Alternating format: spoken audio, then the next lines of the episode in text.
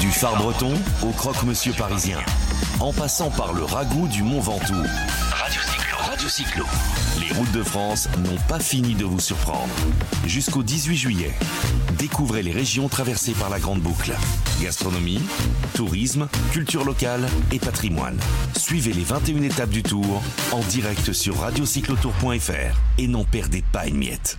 Bonjour à tous. D'abord, euh, excusez-nous, on a eu un, un léger petit contretemps. On va dire qu'on voilà, c'est le Tour de France. Bah, merci à ceux qui écoutent en FM euh, sur euh, station Millennium 102.5. On est ravis de vous avoir trusté. Vous avez vu, ça fait un peu station pirate hein, d'un coup, hein, parce qu'on a pris la main, on a tout cassé, euh, on reprend la main, on va essayer de s'en débrouiller comme ça.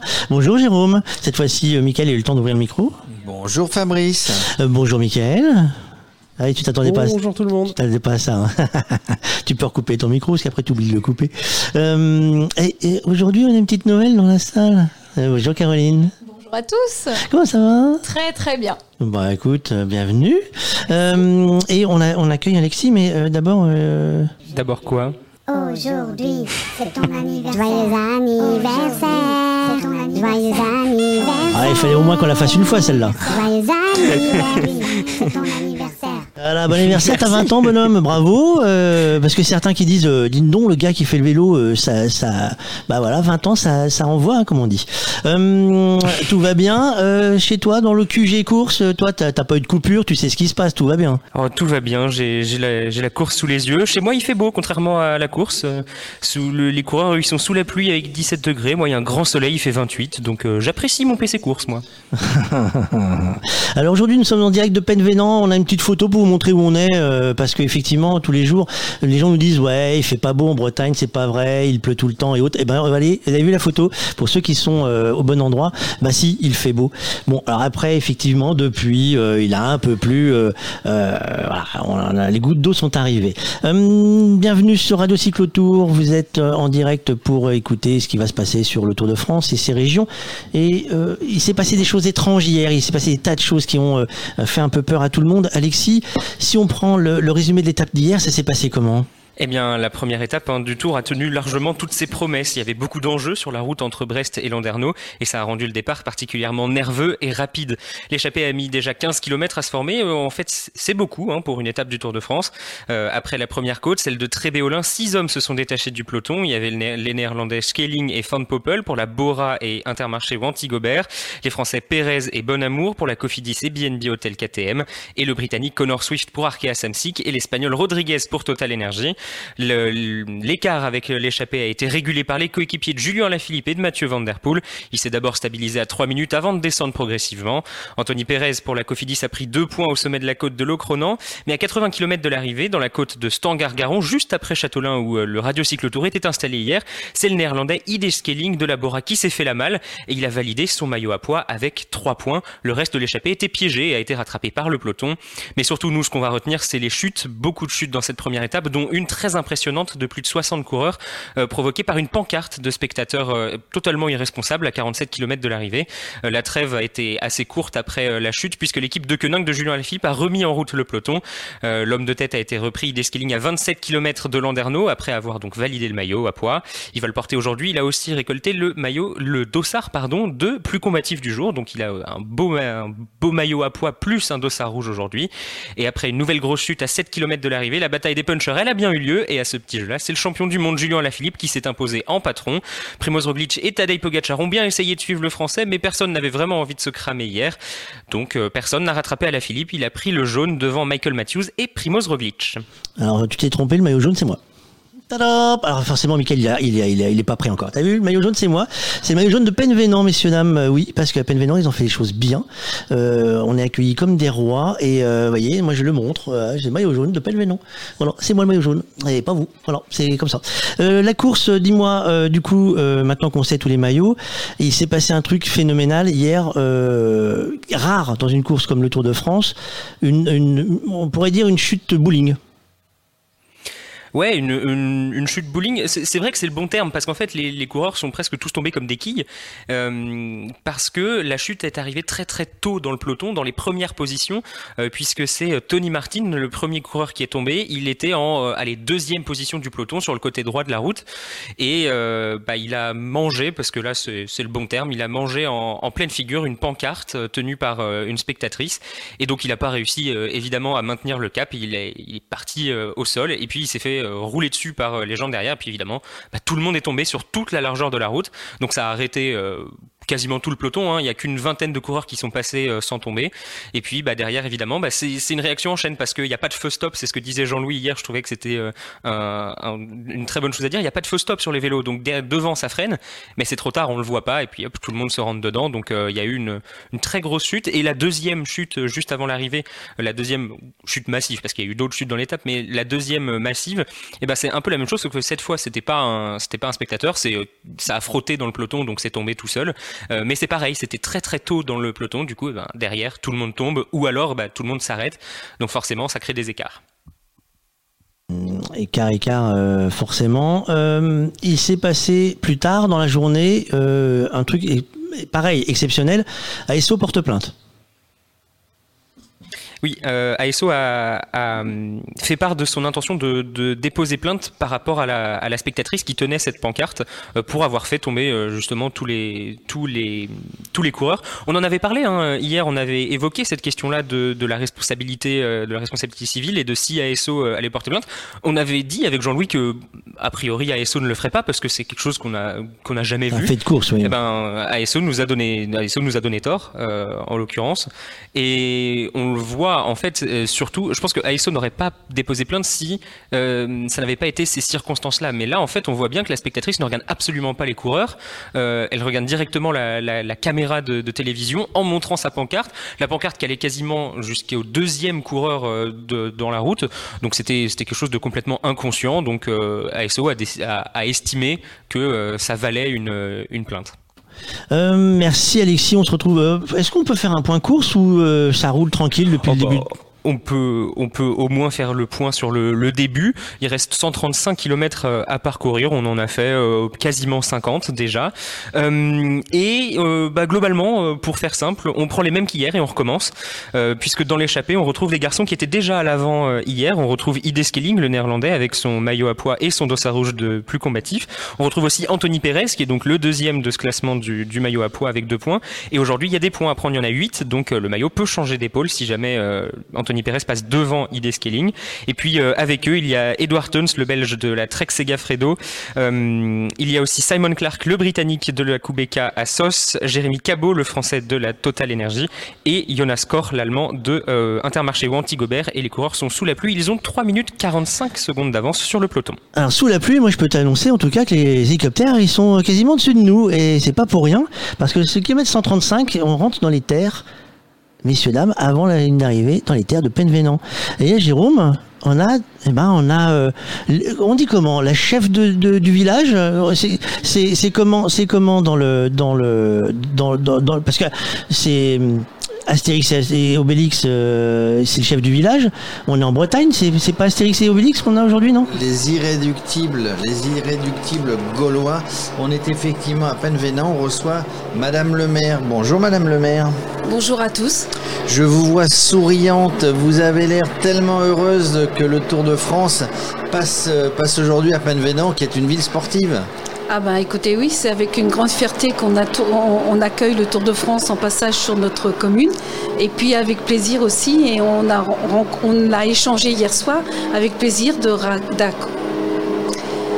de recevoir le Radio Cyclotour à Penvenant. Alors, on vous en remercie. On n'est pas venu, euh, comme ça au hasard. Hein. On, avait vu tout de suite en regardant les boucles que le, tour évidemment passait à Penvenant et que et que c'est une ville sportive, 50 associations, euh, 50 associations donc sportives, culturelles, une ville euh, où il fait bon vivre, où ça bouge et on a vu d'ailleurs les jeunes, les moins jeunes qui étaient sur le passage du tour, le passage de la caravane tout à l'heure. Oui, euh, je regarde avec vous les images du Tour de France et je suis très fière de voir que les Penvenanais se sont déplacés en nombre pour regarder le Tour euh, tout au long du, du, parcours parce que notre commune est traversée de part en part. Ça nous donne quelques petites difficultés pour les élections aujourd'hui, mais c'est tellement du bonheur pour les yeux des enfants que voilà, on est content et on est preneur. Oui, c'est vrai, pas simple, pas simple un, jour d'élection euh, d'accueillir le passage du tour. Vous avez dû gérer tout ça, reprendre un certain nombre de choses. Ça a été simple et compliqué à la fois. On a géré, on a géré surtout en s'appuyant sur la force des associations et du, et du civisme des Penvenanais, puisqu'il nous fallait 56 euh, signaleurs pour assurer la sécurité du Tour de France et 96 assesseurs pour assurer le bureau de vote. Donc je profite au passage de remercier tout le monde. On sent une ville justement très très mobilisée, pleine d'énergie. Il y a beaucoup de sourires dans les rues. On est là depuis quelques jours pour préparer cette belle étape et on voit des jeunes, des moins jeunes qui euh, se retrouvent autour justement de l'étape du Tour de France, mais pas que, parce que vous organisez beaucoup de choses tout au long de l'année. Alors nous avons aussi euh, tous les deux ans un, grand festival qui s'appelle le Festival de Bugueles, qui existe déjà depuis euh, pas mal d'années, mais on en reparlera un tout petit peu plus tard. Et puis nous avons aussi des animations qui se font euh, autour de notre tissu associatif qui est très riche et très dense, et surtout le tissu sportif, puisque sur la commune on a autant de licenciés sportifs qu'il n'y a d'habitants, ce qui est pas peu dire, et ça c'est sans être marseillais, je vous le signale tout de suite. Donc, euh, mais voilà, c'est du bonheur et c'est c'est couplé aux capacités d'hébergement qu'offre la commune aussi. Et on est très fiers de recevoir euh, des fédérations qui peuvent héberger dans nos centres de collectifs à proximité de l'école de voile, je tiens à le souligner aussi parce que nous avons le fleuron de ce qui se fait sur la côte nord euh, de, la Bretagne. Et puis, euh, comment euh, ce tissu associatif nous met en valeur tous les jours. On a, on a lancé ce challenge pour obtenir le label Terre de jeu qu'on a obtenu. Et depuis on se bat tous les jours et au quotidien. Et je profite de lancer un appel à ceux qui vont nous entendre. C'est qu'on est aussi labellisé pour être terre de jeu 2024 et spécifiquement pour le judo. Donc euh, un appel, s'il y a une fédération euh, petite, grande, moyenne, on est là, on va lui ouvrir les bras et on va essayer de l'accueillir pour en préparation des Jeux olympiques. Alors l'appel, l'appel est lancé, on va parler toute l'après-midi de la richesse justement de Penvénan. Vous parliez tout à l'heure du nombre de licenciés par nombre d'habitants, 2538 habitants au dernier recensement, ça fait beaucoup en nombre de licenciés. Hein. Ça fait beaucoup en nombre de licenciés, mais en fait, euh, notre population grandit pendant l'été puisque l'on passe à plus de 10 000 habitants. Et c'est aussi, on a un tissu économique et, très important, aussi bien commercial qu'agricole, puisque 70% de notre, des 2000, 2000 hectares de la commune sont couvertes par des terres agricoles et euh, la production est essentiellement sur euh, les choux et artichauts commercialisé sur une enseigne, que, sur un label que tout le monde connaît par les maraîchers d'Armor, qui est le Prince de Bretagne. Donc euh, c'est aussi une belle fierté pour notre commune et, et beaucoup d'emplois. Ce qu'on peut peut-être préciser, c'est que Penvenant regroupe trois villages. Alors ça, c'est une particularité et il y a beaucoup de chauvinisme là-dessus parce que nous avons Penvenant, bien sûr, qui est une identité, et Port-Blanc et Bugueles qui sont deux villages. Et je vous assure, si vous êtes de Port-Blanc, vous n'êtes pas de Bugueles et encore moins du Bourg. Je, vous ai tout dit. Vous nous avez tout dit, on va examiner. On vous remercie encore de nous avoir accueillis. Et puis au fur et à mesure de la journée, nous allons recevoir des élus comme vous, des gens qui sont responsables d'associations pour nous faire découvrir ce beau territoire euh, en Bretagne, euh, le littoral, les terres. On va tâcher de montrer tout ça et de euh, d'en parler pour que nos auditeurs, nos téléspectateurs connaissent bien Panvenant. Merci. Merci, merci, Je vous rappelle que nous sommes dans FM sur euh, la radio station Millennium 102.5. Merci euh, de nous avoir laissé la possibilité de prendre, de truster, de, euh, faire le capitainerie pirate et prendre l'antenne d'assaut. nous sommes également sur radiocycloto.fr, l'application Radio Cyclo. Nous ne raterez rien. Le point course, Alexis m'a dit que c'était tranquille, tranquille. Donc voilà, on fera le petit point qui va bien à 45. nous avons un nouvel invité qui s'installe avant de laisser la parole à notre invité. Je vous rappelle qu'il y a plein de choses cet après-midi. Il y a des choses à gagner et y a des choses à gagner. Il y aura euh, les plus belles balades à vélo, vélo et fromage, euh, la France sur un plateau. Et pour les gens qui sont en train de nous écouter dehors, là sous la tente, il y a un petit quiz tout à l'heure, une petite question pour savoir si ça suit et pour gagner des, des, des, des guides. Vous allez voir, Euh, Madame le maire, euh, tout de suite, elle a dit, il y a un truc à gagner. Hein, j'ai vu, j'ai vu l'œil de Madame, elle a dit, il y a un livre à gagner, mais il y a un livre à gagner parce que Madame le maire lit beaucoup. Voilà, il faut le savoir. Elle me l'a dit tout à l'heure. Moi, je lis beaucoup. Voilà, et elle va pas être passionnant cette lecture. Non, je taquine. Euh, le temps que l'invité s'est installé, on va parler sport, si j'ai bien compris, Jérôme. Oui, on va parler sport avec euh, Jean-Marie Loutrage. C'est ça. Bonjour Jean-Marie. Bonjour. Alors on va parler sport à la suite de ce que vient de nous dire Madame le maire. Il y a des tas de choses, des tas d'associations, des tas de choses que vous avez mis en place et vous êtes un privilégié parce que dans cette, euh, dans cette commune, bah, le sport est à l'honneur. Bah oui, le sport à peine bénin, d'abord, c'est des infra- infrastructures exceptionnelles pour une commune de 2600 habitants. Donc on a un complexe sportif euh, tout récent, Multisport, multisport, qui est magnifique. tout à fait. Donc euh, comme l'a dit euh, Madame le maire tout à l'heure, labellisé pour les JO 2024, dont le dojo est aussi bah, agréé pour euh, Donc veut- accueillir des, des délégations étrangères pour venir s'entraîner sur la commune. euh, Ça veut dire que des délégations étrangères de judo vont venir. Madame le maire a lancé, a lancé euh, un appel pour d'autres Ouais. fédérations. Juste, je parle du judo, je rebondis parce que vous aviez une animation pendant ce Tour de France euh, qu'on a vu, qui était euh, donc un, un dojo géant. un dojo avec une animation judo.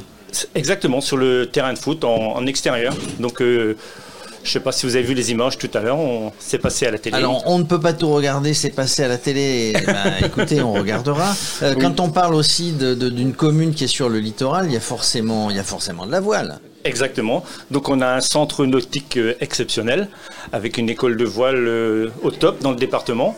Je ne vais pas trop développer parce que Hervé passe derrière On moi. en parlera tout à Il va l'heure. en parler tout à l'heure. Évidemment. Donc, euh, Mais vous, en tant qu'adjoint au sport, bah, vous, vous chapeautez un petit peu tout ça. On Un petit recevra des, des responsables d'associations, évidemment, pour parler de chaque association. Autrement, ben, Penvenant, euh, au niveau sport, c'est aussi, il y a une grosse euh, activité, c'est l'ACP Général, c'est un, c'est une, une association qui regroupe 10 sections, qui comporte euh, un peu plus de 1000 adhérents. Pour une commune de 2600 habitants, c'est pas mal.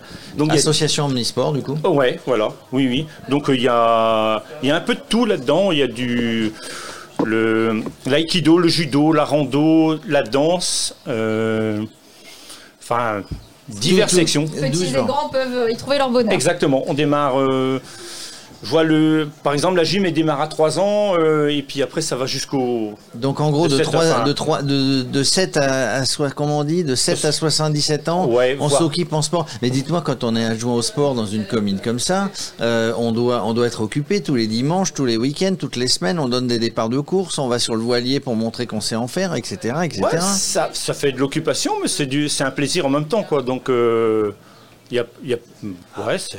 Alors, qu'est-ce qu'il y a Alors, l'association Omnisport, la voile, on va en parler tout à l'heure. Oui. Le judo, on en a dit. Qu'est-ce qui, qu'est-ce qui, qu'est-ce qu'il y a d'autre comme association Ben, sportive il y a une, euh, en plus de la CP générale, comme je vous ai parlé là tout à l'heure, il y a aussi euh, il y a un club de tennis, un club de football qui va aussi de, qui commence au baby foot jusqu'au vétéran. Mais vous pourriez, vous pourriez faire les Jeux Olympiques ici. Euh, oui, ben Vous êtes, justement. vous êtes candidat pour après Paris? Euh, ça, il faudra peut-être voir avec Madame le maire. D'accord. Ouais. Euh, fier, fier vous en tant que. Alors, il y a un club de vélo, j'imagine? Il n'y a pas de club de vélo? Pas de club de vélo. Bah non. alors? Ben ouais, ça. Pourtant, c'est une terre donc de ça- vélo. Oui, donc c'est un projet.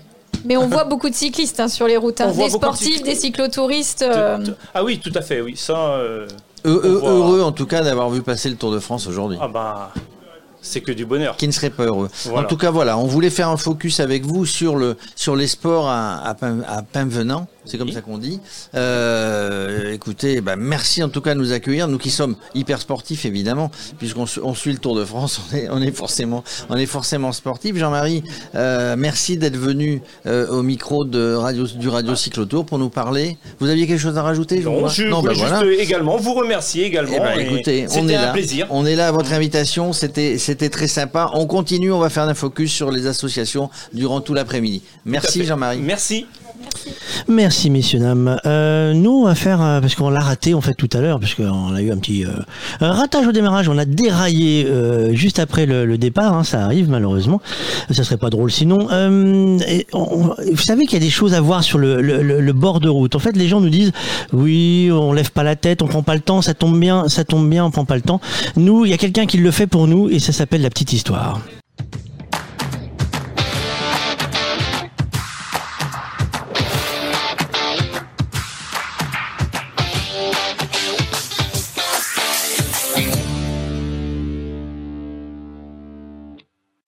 Au début de cette deuxième étape, entre Perros-Guirec et Mur de Bretagne, le peloton va longer la côte de Granit Rose et pénétrer sur le territoire de la commune de Plumeur-Baudou.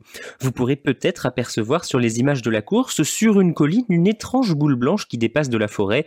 Cette bulle, c'est le radome de Plumeur-Baudou et je vais vous expliquer aujourd'hui qu'est-ce que c'est et ce qu'il fait là. Et j'ai utilisé le bon terme en disant bulle puisque le radome est une enveloppe en toile de polyester de 2 mm d'épaisseur, recouverte elle-même de caoutchouc synthétique gonflé avec de l'air déshumidifié. Cette bulle est absolument massive puisque ses dimensions lui permettraient de contenir l'arc de triomphe, mais que cache donc cette structure aux confins des Côtes d'Armor? Eh bien revenons un petit peu dans le temps, 60 ans en arrière pour être précis.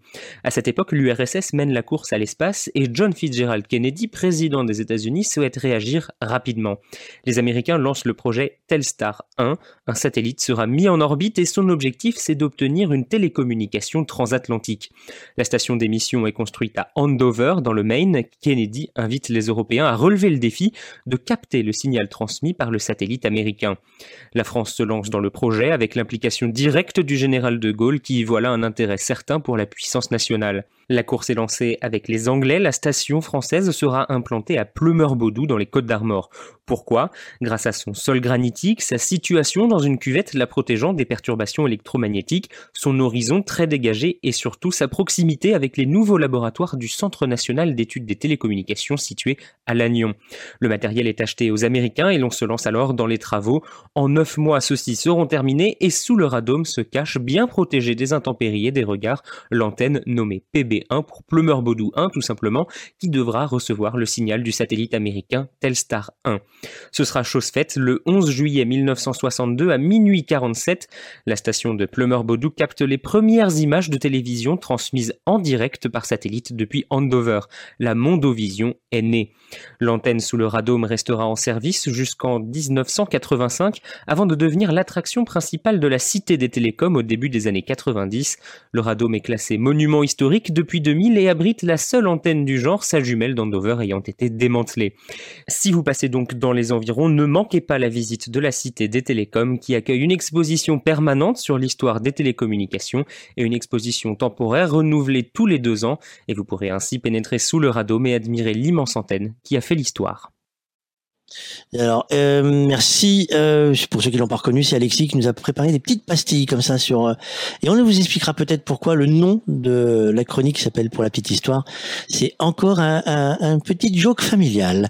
Euh, pendant ce temps-là, on a fait, euh, on, on enchaîne les invités et cette fois-ci, Caroline, on parle de quoi? Parler du centre nautique de Port-Blanc avec son directeur qu'on a le plaisir de recevoir aujourd'hui. Bonjour Hervé Nivet. Bonjour, merci de nous recevoir. C'est avec grand plaisir parce que forcément du côté de Penvénan et de Port-Blanc, on a la mer, on a un sublime terrain de jeu et depuis une cinquantaine d'années, euh, vous avez avec toute l'équipe euh, imaginé un très beau centre nautique, très dynamique pour les petits et les grands. Oui, exactement. Oui, le- l'école de voile euh, existe depuis oui, une cinquantaine d'années avec des, des instituts euh, qui étaient euh, en vacances et qui faisaient de la voile à Port-Blanc, mais à, l'époque, il n'y avait pas toutes les infrastructures qu'on en a actuellement.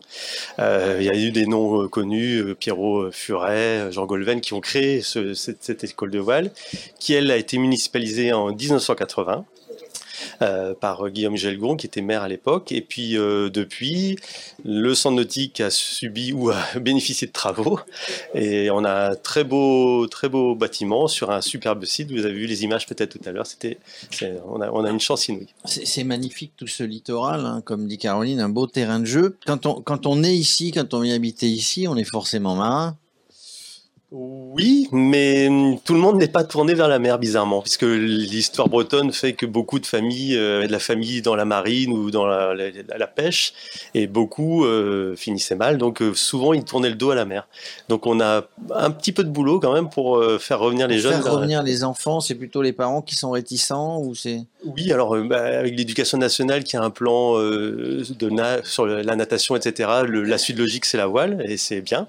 Euh, mais c'est vrai que c'est pas, c'est pas inné de venir faire de la voile. Donc finalement, aujourd'hui, vous accueillez des enfants dans le cadre scolaire, mais dans le cadre aussi d'activités estivales telles que le centre de loisirs.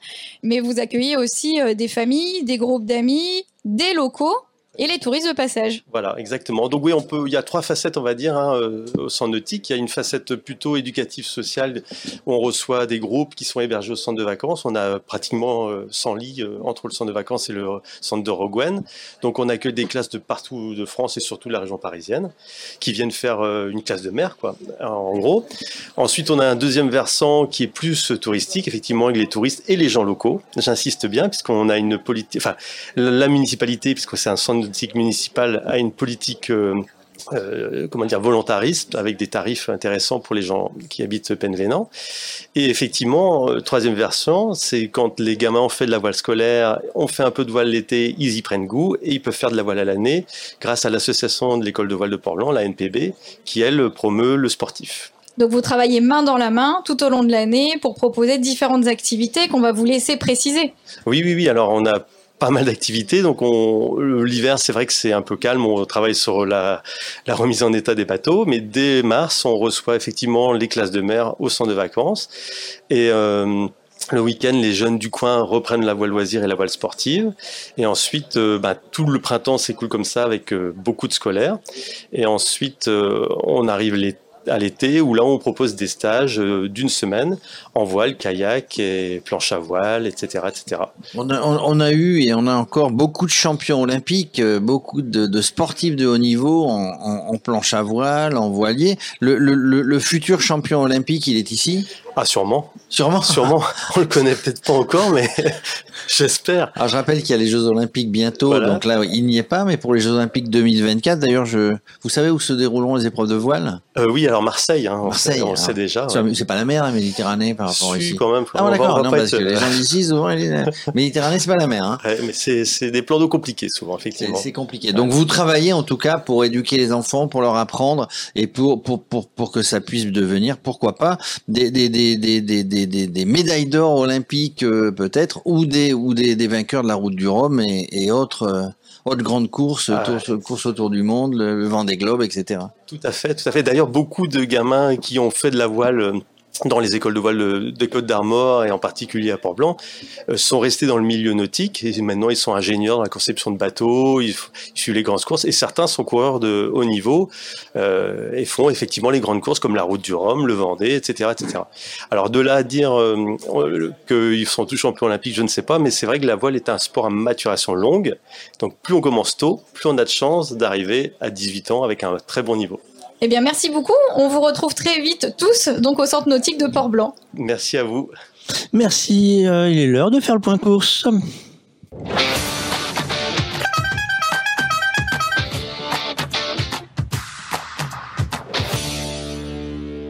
Dix points course, dit Alexis, depuis le QG euh, course. Bonjour Alexis, ça donne quoi la course? Eh bien, ça donne que nous sommes à 121,5 km de l'arrivée. Toujours une échappée composée de six coureurs. Le Belge Edward Tons pour la Trek Segafredo. Le Néerlandais Ide Skelling qu'on connaît déjà depuis hier euh, de l'équipe Bora. Anthony Perez, le Français de la Cofidis. Simon Clark, le Britannique de Kubeka Assos. Jérémy Cabot, l'autre Français de cette échappée pour l'équipe Total Energy. Et Jonas Kor, l'Allemand de Intermarché ou Antigobert. Euh, L'écart a fondu euh, déjà entre le peloton et euh, la et l'échappée puisqu'on indiquait tout à l'heure, Radio, Radio Tour indiquait tout à l'heure 3 minutes 20, un écart qui est tombé à 2 minutes 10 et qui maintenant est annoncé à 1 minute 33. Euh, ça, diminue beaucoup, beaucoup. Euh, il faut vérifier parce que je trouve ça un peu bizarre.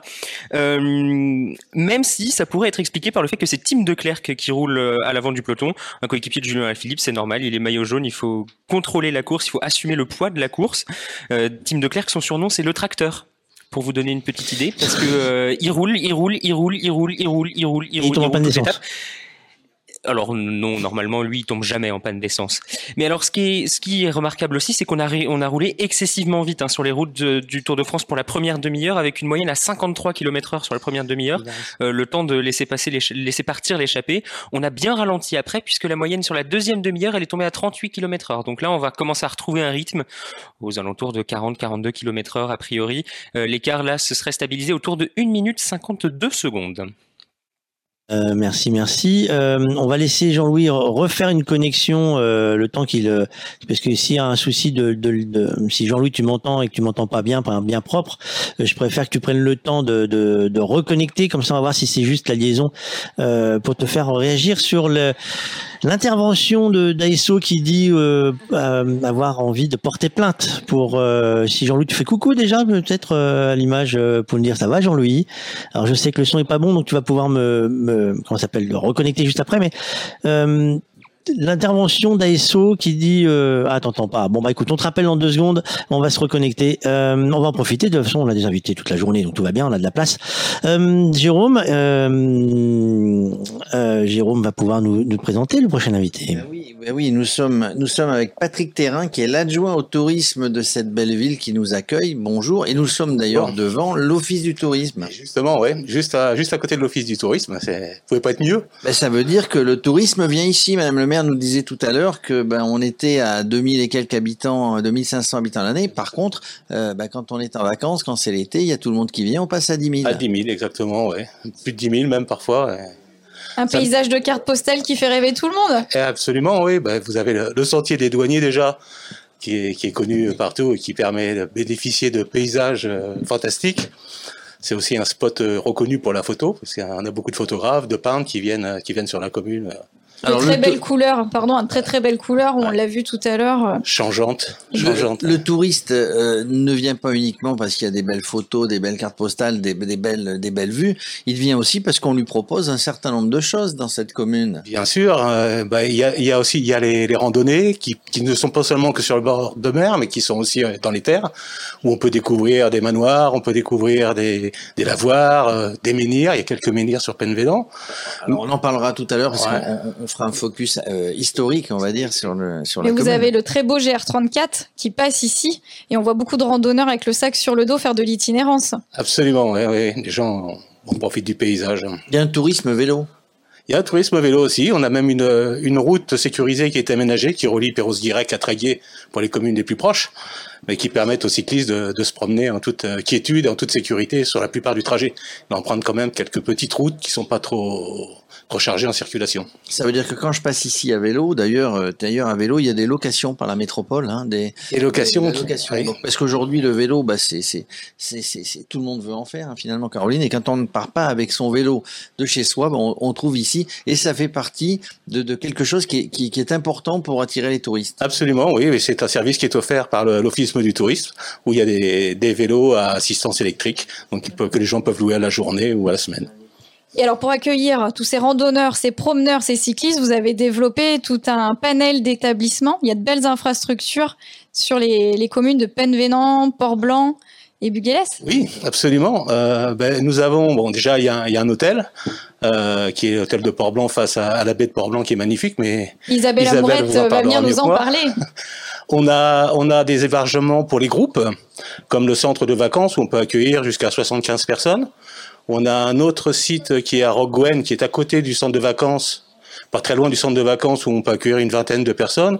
Et on travaille aussi sur un rando-gîte qui pourrait euh, ben, accueillir, des, des, randonneurs. Donc, soient... globalement, en comptant les deux campings qu'il y a, un camping euh, municipal et un camping privé. Deux campings municipaux. Deux campings municipaux ça, et un privé. Mmh. Ça veut dire qu'ici, on a peu de chances de se retrouver à dormir à la Belle Étoile. Non, si vous voulez dormir à la belle étoile, c'est que vous le souhaitez réellement. Alors ceci dit, euh, souvent c'est nuageux et puis les étoiles on les voit pas, mais souvent c'est c'est vous avez un ciel un ciel euh, un ciel étoilé. Ah, oui, oui. Je pourrais vous faire voir des photos de collègues euh, vraiment. Vous avez un camping qui est le camping des dunes qui justement donne sur la plage avec euh, quelque chose de sympa, c'est que la plage est surveillée l'été si j'ai bien compris. La plage est surveillée l'été, on a une équipe de, de sauveteurs qui est due toute la saison qui est là pour sécuriser les baignades, oui, effectivement. Mais on a aussi un deuxième camping qui est tout près de la mer, à Buguélès, qui est un camping familial avec 19 emplacements. Et puis on a le camping des Hauts-de-Port-Blanc, là, qui est plus, plus conséquent, où euh, il y a la possibilité d'a- d'accueillir des, campeurs et des, gens en mobilhome euh, pour la location. Donc en gros, on est en train de comprendre, Caroline, euh, le pourquoi du comment d'avoir 10 000 habitants, en fait 7 000 habitants en plus qui viennent, euh, qui viennent tout l'été. C'était un petit peu compliqué l'année prochaine, surtout que cette année quand même, les gens ont décidé plutôt de, de, partir en vacances en France. Et vous savez qu'il y a, j'avais un chiffre en tête, il y a, il y a à peu près 60% des gens qui n'ont pas encore réservé. Ils ont l'intention de venir en France. house Qui viennent en Mais- Bretagne, mais qui viennent en Bretagne. Non, c'est c'est la France. hein, la en Bretagne. premier. La Bretagne, la Bretagne. Mais il y a, il y a- il y a- aujourd'hui, il y a des gens, on est, on est début juillet, on est euh, fin juin, début juillet, Mhm. ne, ne savent pas encore où est-ce qu'ils vont partir. Ils veulent aller en France, donc il y a des gens qui sont pas décidés. Ben voilà, les gens qui nous écoutent sur le radio cyclotour, eh ben ils vont, ils vont se décider finalement à venir sur euh, sur ces, sur les Côtes d'Armor. On espère ça, oui, effectivement. Et, et en plus de tout l'hébergement, il y a aussi beaucoup d'animations pendant tout l'été, que ce soit des animations sportives, culturelles, par toutes les associations Penvénan. Il y en a Faut- pour faut tous, venir. petits et grands, infrastructures, euh, sentiers de randonnée, activités. Donc euh, cet été, c'est Penvénan et Port-Blanc. Voilà. Vous, vous pouvez venir, vous serez bien accueillis et il y aura le soleil. Et ben ça pour l'accueil, on l'a vu. En tout cas, on vous remercie. Tous les élus qui sont passés là sont souriants. Euh, C'était bien sympa de venir sur vous Merci, Monsieur le maire. bonne journée. Merci. Euh, nous, on va parler de comment gagner euh, des, euh, des petits guides. Alors, on va essayer, hop, des petits guides. euh, euh, hop, je vais essayer de le glisser par là, hop, par là. Est-ce que j'y arrive là? Pas sûr. Euh, non, il fait, fait pas le point. Il fait pas le point. On va essayer de le faire tranquillement.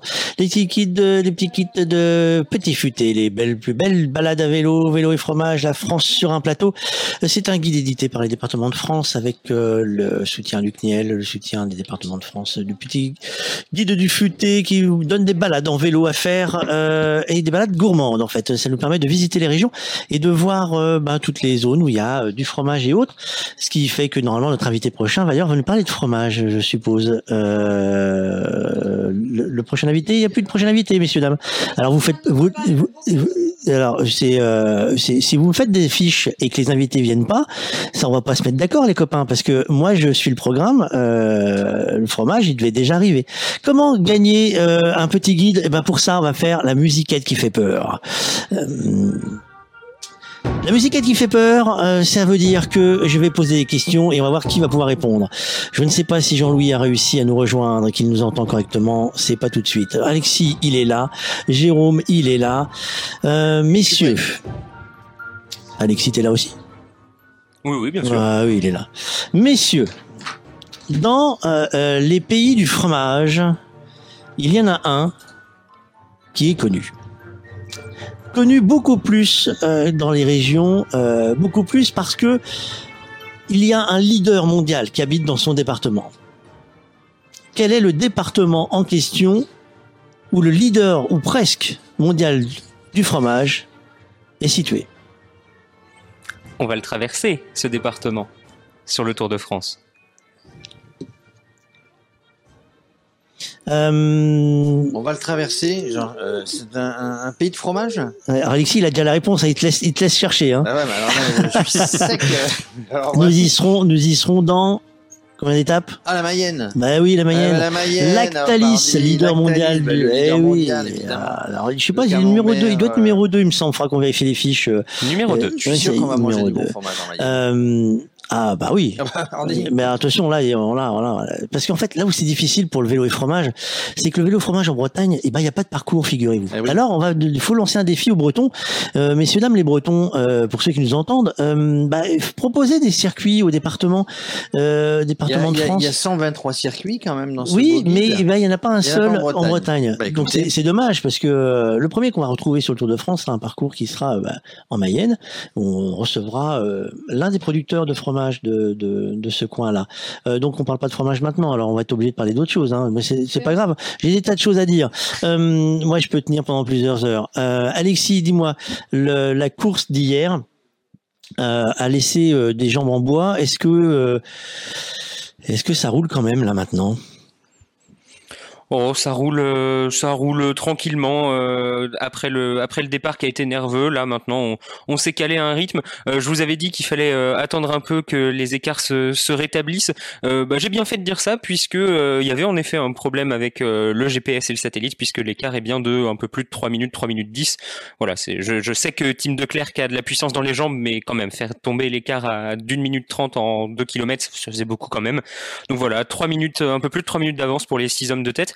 On va bientôt arriver euh, à la première côte du jour, la côte de Sainte-Barbe. Il y aura un point à prendre dans l'ascension de la côte. Euh, là, pour l'instant, les, coureurs ont, passé les Adrieux. Ils sont à Paimpol. Euh, Alexis, est-ce que ça a fait d'autres bruits l'histoire de la plainte? Ça en cause pas plus que ça?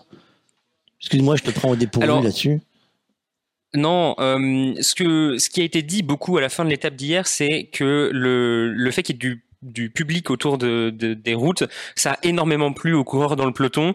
Et euh, il y en a un, certain nombre qui étaient tellement contents d'avoir du public sur, sur, le bord de la route que finalement, bon, c'est un, un fait de course, c'est c'est dommage, c'est triste, ça aurait largement dû euh, être évité mais ça ne gâche pas la, belle fête euh, populaire qu'il y a autour du, Tour de France. Euh, maintenant, il faudra, faudra voir surtout euh, l'évolution de, ce qui de ce qu'il advient de, la plainte, de, des suites.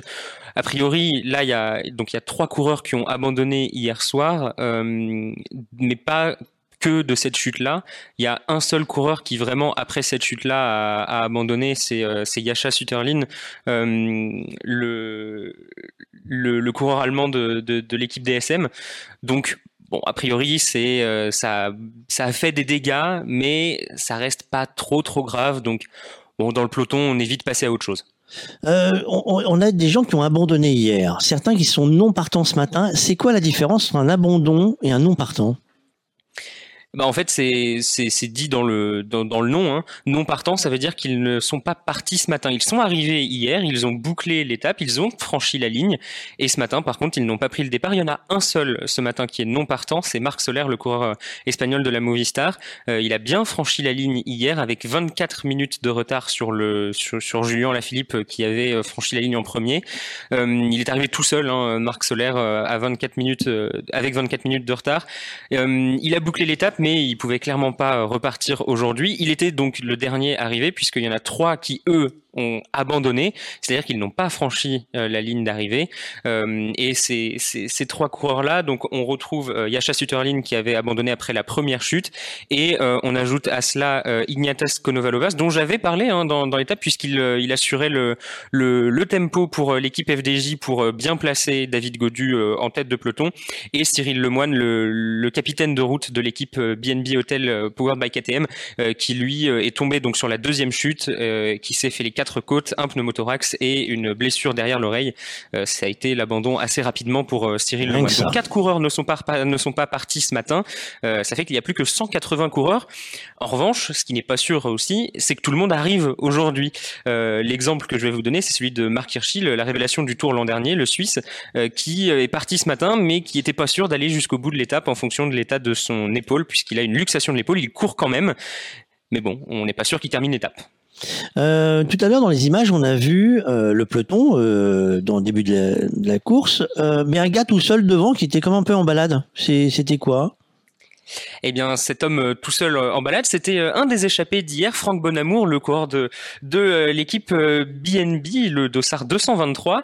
Eh bien, pourquoi est-ce qu'il était en balade devant le peloton? Bah Parce qu'il était dans sa ville, il était à Lannion, et c'est il, est de coutume que lorsque le, tour passe dans le village ou la ville d'un des coureurs, on le laisse prendre un peu de champ, un petit peu d'avance, quelques, quelques centaines de mètres, histoire de voilà lui laisser tout le loisir de faire coucou à sa famille, à, la foule qui le connaît évidemment, puisque euh, ce sont tous des, champions locaux. Donc, euh, donc voilà, il, avait, il a eu droit à son petit moment euh, d'honneur de, tout seul devant le peloton.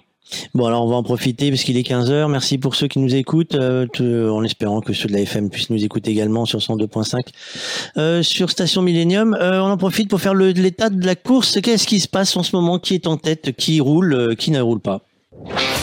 Eh bien,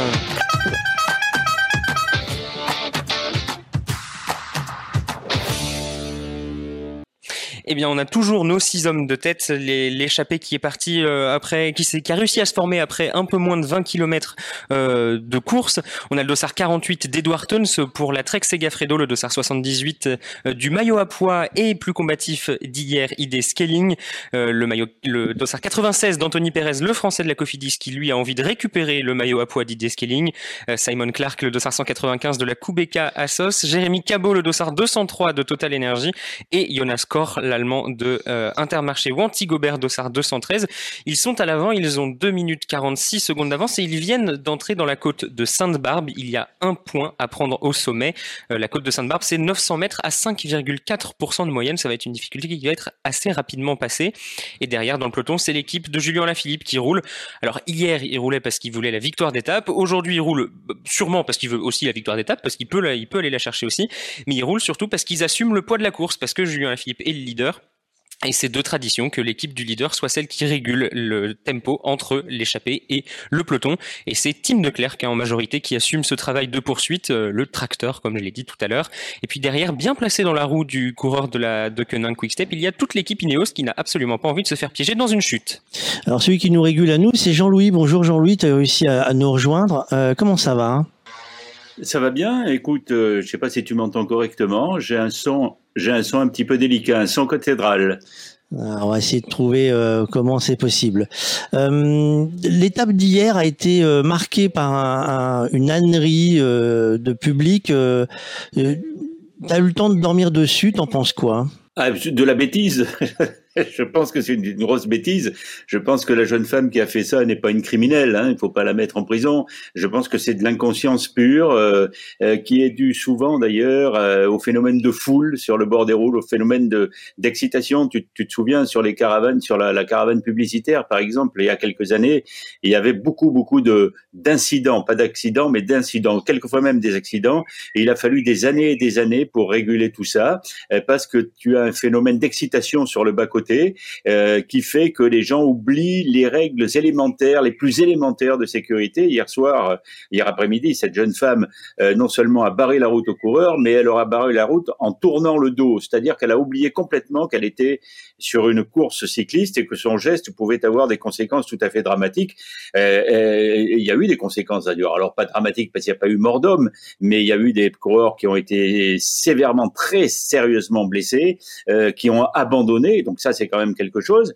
Euh, donc voilà, c'est une énorme, c'est une énorme connerie. On peut pas dire mieux. C'est comme euh, les gens qui courent à côté des coureurs cyclistes. On a beau leur dire d'année en année, il y a des voitures de sécurité qui passent avant la course, etc., etc. Il y a rien à faire. Il y a ce phénomène d'excitation qui fait euh, du dû au bas-côté, dû à la foule, dû à peut-être à, d'autres choses aussi dans, dans, certains cas. Mais bon, ça, pour arriver à réguler tout ça, c'est très très difficile. Ce qui m'a surpris hier, parce que à ma connaissance, c'est la première fois que ça se passe, c'est que le Tour de France, l'organisation du Tour de France, euh, envisage de porter plainte contre cette jeune femme.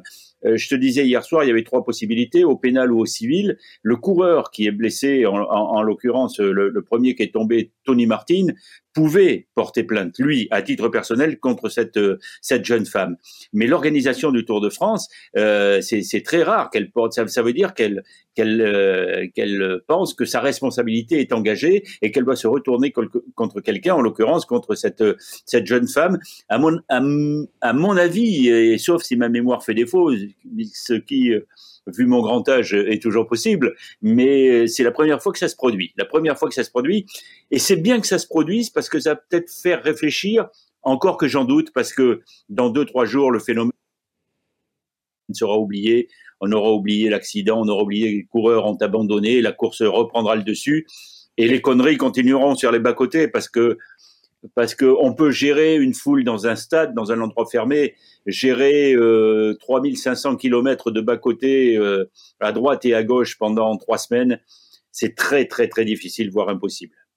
Eh ben merci Jean-Louis, on te retrouve tout à l'heure euh, pour parler un peu de la course. Nous, on va passer tranquillement, euh, on va passer, on va se faire une petite pause douceur si j'ai bien compris, Jérôme une petite pause douceur, quelque chose qu'on ne met pas dans les bidons des coureurs, mais que sur le bas de la route, sur le bas côté, euh, bah, nous avons Caroline. Nous avons le plaisir d'accueillir Pierrick Léogiou. Vous êtes producteur de cidre, installé sur la belle commune de Penvénan depuis 2008. Et j'ai eu le plaisir de visiter votre boutique, de voir tout le soin, l'expertise, la minutie que vous mettez pour euh, faire plaisir à nos papilles. Parce que vous proposez une très belle palette de produits, du jus de pomme, du cidre, mais pas que. Non, on fait également de l'eau de vie, donc euh, qu'on a dénommé d'ourtan, qui veut dire littéralement eau de feu en breton comme on est complètement placé à l'ouest, donc euh, voilà, c'est un petit clin d'œil. On fait également des apéritifs euh, à base d'eau de vie et de mou de pomme. On fait de la gelée de cidre et du vinaigre de cidre également. Alors l'apéritif, c'est l'apérouse C'est l'apérouse, exactement, c'est l'apérouse. Vous pouvez nous décrire un petit peu le goût que vous nous proposez Alors cet apérouse, c'est ce qu'on appelle un mutage, c'est-à-dire que c'est un mélange avec euh, le mou de pomme, c'est le jus qui sort directement du pressoir. On coupe avec de l'eau de vie pour que ça fasse 17 degrés d'alcool. Et à 17 degrés d'alcool, ben, on récupère je veux dire, les, tous les arômes du jus qui sort du pressoir, on récupère euh, toute cette douceur également. Et à ce taux d'alcool, il n'y a pas de fermentation possible, ni d'attaque bactérienne.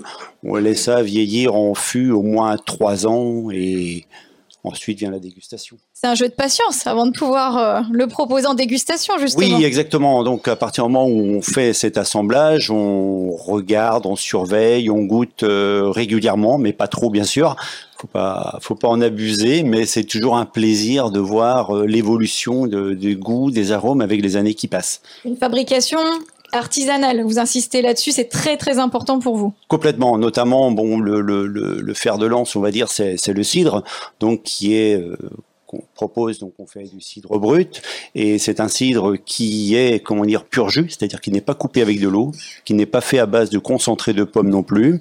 Donc la couleur du cidre, c'est dû à la couleur naturelle des pommes, c'est-à-dire qu'on met pas de colorant dans les cidres, et on est en prise de mousse naturelle, c'est-à-dire qu'il n'est pas gazéifié ni pasteurisé. Donc c'est les bulles que l'on sent, c'est la fermentation qui s'est poursuivie dans la bouteille. Certains appellent ça une double fermentation. Pour nous, c'est la fermentation qui suit son cheminement. Et, et, en amont, du coup, vous, vous avez des vergers qui sont certifiés bio, vous avez des fruits naturels sans traitement, c'est ça euh, qui fait que bah, ce cidre est ce cidre. Ça se, ça se retrouve également dans, dans le verre ensuite. Donc voilà, on est, les vergers sont certifiés bio et on est également, enfin, je dirais peut-être pas plus, mais on est directement sans traitement. Donc euh, on laisse un enherbement au pied des pommiers, on fauche, euh, on a plutôt une fauche tardive, je dirais. J'aime bien faucher après la floraison parce que cette herbe qui pousse, ça fait des abris pour les auxiliaires. Donc, qui sont bah, les prédateurs des, des, ravageurs des pommiers, et j'élague les talus qu'à partir de septembre parce que ça permet la nidification tout au bord des talus. Alors expliquez-nous un petit peu votre parcours parce qu'on vous sent passionné, expert forcément aujourd'hui, mais avant 2008, quelle était votre casquette? Buveur de cidre. Exactement, buveur de cidre, bah, buveur de cidre depuis euh, pas mal d'années, depuis tout petit d'ailleurs. Depuis le berceau, quand même pas? Non, non, non, non, non, ça c'était un peu la carte postale. On ne buvait pas de cidre, mais, euh, mais assez tôt quand même, assez tôt. Voilà, je suis euh, originaire de, de Penvénan. Mes parents étaient exploitants agricoles ici sur Port-Blanc, et euh, bon, comme à l'époque les fermes étant petites, je suis parti dans l'industrie en bureau d'études en construction en machines spéciales, donc ce qui me permet quand même d'appréhender les machines que l'on utilise aujourd'hui pour le transfert des bouteilles, surtout en logistique. Je faisais du cidre euh, pendant très longtemps en amateur, et puis bon bah la vie a fait que euh, des entreprises euh, dans lesquelles je suis allé bah, ont coulé tout simplement. Et là, je me suis dit il y a quelques années, bon bah voilà, on franchit le, on franchit le Rubicon de cidre et on y va. Et alors, du coup, vous vendez, vous vendez en circuit court, c'est-à-dire avec votre boutique. En fait, vous êtes producteur, vous êtes, euh, euh vous êtes euh, maraîcher, producteur. Euh, On dit arboriculteur. Arboriculteur, oui. euh, producteur. Producteur. consommateur, ça, je l'ai bien compris. Oui, oui, oui Et en même temps, et en même temps vendeur. il n'y a, pas d'intermédiaire. Il n'y a, pas d'intermédiaire. Alors, on a des revendeurs sur la commune de Penvénan, Tréguier, Perros-Guirec, jusqu'à Plérin, c'est-à-dire même Paris. On a des revendeurs sur Paris après, on distribue dans des crêperies, restaurants locaux et euh, Sur les marchés, je vous ai croisé sur le marché de Penvénin. Sur le marché matin. de Penvénin également. Donc après, les marchés d'été vont commencer sur Port-Blanc et Buguélès. Et en restaurant, on fournit dans un immense triangle qui va de Plouguerneau, Paris et Marseille. Ah bah ça c'est alors, un sacré triangle. Euh, mais mais dites-moi comme ça euh, quand on quand on produit com- combien combien de bouteilles on, on produit quand on est en artisanal comme Alors ça? euh, cette année, on a produit euh, 57 000 bouteilles. Bon, je sais que j'aurais du mal à joindre les deux bouts parce qu'on a de plus en plus de demandes. C'est que je pense que notre produit plaît également. Quand vous dites j'aurais du mal à joindre les deux bouts, c'est-à-dire qu'entre la demande et la, et la production, bah, il y, a- il y a beaucoup plus de demandes que de, de production. On arrive à, j'arrive à joindre les deux mais c'est de plus en plus difficile. C'est-à-dire que la saison euh, de, rupture arrive de plus en plus tôt. Voilà, c'est. euh, on arrive pour l'instant, on produit encore en- un peu plus puisqu'on a des capacités pour produire. On a surtout des jeunes vergers donc qui produisent de plus en plus, enfin de plus en plus, tout en restant modeste bien évidemment. Mais euh, on s'aperçoit qu'on a quand même une très très forte demande dans, dans ces produits artisanaux. et Alors, locaux. le calendrier, on récolte, on récolte les pommes, On récolte- produit. on- voilà, on en gros, le- c'est quel, mois donnez-nous à peu près Alors bah, on une récolte année, une euh, année de. une année, bah, on va dire l'année commence pour faire court, l'année commence en octobre. euh, on commence à, enfin on récolte, on ramasse au sol les pommes à cidre. On les cueille pas dans l'arbre avec une coiffe, ça c'est ça c'est fini, c'est la carte postale. On les ramasse au sol euh, lorsqu'elles sont à pleine maturité. On les presse, donc ça nous occupe bien deux mois, octobre, novembre. Décembre, c'est pas mal de filtration, de soutirage, euh, de rangement, de lavage, parce que octobre-novembre, c'est 7 jours sur 7. Après janvier, on fait la taille dans les vergers. Février, c'est souvent des filtrations de cidre avant les embouteillages pour enlever les bourbes, éliminer des levures de fermentation. Mars, c'est également la fin des filtrations et l'embouteillage. Avril, on repart dans les vergers vite fait pour rattraper le retard qu'on a pris euh, lors de la taille et on commence les fauches à partir de mai. On, est, on a un peu d'amendements aussi, enfin des amendements, c'est ni plus ni moins que du fumier hein, au pied des pommiers. Et euh, on fait ça tout l'été. Également euh, la grosse vente en période d'été, même si on vend toute l'année. Et après septembre vient, mais il faut préparer le matériel pour la, pour la saison et dans Et les ça jeunes repart. vergers. Et Et, ça ça repart. repart. ça repart exactement. Donc on a le plaisir comme ça tout au long de l'année, nous, de profiter de vos produits euh, sur les tables avec euh, la cidrerie Prat-Rose. Merci. Alors vous avez vous avez une belle veste, hein. euh, C'est vous, vous théâtralisez un peu. C'est c'est une veste euh, à l'origine qui est une veste de, de, de, de producteur de cidre? Non. C'est ni plus ni moins qu'une vareuse. Je cherchais un vêtement sans trop de boutons pour pas que ça accroche dans les casiers lorsque je les manipule. Et puis, ben, je vais faire une publicité. C'est une veste Armor Luxe, Il faut toujours fabriquée en euh, Bretagne. Donc euh, voilà, ils ont bien voulu mettre un logo euh, de la, La boucle est bouclée comme ça. Exactement. Chez, les. Bretons, on, on- il y a une, euh, on reste local, mais est-ce que ça va plus au-delà de, de, on reste local? On achète forcément breton. Je vous demande pardon. On achète forcément breton quand on est breton. Pas forcément. On essaye d'acheter breton. Si on C'est- achète c'est la pas démarche, on essaye d'acheter on, breton. on essaye d'acheter breton et le, le plus près possible. Vraiment. Alors, alors breton, euh, pour- pour- juste pour vous fâcher tout de suite, euh, on met quoi dedans Euh, Parce qu'il y a breton, euh, la, jusqu'où cam- la campagne de. la- rappelez, euh, Alexis euh, était à l'écoute, je suppose. On va faire un petit point avec Monsieur parce que j'en profite. Euh, la capitale de la Bretagne, c'est qui- c'est quoi déjà? C'est Rennes. C'est Rennes. C'est Rennes. Euh, mais Rennes, c'est pas au milieu de la Bretagne, c'est c'est un peu plus près de Nantes. euh, Rennes est plus à l'est. Bon, Rennes est toujours le, le siège du Parlement de Bretagne. ça vous, ça vous gêne pas que Rennes soit la capitale de la Bretagne? Non, il faut bien placer une capitale quelque part. Donc autant la mettre ailleurs, c'est ça que vous voulez dire? Non, non, pas complètement. Bon, pour moi, non, non, non. Pour nous, c'est Rennes. Avant ça, bon, c'est Tréguier juste à côté, bien évidemment, qui est le siège d'un ancien évêché. Donc, euh, on est pas mal basé sur Tréguier, mais après, on va à Rennes, oui, bien sûr. On accepte Rennes. Donc, donc on va essayer d'acheter breton. Alors nous on a essayé d'acheter breton il y a deux jours euh, notre mascotte. Euh, bon, vous voyez, la mascotte elle a rien de breton parce que là où il y avait des magasins de breton, euh, il n'y avait pas de mascotte bretonne possible. Et Non, mais c'est ça que voilà. Bon, après, c'est ce que je trouve toujours un petit peu dommage dans lorsqu'on veut vendre absolument des produits bretons. c'est très difficile de trouver toute une gamme de produits bretons. Bah, chez moi, moi, je ne vends que ce que je produis. Je ne revends rien d'autre. C'est euh, voilà, on va pas acheter ailleurs pour faire euh, mettre une étiquette euh, Bretagne pour faire joli. Ça marche. Merci beaucoup. C'est moi qui vous remercie. Bon après-midi. Merci à Bonne vous suite également. sur les routes du Tour de France. Euh, il est l'heure de faire les points de course.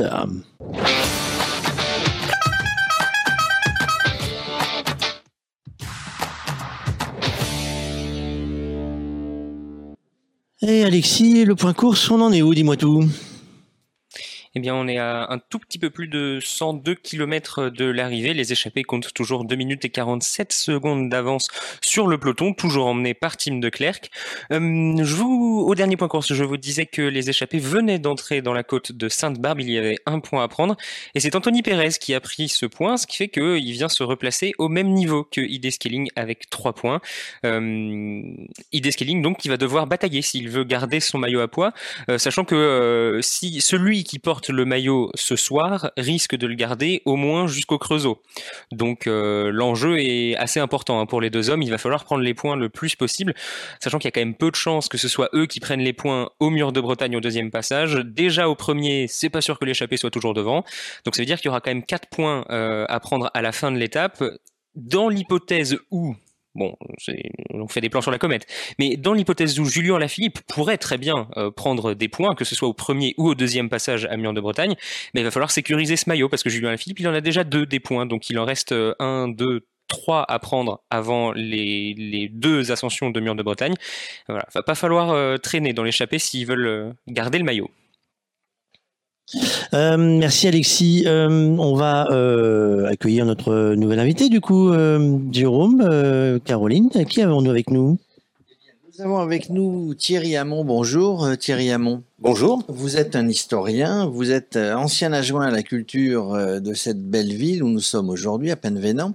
Euh, historien et, et- et la culture, il y a de quoi faire ici. Hein. Euh, Bien évidemment, hein, la chance de Penvénan, c'est non seulement d'avoir euh, un paysage euh, marin magnifique, mais aussi une histoire qui n'est pas la grande histoire, mais qui est quand même tout à fait intéressante depuis la préhistoire pratiquement jusqu'à nos jours.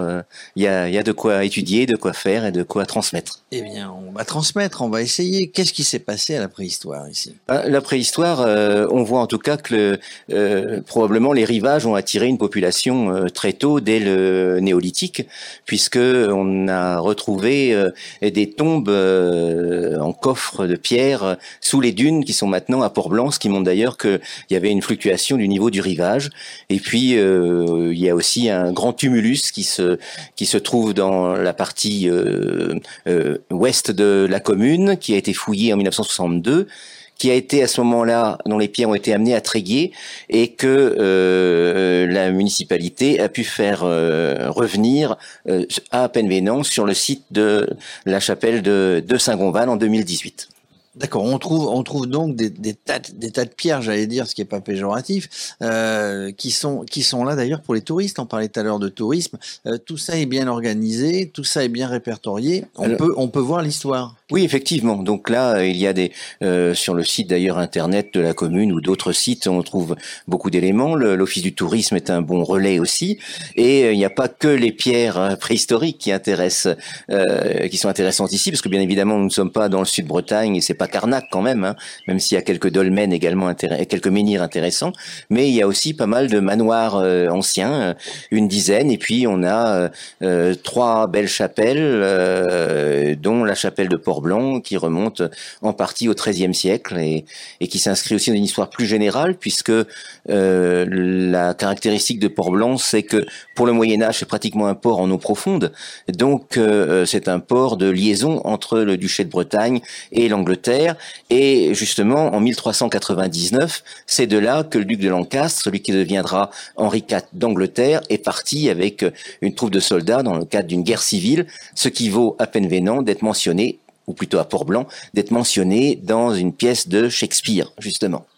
Donc beaucoup de belles choses à voir, de l'histoire à écouter aussi. Euh, on peut participer à des visites, on peut euh, en profiter à titre personnel, mais l'idée c'est de se rapprocher aussi de l'office de tourisme certainement pour voir ce qui est organisé tout au long de l'année euh, pour ces sorties, euh, je dirais ludiques et pédagogiques en même temps. Alors bien sûr, euh, c'est surtout à la période de, euh, de la journée du patrimoine, du week-end du patrimoine de septembre, où là on a la chance que des manoirs qui sont des propriétés privées sont ouvertes à la visite euh, assez exceptionnellement. Et puis il y a euh, également d'autres choses en liaison avec les manoirs. Il y a notamment euh, un manoir qui est devenu un jardin remarquable. C'est euh, le, le- la propriété de Pélinec euh, qui euh, est classée jardin remarquable justement. Il y a aussi Kerbérenès pas loin loin. Donc les amoureux de, de très beaux jardins ont de quoi, de quoi voir aussi.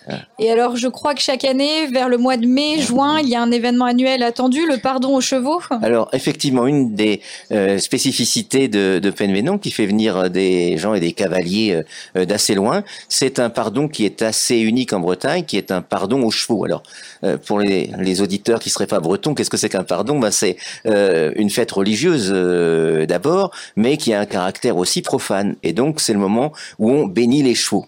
Mais la caractéristique, c'est que ça se passe sur une île, une île Saint-Gilda, L'île Saint-Gilda, en réalité, c'est une presqu'île. Donc, on y passe à marée basse avec les chevaux et les pèlerins à pied, et puis également euh, certains en tracteur, dans des remorques de tracteurs.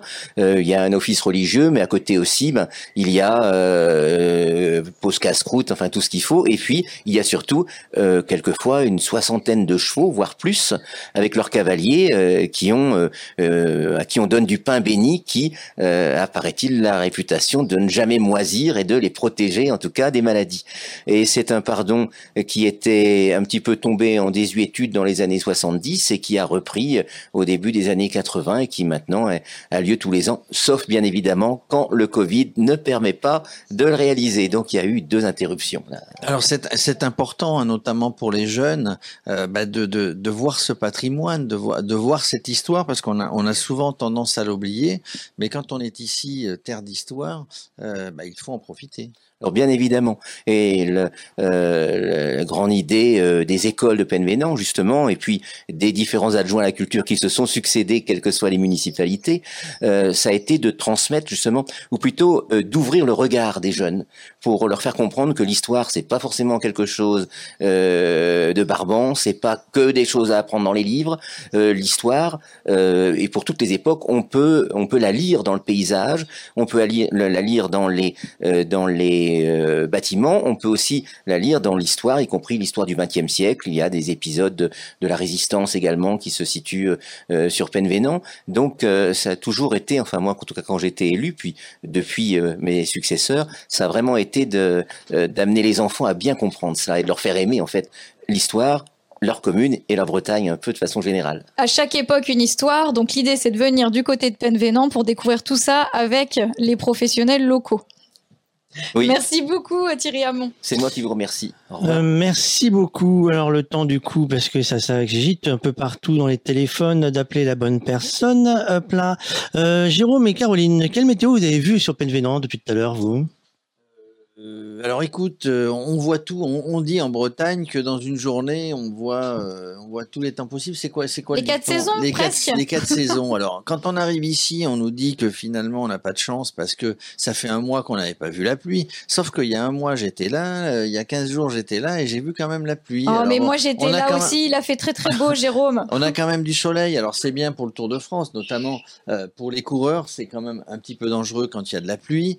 Pour les hélicoptères qui doivent filmer si, si le plafond est trop bas. Mais globalement, euh, Fabrice, on, a tous les temps aujourd'hui. En fait, mais c'est l'expression, c'est qu'il fait beau plusieurs fois par jour. C'est ça, exactement. J'espérais que vous le disiez simplement, c'est que la pluie, on l'a vu qu'une seule fois depuis, elle est partie. Euh, Jade, toi, euh, parce qu'on va retrouver Jade de l'équipe de Media Pitchoun. Jade, quelle météo tu as où tu es? Alors justement, on a eu plusieurs météos effectivement. On est passé par la pluie, alors le crachin, la grosse averse et puis euh, la grosse ensoleillée. Donc en fait, euh, voilà, on est totalement d'accord avec vous. Ici en Bretagne, il fait beau euh, plusieurs fois par jour. alors aujourd'hui, c'est quoi le portrait du jour? Dis-nous tout. Alors aujourd'hui, je suis avec Amina. Amina, t'as quel âge? 11 ans, c'est ça? Alors Amina qui va vous présenter le stagiaire, donc qui est en ce moment stagiaire avec Agnès Gouja, donc responsable collectivité. Alors, on a qui avec toi pour euh, nous parler de tout ça hein? Tout c'est Amina. Salut Amina. Bonjour. Bonjour, comment ça s'est passé alors? Dis-nous tout. Ben, ça s'est très bien passé et j'ai adoré. Alors, tu as posé tes questions. Explique-moi, comment ça s'est passé alors du coup? Euh, Oui, j'ai posé des questions et euh, ben, ça s'est bien passé. Tu veux pas me dire quelles questions t'as posées alors? C'est top secret? Oui. Ben, j'ai posé comment il s'appelait, donc il s'appelle Alessandro Gaudier. Il est stagiaire en relation euh, sur les collectivités. Donc euh, les collectivités, c'est euh, c'est ceux qui concernent les villes sur le Tour de France. Donc les villes de départ, les villes d'arrivée et les villes passées par le Tour. Et il m'a dit que au début c'était très compliqué car il y avait plein de choses à retenir et que ben, il y avait le maire, il y avait euh, des élus, etc., des députés. Euh, et après, ben, il a dit qu'il aimait bien, il adorait ce travail car il, euh, car c'est sur le tour et le tour c'est sa, c'est sa passion. Bon, bah, écoute, on va te souhaiter une bonne après-midi. Alors du coup, ça se passe bien. Il fait. euh, vous avez eu le temps de récupérer des goodies, tu sais, les petits cadeaux qu'ils donnent sur la caravane? Ah euh, oui, j'ai j'ai récupéré ben, des bobs, j'ai pris des bonbons, des trucs comme ça. Bon, bah écoute, euh, bon après-midi. Merci Jade. On, on te retrouve demain. Vous, vous serez où demain? Vous savez déjà où vous serez? C'est ça, on se retrouve demain et puis euh, on vous présentera donc euh, le métier de flécheur sur le Tour de France. Et puis euh, voilà, un nouvel incontournable du Tour. Merci beaucoup Jade. On se retrouve demain. Bon après-midi à vous. Nous. Bon après-midi à vous. On va en profiter nous pour faire un point course.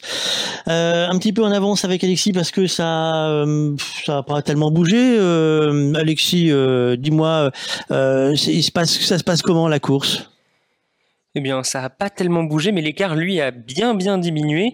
Euh, il est désormais d'une minute 45. Il a perdu une minute, mais ça s'explique assez facilement puisque derrière, dans le peloton, on a activé à l'approche du sprint intermédiaire qui était situé à Ploua. Euh, à l'avant, c'est Edouard Teuns, le coureur belge de l'équipe Trek Segafredo qui a pris la prime plus que les points. Euh, donc, c'est 20 points pour lui, mais surtout 1500 euros pour son équipe. Euh, derrière, dans le peloton, on se battait pour la septième place euh, du sprint. Euh, ça valait donc 9 points. Et comme hier, c'est Caleb Ewan qui a pris les points du sprint. Ça lui fait donc 26 points. Il est quatrième pour l'instant au classement du maillot vert. Euh, derrière lui, sont arrivés Mark Cavendish et Jasper Philipsen. Et puis derrière, euh, Desmar et Boigny font 5 et 4 points. Euh, Michael Matthews, qui euh, lui est deuxième du classement du maillot vert pour l'instant, a pris 2 points. Il est donc 5 points derrière Julien Alaphilippe, ce qui fait qu'il va être obligé de terminer devant Julien Alaphilippe hein, s'il veut prendre le maillot vert aujourd'hui à Mur de Bretagne. Jean-Louis qui est en train de, de bricoler pour essayer d'avoir un meilleur son à, à écouter. Je, te vois bricoler. euh, On a des journées galères comme ça. Nous, c'en est une. Je t'avoue honnêtement que c'en est une. euh, je, te l'avoue qu'il y a des journées plus. Tu sais, on en a connu des comme ça, des, des, journées où on se dit mais qu'est-ce qui se passe? Qu'est-ce que j'ai dit ce matin? Qu'est-ce que j'ai fait pour que tout me tombe dessus comme ça? T'en as connu également. Euh, D'ailleurs, en parlant de, de, de journées comme ça galères, t'en as une en mémoire dans ta carrière d'une journée où tu te dis mais c'est pas possible les gars, euh, je vous laisse, je vais rentrer, je vais faire une sieste, c'est plus possible.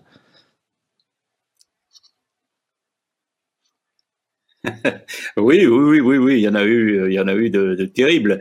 Euh, ben, le Tour de France, je crois que je parlais hier du Tour de France 96, je, crois, c'est souvenirs sont bons, qui, était parti d'Hertogenbosch, euh, où mes affaires ont, ont moisi dans le sac. Euh, j'étais je couvrais le tour à ce moment-là sur la moto et j'avais pas le temps de d'ouvrir mon sac tous les soirs à l'hôtel. On rentrait très très tard. C'était à l'époque où on chassait encore les cabines téléphoniques pour faire les flashs horaires. Donc on n'avait pas d'avion relais à l'époque et, donc le soir on arrivait à l'hôtel, on était éreinté et, vraiment on prenait le la, la, la première, le premier t-shirt qui nous tombait sous la main. Et euh, au bout de, de une dizaine de jours, euh, je sentais qu'il y avait une drôle d'odeur dans le sac et, le- et les affaires étaient moisies dans le sac tellement il y a eu d'humidité. Et je crois qu'on n'a pas eu, je crois qu'on a eu une matinée sans pluie euh, sur ce tour 96. Euh, ça, c'était une, une vraie galère. Et puis les galères techniques, là, je te laisse en parler parce que euh, entre les gens dans le l'espace technique qui se prennent les pieds dans les câbles, euh, dans les paquets de câbles, qui arrachent un- une fiche qu'il faut tracer pour aller pour aller pour aller se reconnecter, etc., etc. Des galères, il y en a, il y en a toujours sur le Tour de France. C'est rare d'avoir un Tour de France sans aucune, aucune galère. Et une autre galère dont je me souviens, c'est le cadre d'une moto qui a cassé. Et donc, euh, j'étais plus aligné avec mon pilote, si tu veux. J'avais, lui était à droite sur la moto et moi j'étais à gauche. La moto, elle était en 8. Et on a fini l'étape comme ça, une étape qui se terminait à Saran d'ailleurs, euh, en Corrèze, et assez angoissant. Voilà des petites, euh, des petites anecdotes. Mais enfin, généralement, ça se passe, euh, ça se passe bien et ça fait surtout de très bons souvenirs. Alors tu veux dire que les galères font les meilleurs souvenirs, c'est ça? C'est on se rappelle que du barbecue qui a pris feu et pas du barbecue qui s'est bien passé en fait, c'est ça que tu veux dire.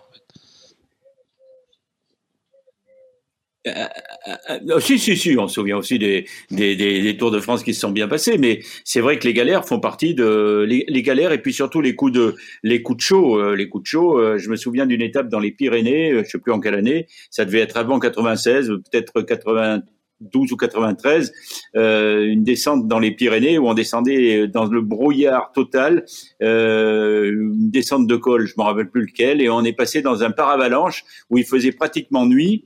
Et nous, on descendait avec la moto, on prenait de l'avance pour aller. euh, Il y avait deux coureurs échappés, dont un espagnol, Jiménez, je crois, et et on a pris un peu d'avance et on roulait vraiment vite. On est rentré dans ce, ce tunnel par avalanche qui était très sombre. Il pleuvait, il tombait des cordes et, et nous on descendait et un troupeau de vaches montait à l'intérieur du à l'intérieur du, du truc. Et là j'ai j'ai dit on peut pas passer, c'est pas possible. Et mon pilote qui était un, excellent pilote, un acrobate, a réussi malgré les deux roues de la moto bloquées à passer entre les vaches et on a on n'a rien touché et on s'est arrêté juste après ce paravalanche pendant euh, cinq bonnes minutes, peut-être même plus, euh, pour euh, pour décompresser. Et je crois que c'est le jour où j'ai, euh, vais employer un mot cru pour que tout le monde comprenne, où j'ai pissé le plus longtemps. Eh ben écoute, je vais te laisser avec cette, euh, cette image douce et euh, en tête. On te retrouve tout à l'heure. C'est le point course.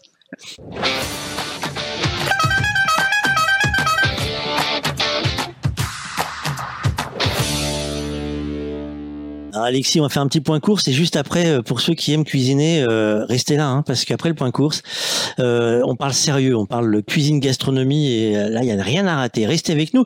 Vous êtes toujours à l'écoute de radiocycletour.fr. Alexis, ça donne quoi la course du jour? Eh bien, ça donne qu'il pleut. Il s'est remis à pleuvoir à grosses gouttes sur la route du Tour de France au moment où les coureurs euh, étaient dans la zone de ravitaillement. Zone de ravitaillement qui était placée aujourd'hui au milieu de l'étape. On a fait euh, la moitié euh, aujourd'hui. Les coureurs sont donc partis à 13h22, euh, 43 km heure de moyenne dans la première heure, 41 dans la deuxième. Voilà, ça roule, ça roule à une allure respectable dans le peloton. C'est toujours les coéquipiers de Julien Alaphilippe qui emmènent le peloton. L'écart a chuté 1 minute 19 d'avance pour les six hommes de tête, toujours les mêmes depuis le départ. Edouard Teuns, Ide Scaling, Anthony Perez, Simon Clark, Jérémy Cabot et Jonas Kor. La prochaine difficulté, ce sera la côte de Pordic dans une dizaine de kilomètres. Merci Alexis, on te retrouve tout à l'heure. Et nous, on attaque le défi de la recette. Hein, de cycle tour.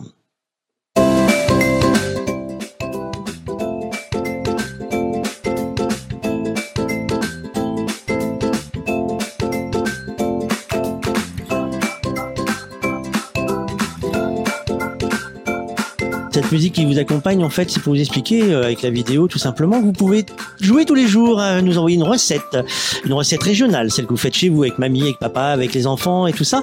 Une recette à envoyer, euh, une petite photo hop, à défi@radiocyclotour.fr, défi@radiocyclotour.fr. Euh, tout simplement, euh, d'ailleurs, il faudra qu'on mette le bon fichier vidéo parce que c'est toujours pas la bonne. Elle va nous couper net. Vous allez voir, attention, 3, 2, 1, le son va faire plouf. Ah non, c'est la bonne, sauf que c'est mieux déjà. On, on s'est amélioré ce matin, dites donc. Euh, et défi recette, il est accompagné par l'association Les Enfants Cuisine euh, qui euh, travaille pour euh, apprendre à- euh, aux enfants à, à bien manger, euh, le bon manger et, et de savoir ce que c'est que les, les produits, comment ça se déroule et autres.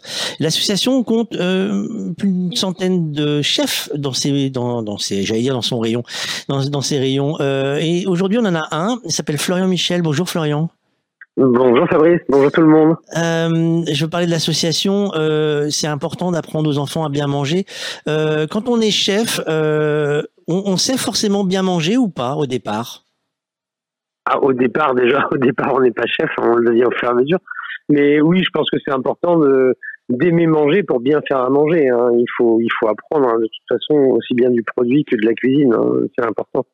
Donc ça part dès, les produits euh, de- des champs, on va dire. Alors euh, la Bretagne, c'est connu pour plein de choses. On a parlé des fraises de Plougastel hier. On, pourrait parler d'artichaut. On pourrait parler des tas de choses. Euh, avec toi aujourd'hui, on va faire. on, va parler de quoi Dis-moi tout? Eh ben, on peut parler pour changer un petit peu des, produits de la mer, puisque la Bretagne a l'avantage aussi d'avoir une grande côte, donc on a énormément de produits provenant de la mer. Ça c'est bien. Alors du coup, il y a un truc local qui, se cuisine plus que les autres euh, dans, notre région ici là? Non, pas particulièrement. Il y a beaucoup de produits, mais on peut parler de la Saint-Jacques, puisque la Saint-Jacques, c'est quand même un produit typique. euh, euh, à Saint-Brieuc, dans les Côtes d'Armor, on a quand même euh, une des plus grosses productions de Saint-Jacques euh, de France. Alors, euh, les coquilles Saint-Jacques, moi je les connais surtout à Noël, vous savez, quand on a des trucs qui sont surgelés, qu'on a acheté à, dans les magasins, où c'est une coquille qui est livrée et euh, c'est il y a une crème dedans. C'est pas ça une coquille Saint-Jacques. Ça ressemble à quoi quand c'est quand c'est frais une coquille Saint-Jacques? Aïe, aïe, aïe. Déjà, j'ai envie de dire, comme c'est à Noël, on l'achète fraîche parce que c'est la pleine saison. Ah bah j'ai dit que j'étais pas forcément doué sur la cuisine. Hein. Alors, c'est la pleine saison. Ça ressemble à quoi? Bah, C'est un, c'est un coquillage hein, bi- bivalve, donc c'est une, coquille. hein, on, le connaît sous la forme de, pour Saint-Jacques de Compostelle aussi. Hein, c'est une, une coquille bivalve, donc elle est arrondie sur le dessous, très plate sur le dessus, avec une noix à l'intérieur. Très fréquemment, il y a du corail et puis euh, et puis euh, il y a la belle noix surtout, qui est l'élément principal. Alors qu'est-ce que tu nous proposes comme recette sur la coquille Saint-Jacques, dis-moi? Bah écoutez, on va partir sur une recette très très simple. hein. Euh, euh, L'avantage de la Saint-Jacques, c'est qu'elle se mange aussi bien crue que cuite. Euh, euh, ça peut être très délicieux, euh, juste coupé en carpaccio avec un petit filet de citron et puis un filet d'huile, d'olive. Mais là, je vais vous proposer une recette avec des légumes. Donc c'est tout simple. On prend des coquilles Saint-Jacques fraîches, on les ouvre, on dégage la barbe, on dégage le corail, on garde vraiment que la noix. On nettoie bien la coquille. Euh, on réserve ça de côté. On va prendre euh, juste des carottes et des poireaux. On va tailler en. Alors je vais poser une question bête, ça veut dire quoi réserver ça de côté? Eh ben, on, on met tout simplement de côté en attendant de continuer la préparation. En fait, on reviendra. Ah, c'est vraiment, c'est vraiment mot, mot pour mot, quoi. C'est, on met Mot ça dans la réserve et puis on vient chercher quand on en aura besoin. C'est ça. On va mettre ça au frais. Plus, on va mettre la, la noix au frais et les coquilles, on va les laisser à l'extérieur, hein, qu'on aura bien nettoyé pour enlever le sable. Et puis pendant ce temps-là, on va prendre des, des carottes et des poireaux qu'on va tailler en, ju- en julienne, donc en, fi, en fines lamelles. On va mettre beaucoup de beurre parce que le beurre, on aime ça en Bretagne, hein, forcément. Euh, Le gras, c'est la vie. Alors, alors, attends, alors, alors, question bête, mais là c'est pareil, je crois que les, les, les puristes vont se fâcher. Euh, beurre demi-sel ou beurre doux? Bah, c'est quoi le beurre doux? Non, on il y a un mettra vrai- du beurre il y a- demi-sel. Il y a un vrai, il y a un vrai débat dans la cuisine sur le beurre doux et le beurre demi-sel où c'est euh, euh, parce que en fait, suivant les régions, on a donc la même recette, mais on va pas mettre le même beurre, si j'ai bien compris. C'est ça, tout à fait. Alors c'est vrai que nous ici, on va pas s'embêter, on va mettre que du beurre de micelle. Moi, à titre personnel, que ce soit même dans la pâtisserie, je mets du beurre de micelle. Est un Il faut adapter du coup sa recette à mettre moins de sel ou pas? Oui, éventuellement, oui, il faut l'adapter, hein, mais euh, le sel, c'est un exauceur de goût en général. Donc, euh, euh, pour les gens qui n'osent pas trop assaisonner, euh, c'est bien d'utiliser du beurre de micelle parce que justement, il y aura le côté, euh, il y aura pas le côté trop salé, mais il y aura le côté exauceur de goût du produit. Donc, c'est important d'utiliser ce sel-là. Après, si on a du beurre doux, c'est pas grave, on rajoute du sel. Hein. C'est bizarre, je me voyais pas rajouter du sel avec le sur le beurre doux, tu sais, c'est euh, c'est enfin c'est bizarre, c'est mais j'y penserai. Non, je je, ah, je souris messieurs, je souris parce que je vois les yeux de mes camarades autour du plateau que tu ne vois pas toi, mais ils me regardent en disant bah là là là là le petit joueur de cuisine. Euh, donc du coup après tout ça, on, on a on a rajouté le beurre, qu'est-ce qui se passe? Donc, on va mettre du beurre dans une sauteuse, une poêle, enfin plutôt une sauteuse, et on va mettre notre julienne de légumes dedans, à, à étuver un petit moment pour qu'elle se gorge vraiment de beurre, cette julienne de légumes. On va toujours, de toute façon, toujours, c'est le principe d'un cuisinier, c'est on va goûter, on va rectifier l'assaisonnement. Si c'est pas assez salé, on rajoute une pincée de sel, on va rajouter une pincée de poivre, mais on va faire étuver ces, ces, ces légumes-là, qui soient bien gorgés de beurre. Et en fait, on va les mettre dans la, dans la coque euh, bombée, de la, dans la coque basse de la, de la Saint-Jacques. On va napper euh, une partie de ces légumes. On va reposer les noix de Saint-Jacques dedans. Donc, on peut en mettre une, deux, deux, c'est bien. Et on va complètement refermer cette coquille avec le, le coquillage supérieur, la valve supérieure plate. hein. On va la remettre dessus et en fait, on va la fermer pour l'étanchéifier avec de la pâte feuilletée. Alors la pâte feuilletée, c'est pareil. Si on sait pas trop la faire, on l'achète pas forcément non plus surgelée. On appelle le boulanger du coin. il, il en pro- il en fait forcément le boulanger du coin? En général, oui. Hein. Si c'est un, un bon artisan boulanger, vous n'hésitez pas. hein, il vous en fera, il vous, il vous le vendra au poids et puis euh, et puis ce sera quand même nettement meilleur. Je, je t'avoue que je n'avais jamais pensé à ça, à aller voir le boulanger pour avoir ça. Eh ben, faut pas hésiter. Faut pas hésiter parce que souvent la pâte feuilletée surgelée, euh, les matières grasses. Nous, en, cuisine, ce qui est important, c'est d'abord le produit. Le produit, avec un bon produit, on fait de la bonne cuisine. Et euh, l'industriel va forcément jouer sur le côté économique, donc il va jouer sur la qualité du produit de base. Euh, on va se retrouver avec de la pâte feuilletée où il y a souvent de la margarine dedans, une matière grasse qui est un peu bas de gamme. Le boulanger, si c'est un bon artisan, il va, il va avoir du bon produit. Vous allez la payer un tout petit peu plus cher, mais ça, ça vous, Comme ça, vous la faites pas, vous gagnez du temps et vous avez un produit de qualité. Alors, du coup, on en est où là dans notre recette? Donc, on a mis dans notre Saint-Jacques la julienne de légumes, les noix, on a refermé cette Saint-Jacques avec le coquillage d'origine, et on va lutter, va, on va fermer complètement cette Saint-Jacques pour qu'elle soit hermétiquement fermée avec de la pâte feuilletée. Un petit coup de dorure sur la pâte feuilletée pour la couleur, pour la présentation, et on va mettre ça au four, dans un four à à 160, 180 degrés, 180 degrés idéalement, suivant le four qu'on a chez nous. On va mettre ça pendant 22, 23 minutes, le temps que le feuilletage cuise. Et en fait, ce qui va faire que la, la, la noix de Saint-Jacques, à l'intérieur, elle va cuire aussi à l'étuvée, elle va être confite par les légumes et le beurre, en fait. Le beurre des légumes va confire la noix. Et euh, ça va faire un, un intermédiaire, donc une Saint-Jacques qui sera bien cuite. C'est vrai que les, les puristes vont dire, on l'aime bien nacrée, on l'aime bien juste en aller-retour. Là, elle sera bien cuite, mais elle va être confite. Ça va lui donner une saveur totalement différente, mais qui est très très intéressante aussi. D'accord.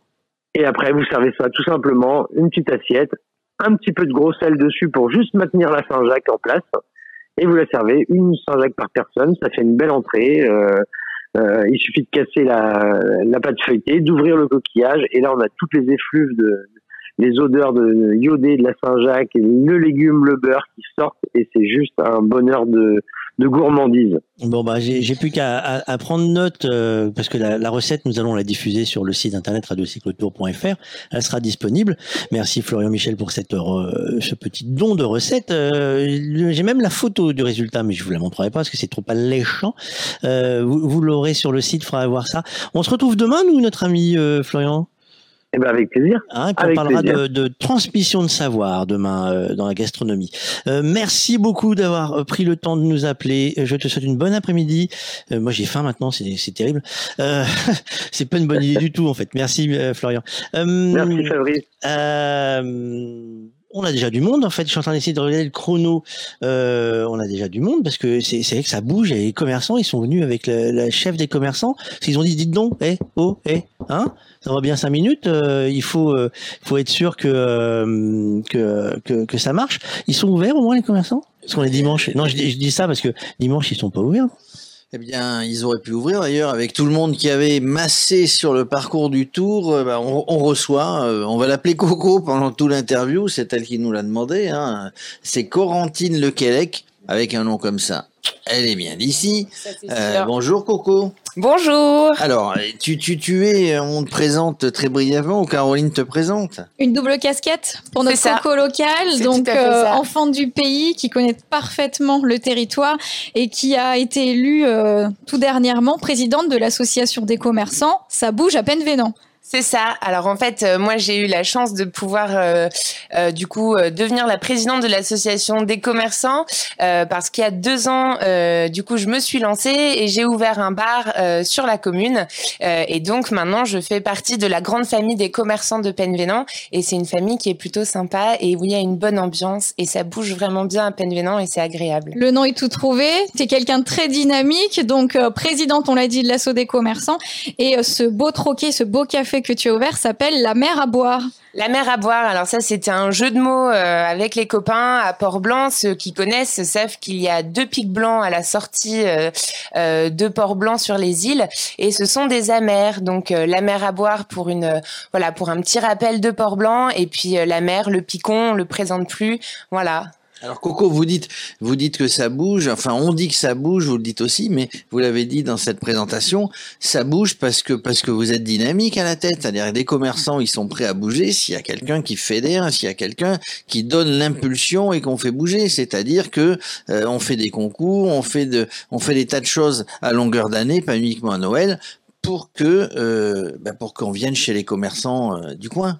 Alors c'est vrai qu'il y a une proposition euh, commerciale qui est euh, très importante sur Penvénan. C'est euh, c'est vraiment euh, très sympa. On peut trouver euh, de la nourriture, du bricolage, des cafés très sympas, euh, des coiffeurs et j'en passe. Et c'est vrai qu'avec l'asso, on essaye vraiment toujours de, de, de mettre ça en avant et, et puis d'organiser des choses pour pour Penvénan.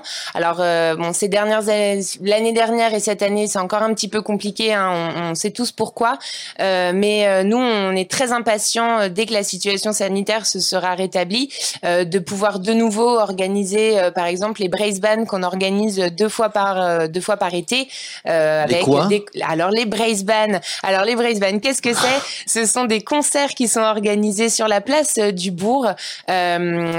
Et où on propose euh, des galettes saucisses, euh, une buvette, et c'est des moments très sympas où euh, nous, en tant que commerçants, on peut aussi retrouver nos clients en dehors de nos boutiques et, euh, et, voilà, les, rencontrer, échanger avec eux, et c'est vraiment des moments qu'on apprécie et qu'on a hâte de pouvoir re- re- refaire. Des clients, mais parfois bien plus, parce qu'il y a des liens qui se créent, j'ai l'impression, avec toutes les générations finalement qui fréquentent les commerces. C'est ça. Alors euh, sur euh, sur Penvenant, euh, c'est vrai que on a euh, des plus jeunes et des plus âgés. Euh, moi au bistrot, j'ai vraiment réussi à, à, à vraiment mettre tout le monde d'accord là-dessus.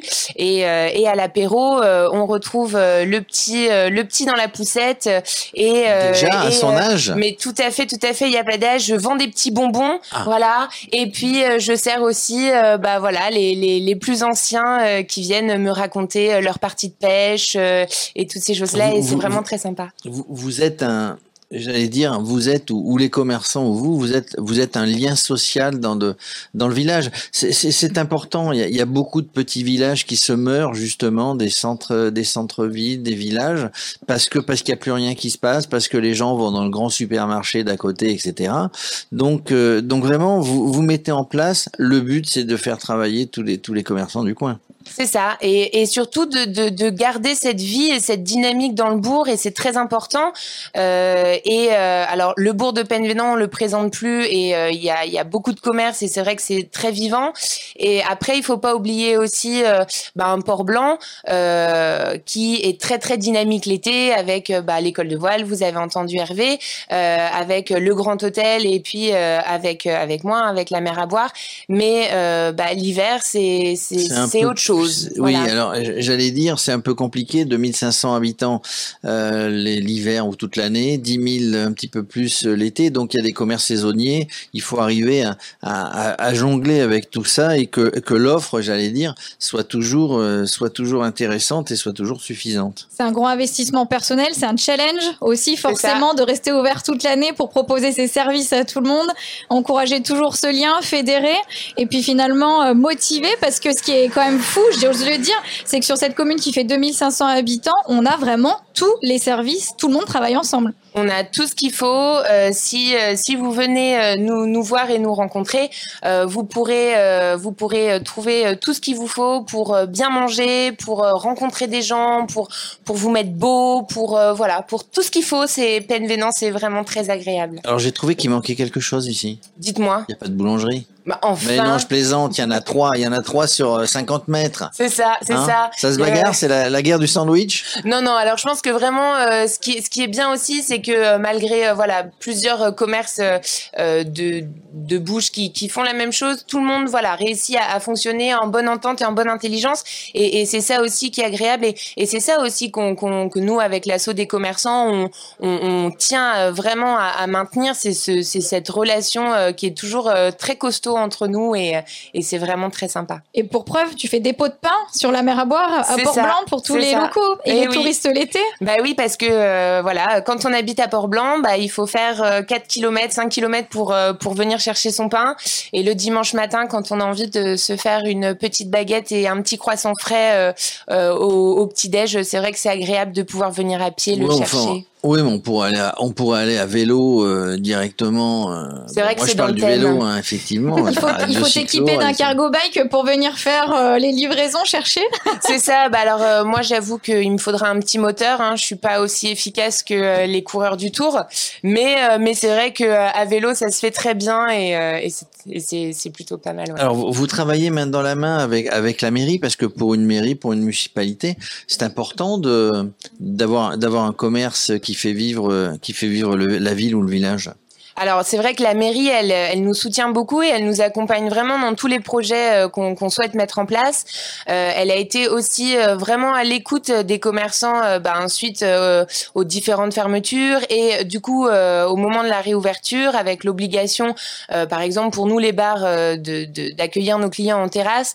la mairie a vraiment été vraiment très sympa avec ça en nous autorisant à installer aussi des terrasses sur la rue, sur la place, sur la place de l'église et, et, quand on organise des braise ou voilà quand on veut mettre des choses en place, on a toujours l'appui et le soutien de la mairie et c'est vrai que ça c'est c'est plutôt pas mal pour nous. Il y, en a des choses qui s'organisent. Moi j'avais alors Brisbane je connaissais pas, je connaissais le Festnos. Ça existe encore ça? Vous organisez des trucs comme ça vous par Ça existe bien sûr bien sûr. Alors nous effectivement sur les Brisbane on va être sur de la musique bah, effectivement hein, sur de la musique bretonne et souvent voilà les gens aussi viennent au Brisbane pour pouvoir danser et, et pour pouvoir aussi écouter, euh, écouter la musique qui fait aussi la fierté du coin. Alors merci Coco. On va adhérer à l'association Ça bouge un peine Vénan et on sera au rendez-vous. Bravo pour toutes les initiatives. Merci beaucoup à vous. Merci. Eh ben, merci beaucoup. Alors, on va faire un petit point sur la course avec Alexis. Euh, ils sont passés une petite côtelette euh, parce que c'est quoi comme catégorie qu'ils viennent de franchir? Une côte de quatrième catégorie, la côte de Pordic. C'était surtout, c'était plus long que difficile. C'était 3 km d'ascension à 3,2% de moyenne. Euh, et alors là, pour les, pour ceux qui euh, aiment vraiment le vélo, c'est une très belle bataille hein, qu'on a vue entre euh, le coureur français Anthony Pérez qui veut conquérir ce maillot à poids et ID Scaling, le néerlandais, qui veut le défendre. Magnifique montée, des attaques et, et, un très beau sprint. Et c'est ID Scaling qui a pris le point au sommet de la côte. Il est donc premier avec 4 points. Anthony Pérez, lui, a 3 points il a encore l'occasion hein, d'aller chercher des points. Euh, la prochaine occasion, ce sera dans un peu moins de 10 km avec la côte de Saint-Brieuc. Le peloton, lui, continue de se rapprocher. 1 minute 13 d'avance pour les échappés. Euh, ça se réduit, mais euh, le peloton devrait arrêter de se rapprocher puisque ça devient dangereux après de se rapprocher trop. Et puis voilà, devant, on a quand même une grosse différence entre ID Scaling, Anthony Perez et Jonas Kor qui se sont totalement détachés de, de Simon Clark, Jérémy Cabot et Edward Qui eux ont lâché dans l'ascension. Donc voilà, s'il y a trois garçons qui peuvent aller plus loin aujourd'hui, c'est les trois qui ont essayé de jouer le sprint. Jean-Louis, dis-moi, toi qui as l'œil sur la course euh, depuis tout à l'heure, euh, ça donne quoi pour toi le, rythme d'aujourd'hui? Tu les sens fatigués? Tu les sens euh, bof bof? Tu les vois comment?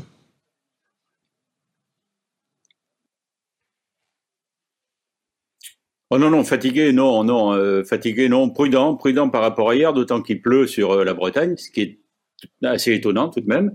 Et, et donc, euh, non, faire gaffe. Moi, je pense surtout, enfin, je regarde un peu les, les coureurs, je fais une petite revue d'effectifs là, surtout derrière. J'ai aperçu Chris Froome tout à l'heure. J'en ai vu quelques autres qui sont quand même pas mal couturés. Il y a pas mal de coureurs. Il y a bien une quarantaine de coureurs qui ont, qui ont, qui ont subi les conséquences de la chute d'hier. Enfin, les chutes d'hier. Celle de la première provoquée par une spectatrice et puis la deuxième provoquée par, par la course elle-même.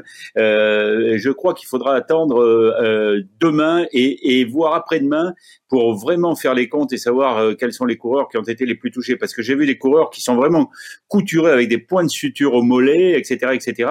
Donc aujourd'hui, ça va passer. Aujourd'hui, ça va passer parce qu'il fait pas très chaud. Euh, il y a de la pluie, ça roule pour l'instant tranquillement. Il y a des échappées devant, donc euh, le peloton, les gros bras derrière temporisent pour pas pour pas justement ouvrir la course avant les 20 derniers kilomètres, disons, avant que les équipes de, de sprinters se mettent en marche pour leur pour leur homme rapide, pour leur pour leur euh, leader ou, leur euh, sprinter maison. Mais euh, non, non, c'est une course qui est normale. Deuxième jour de course. La première a quand même été marquée. J'ai regardé un peu dans les archives. Et, et, effectivement, il faut remonter à, à, quelques années. Si on accepte l'année dernière à Nice où il pleuvait euh, où il avait plu le, la veille du départ et le jour du départ, il n'avait pas plu à Nice depuis trois mois, donc c'était une véritable patinoire. Si on accepte euh, cette, euh, cette année passée, euh, il faut remonter, je crois, à 96 ou 97 pour voir une, une, une, telle hécatombe dès le premier jour. Hein. alors il y a eu des abandons, mais il y a aussi des coureurs qui sont touchés. Il faudra faire les comptes. Encore une fois, les blessures, c'est ce que je t'expliquais hier.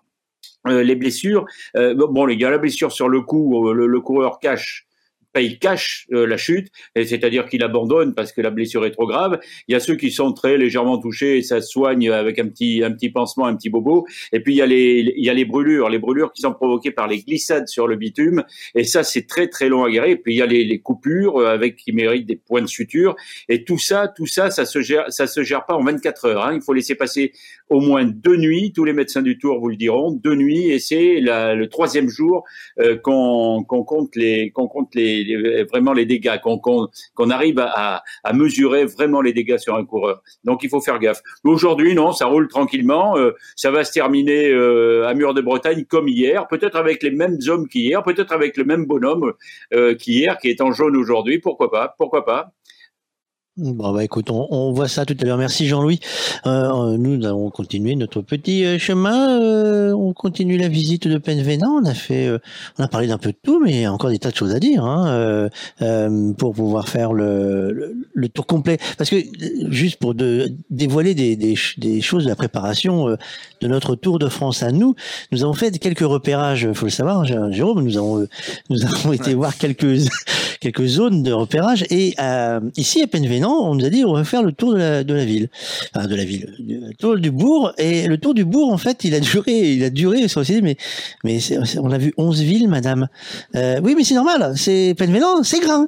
Euh, oui, c'est grand, mais c'est grand, grand c'est grand, grand quand même. Hein, parce qu'en fait, on a vu la mer à marée basse en temps pour le retour de voir la mer à marée haute. Pour vous donner un peu le, le, temps de la balade. Messieurs dames, on a qui avec nous? Eh ben, on a, on a. Alors, ça va te plaire. Parce, ah, parce que le reste, ça va pas plus, tu crois Si, mais là encore plus. Parce que tout, tout, tout, tout, à l'heure, nous avons parlé avec Coco, la responsable, la présidente de l'association des commerçants, de tous les commerçants. Et parmi les commerçants, il y, il y a une boutique qui va te plaire, ça s'appelle Fromage et Vin. Je sais que tu as, je sais que tu es avec modération, euh, en tout cas pour le fromage, euh, mais euh, donc ça va te plaire. On reçoit, on reçoit euh, Magali et Arnoux. Bonjour Magali. Bonjour. Et Magali, il y a un an et demi, elle a créé cette boutique euh, vin et fromage sur. Elle est, avec, une amie, deux amies d'enfance. Vous avez changé complètement de métier. Vous étiez aide-soignante. Oui. Tout à Alors j'aimerais bien savoir comment on passe de aide-soignante à vendeuse de vin et fromage. Vous avez fait, vous avez, vous avez été faire des cours, etc. Et vous avez monté ce, ce, ce, ce magnifique, euh, ce magnifique magasin. Nous avons goûté votre plateau hier soir. C'était fameux. Alors comment on passe, euh, comment on arrive à ce métier? Eh ben, euh, donc ma collègue Aurore et avait eu un coup de cœur pour la maison et euh, elle a voulu euh, ouvrir un commerce et euh, elle est tout simplement venue me chercher. C'était d'ailleurs à bicyclette qu'elle me l'a annoncé. C'était un signe. Et euh, elle m'a donné un petit temps de réflexion et puis je, je me suis lancée. Alors, mais vous avez vu la maison, mais c'était, c'était, on va monter un commerce. Vous ne saviez pas quoi On savait pas. Tout de suite, vous avez. Et euh, vu que quand on se fait euh, des soirées toutes euh, en, avec nos maris respectifs et nos petites familles, ben euh, nous, nos soirées, c'était fromage et vin. Donc voilà, ça n'a pas été. Ça n'a pas été compliqué de trouver. Ça n'existait pas ici. Non, donc vous c'est avez... une création. Alors ça se marie bien, évidemment, le Oui, fromage tout à et fait. le vin. Mais vous aviez l'habitude de goûter. Par contre, vous ne connaissez pas forcément. Donc vous êtes parti à Paris pour apprendre un petit peu ce métier, ou en tout cas tous les fromages. Dieu sait s'il y a des fromages en France, et Dieu Ah oui. sait s'il y a du vin. Alors, on s'est, déjà, on s'est bien fait entourer, bien accompagné. Euh, on a fait des formations obligatoires euh, pour pouvoir ouvrir un commerce en normes sanitaires, tout ça, sur Paris. Et puis, de nous-mêmes, on est parti en stage. Donc, on a trouvé une fromagerie sur Paris, dans le 12e arrondissement. Et voilà. Vous alliez tous les matins à bicyclette Tout à avec fait. une On est allé- application. Vous Avec m'avez hein. C'était euh, C'était euh, vraiment dans les, les les, campagnards de la ville. Franchement, c'était vraiment ça parce que on s'est retrouvés à, à- vous savez, ici, euh, ça n'existe pas en fait, et on s'est retrouvés à télécharger des applications pour pouvoir tro- tro- trouver un vélo parce qu'on était en pleine période de grève euh, SNCF, donc les métros, tout ça. Vous êtes parti à. Paris à vélo? Non. Ah bon, d'accord. En blablacar. Ah.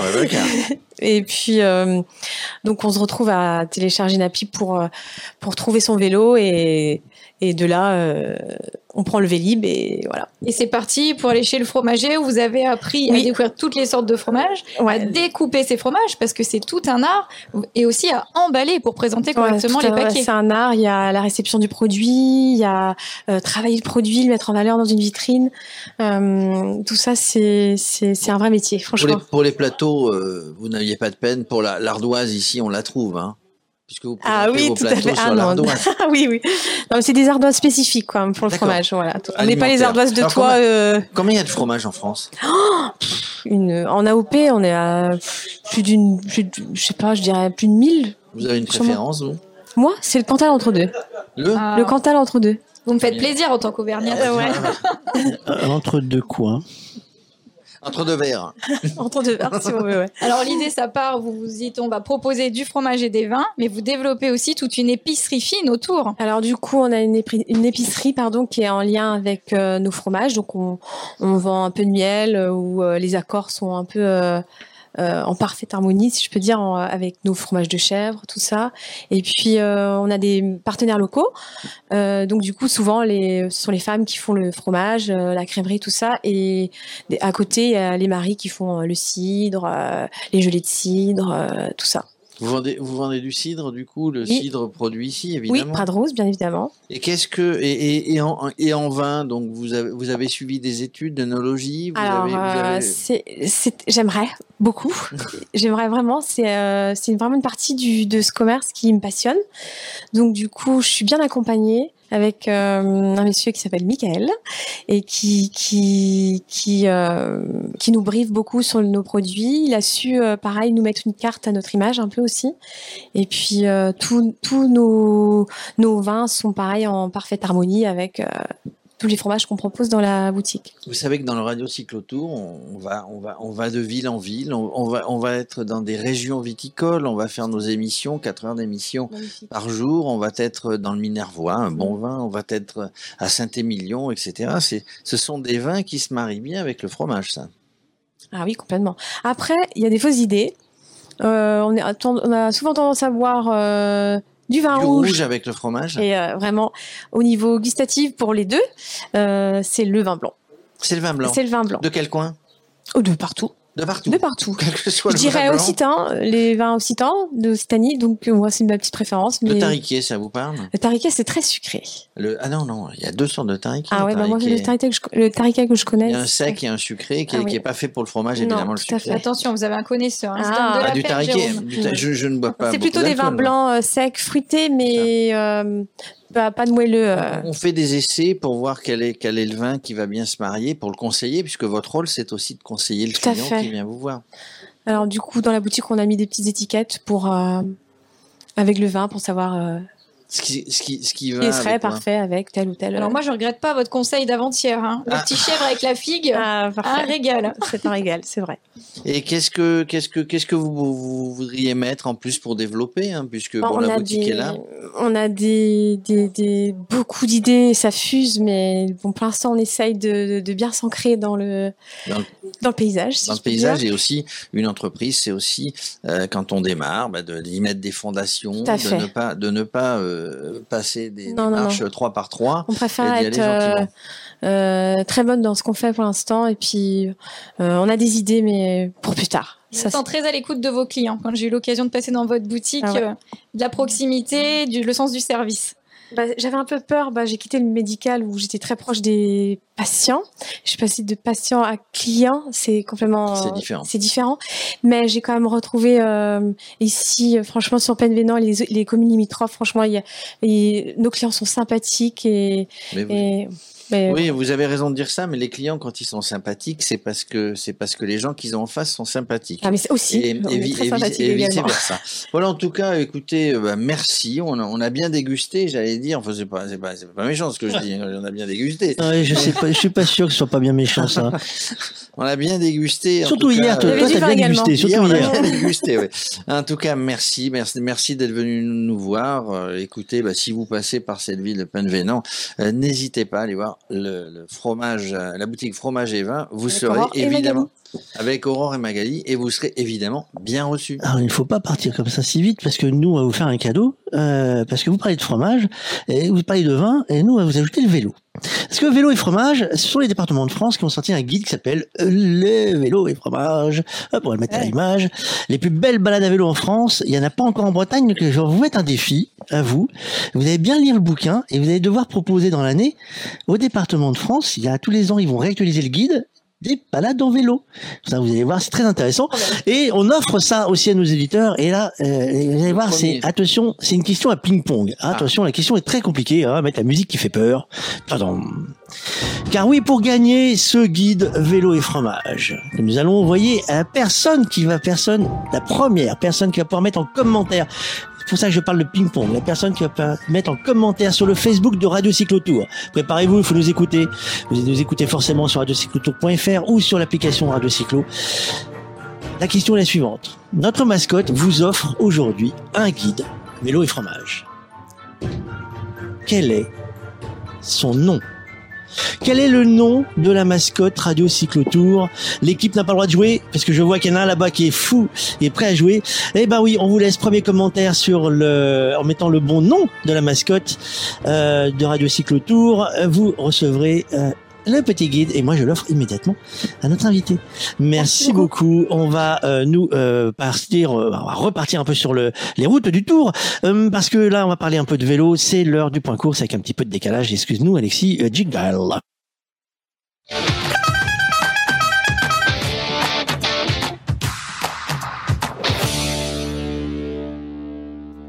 Alors forcément, il y a eu de la montagne, il y a eu un peu de course, ça s'agite un peu, ça bouge dans tous les sens. Il faut qu'on fasse le point. Alexis, dis-moi tout. Eh bien, l'échappée n'est plus, ou en tout cas n'est plus dans sa forme initiale. Euh, je vous le rappelle, on avait six hommes en tête Edward Tuns, Jérémy Cabot, Jonas Kork, Simon Clark, Ide Skelling et Anthony Perez. Et Anthony Perez, le français de la Cofidis, il s'est fait avoir exactement comme hier. Il a laissé partir l'échappée devant. Il est piégé. Il va se faire reprendre euh, à l'instant par le peloton en compagnie d'Ide Skelling qui euh, l'a accompagné. Ils se sont enterrés tous les deux alors que Edward Tuns, le belge de l'équipe Trek Segafredo, a attaqué devant. Il est tout seul hein, pour l'instant. Le belge Jérémy Cabot, le français de Total Energy, euh, pointe un peu moins de 10 secondes derrière lui. Euh, donc euh, voilà, c'est une situation qui a éclaté en tête de course. On n'a plus qu'un homme et deux qui essayent de le rattraper. C'est fini en revanche pour Simon Clark qui a chuté hein, dans, une descente. Rien de grave, une petite glissade, mais il a chuté, donc il a perdu du temps. Et Ide Skelling et Anthony Perez vont se faire reprendre par le peloton à l'instant. Voilà, c'est terminé pour l'échappée comme on l'a vu tout à l'heure.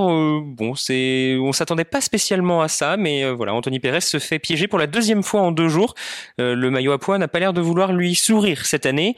Et puis sinon, dans le peloton, euh, petit changement de physionomie. On a replacé les leaders. On a vu euh, les coureurs de la Groupama FDJ replacer David Godu à l'avant. C'est le cas aussi de la formation Bike Exchange qui a replacé le maillot vert, Michael Matthews à l'avant. Peut-être qu'on craint un petit peu les chutes. Merci Alexis. Nous avons de l'activité pour ceux qui regardent les images. vous voyez bien que ça bouge dans tous les sens dans le studio, dans plan large qui a été maquillé. Il clignote. c'est bien du livre. Alors pour ceux qui, euh, on a eu un message de puriste euh, et on m'a dit euh, effectivement. Donc on, on- on va donner un, un, petit, euh, un- glisser un petit mot à Michael qui euh, demain nous mettra non pas euh, live mais en direct à la place dans l'image. Merci Alexis, on te retrouve tout à l'heure. On va accueillir notre nouvel invité, Jérôme et Caroline. Qui avons-nous? Attends, attends, attends, Jérôme, parce que là, Michael, il est, débordé. Lui aussi il reçoit des tas de messages. Il a tas de choses à faire, à faire en même temps. Et il a euh, l'image à nous changer et euh, bien sûr le micro à ouvrir comme il faut. Notre invité est donc. Notre invité est donc André le Pape dit. Ils ont tous des surnoms ici finalement. Bah, bonjour Dédé. Bonjour. Bah écoute, approche-toi du micro Dédé, hein, on va être familier du coup. approche-toi du micro et parle bien. On va parler, euh, on va parler. euh, Festival Caroline. de Bugueles euh, que Alors- votre association organise euh, chaque année. Alors c'est quoi du coup le festival de Bugueles? Euh, Le festival de Bugueles a été créé il y a donc une vingtaine d'années déjà, On, euh, donc en concomitance avec le festival des Champs de Marins de Paimpol. Euh, donc euh, c'est un festival qui a lieu tous les deux ans euh, dans une commune comme Penvenan qui a 2700 habitants et qui attire au festival à peu près entre 10 et 15 000 spe- spectateurs. Donc c'est un festival qui se déroule l'été L'été. Donc euh, c'est à peu près la troisième, euh, le troisième week-end de juillet. D'accord. Alors en quoi, en quoi consiste, si je veux venir au festival, c'est un festival de chant? C'est un, festival, si vous voulez, donc de, de la musique celtique et de la musique du monde. Orienté sur la musique du monde avec des grands artistes. hein. Euh, Je peux citer quelques-uns, euh, les pays. Euh, Donc, euh, on a eu donc Touré Kunder, on a eu Tiken Jafakoli, on a eu l'Espagne avec Carlos Nunes, avec Celta Cortos. Euh, l'Afrique du Sud avec le grand Johnny Clegg qui est venu à Bugueles. On a eu Boulevard Désert qui est actuellement en train de donc qui était euh, pas connu et qui était venu à Bugueles et qui est maintenant euh, de nord qui, qui monte de plus en plus au niveau de la variété française. Les Frérots de la Vega et Slimane le- la dernière fois donc c'était Slimane sur scène. Eh ben, dites-moi, c'est un sacré festival. Il y, a, il y a des sacrés fe- festivals de, de musique en Bretagne. hein. Moi, je connaissais les vieilles charrues. Ouais, alors euh, le festival de, donc de, de c'est l'Arc du Large, le festival de, de euh, donc qui, qui attire, je dis, entre 10, i- 10 et 15 000 spectateurs. Euh, nous avons donc euh, derrière tout ça une logistique très importante. hein. Il y a, nous faisons travailler euh, tous les commerces, euh, tous euh, les hôtels, l'hôtellerie, euh, tout ce qui se passe derrière, parce que c'est un festival international. hein. Euh, on a eu euh, ici euh, depuis euh, quelques années, on a eu des Hollandais, euh, on a eu des Italiens, on a eu des Russes, on a eu l'Afrique du Sud, on a eu l'Espagne, on a eu la Pologne, on a eu l'Écosse, on a eu l'Argentine, le Brésil et Cuba. On vient du monde entier. Alors, vous, vous- vous n'êtes pas. en- vous- va peut-être faire. vous êtes venu avec, avec votre collègue qui, qui, qui va nous parler aussi de l'association et De l'organisation. et de l'organisation, Oui, oui. parce que ça c'est important. Et puis euh, parce que c'est important à organiser, à mettre en place. Euh, Il y a du public. Vous avez dit 15 000 personnes euh, à l'année. Moi, je veux bien, je veux bien que Dany. Alors Dany Bricon, dit, dit Dany qui va prendre votre place, euh, Dédé. Euh, Dany, Dédé, voilà, vous êtes, on est tous là. Le maillot jaune de l'organisateur de, de festival. Euh, bonjour Dany. Oui, bonjour à vous. Alors c'est c'est compliqué d'organiser un festival. Hein. C'est très compliqué, su- surtout ces dernières années. Oui. Alors, si on, si on laisse tomber cette dernière année, euh, quoi qu'il arrive, quand on accueille 15 000 personnes sur qui viennent du monde entier, euh, c'est pas simple. Déjà, il faut, faut trouver l'artiste ou les artistes, et puis puis il faut faire venir les gens parce qu'économiquement, il faut équilibrer. Voilà. Donc, euh, pour préparer déjà ce festival, il faut pratiquement une année de travail. Euh, on est une équipe de 15 personnes qui s'occupent sur les gros chapitres. Et ensuite, derrière, eh ben, on est une équipe de bénévoles euh, de 200 personnes à peu près. Donc, euh, pour expliquer un petit peu, le festival se déroule à peu près sur une superficie de 3 hectares. On a à côté de ça un camping qui fait 7000 mètres carrés et puis euh, 4 hectares de parking. Voilà. Donc c'est en, bord de mer, en tout cas C'est en bord de la mer, en plein euh, air. c'est- En plein air. Bon, il y a un chapiteau pour la restauration. Autrement, C'est est- bien organisé, Voilà. du coup, c'est idéal pour organiser un festival de musique euh, pas loin, pas loin de la mer. euh, les gens, les gens sont contents, on est en vacances. Et vous avez tous pris des cours pour devenir bilingue, voire trilingue certainement? Vous parlez russe On commence. Qu'est-ce qui est le plus compliqué? C'est de, de, de, de pré- Bon, il faut faire venir, il y a toute la partie technique, évidemment. Euh, Euh, le plus fait- compliqué, c'est le choix des artistes. Euh, parce qu'on met énormément de temps à les trouver. Après, on a des désistements. Après, ça revient. Enfin, Et comment se passe la sélection justement? La sélection, euh, en fin de compte, on, on est en travail avec Jacques Guérin qui s'occupe aussi de, la préparation du bout du monde. Et donc, euh, c'est lui qui nous oriente un petit peu. Enfin, on fait nos choix et puis après, il nous oriente et il met en relation avec euh, les maisons de production. Voilà. Et, et- et de gérer donc 15 000 personnes qui viennent, euh, ça n'est pas simple. Bon, il y a le camping à côté, il y a les structures euh, d'accueil euh, touristique, on va dire. Et le grand Mais- hôtel qu'on va recevoir juste grand après hôtel qu'on d'ailleurs. va recevoir tout à l'heure. qui Mais, qui est partenaire, hein, voilà. mais du coup, ça, ça- ça n'est pas simple hein, de gérer 15 000 personnes qui arrivent, qui viennent, de faire tout ça dans la bonne humeur, euh, sans bagarre, sécurité, etc., etc. La restauration. Il y a un service de sécurité. hein, Évidemment, qui- on peut pas faire sans. Voilà. Oui. Donc ça, ça, ça vous, vous n'avez jamais eu de problème ici parce que tout est bien réglé, tout est bien ficelé. Euh, Ça y est, tout est bien ça ficelé. fait dix années euh, Alors. eh ben, qu'on on le met en place, donc on est habitué maintenant. Et vous parliez de 200 bénévoles. Oui. Ce sont des fidèles, j'imagine, Oui, dans la grande majorité? Oui, ce sont des fidèles. Des gens du coin? Des gens du coin, euh, principalement du coin. Oui. Il en faut. Alors la prochaine programmation, qu'est-ce qu'on peut annoncer avec vous? C'est secret? Euh, Il aura lieu cette année? Euh, en 2022. En 2022. Il, était programmé pour 2021 avec la pandémie, donc ça a été Alors. décalé à 2022. Bon, euh, on espère revoir les mêmes artistes pour l'année 2022. Et, Qui devaient venir en Qui 2021. devaient venir en 2021. Donc euh, les têtes d'affiche euh, de cette année qui seront programmées pour l'année prochaine, c'était entre autres euh, Claudio Capeo et Black M. Eh ben, dis donc, c'est Des grands noms. c'est- Des grands noms, une fois de plus. C'est une belle programmation. Est-ce que le public vous pousse à faire revenir des gens ou, ou vous avez pris la, la décision de ne jamais faire revenir quelqu'un et de et de et de et de d'avoir toujours d'avoir une programmation nouvelle Ah, il faut diversifier un petit peu.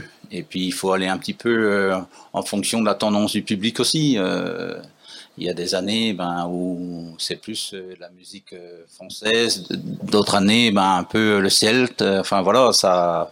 On, on ne mélange pas. En gros, c'est une Si, année. ça se vous mélange, pouvez ça se mélanger. mélange. C'est une, programme- une programmation éclectique, d'après ce que j'ai compris. Voilà, c'est cela. Et alors, dites-nous, pour juillet 2022, la billetterie ouvrira quand?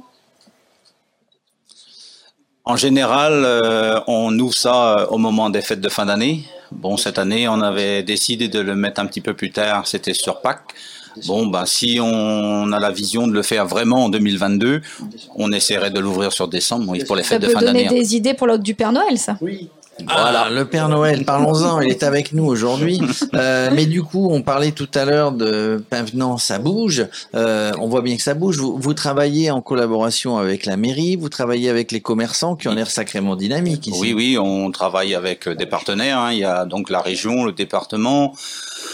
On travaille avec LTC, on travaille eh ben, avec euh, autrement ben, les gros commerces du, du coin. Bon, il y a les petits, mais il y a des gros partenaires quand même. On a les maraîchers d'Armor aussi, euh, une grosse coopérative de légumes à côté qui, euh, qui est partenaire aussi. Voilà. euh. On essaye de penser à tout le monde et entre autres, ben, je les remercie encore d'avance. Voilà, merci. Car- Caroline Fabrice, moi, ça me donne envie de, de venir au festival hein, en 2022. Bien sûr, on pense vous invite avec, avec grande joie. Alors, tu, toi, tu, tu, tu risques d'avoir un souci à la fin, la fin du tour. Tous les vendredis, maintenant, tu vas, tu vas marcher à Châtelain. Euh, si tu vas Je faire, tu vas faire, festivals. tu vas faire la balade du festival. Tu, tu vas avoir un planning à venir, toi. C'est mais merci, messieurs. Merci à vous, merci. C'est c'est ça. Mais oui, euh, tout à l'heure, on mettra un peu de musique. Vous allez voir, on va se mettre dans l'ambiance. Mais pour l'instant, on va se faire un petit tour euh, pour voir ce qui se passe dans la course. C'est le point course.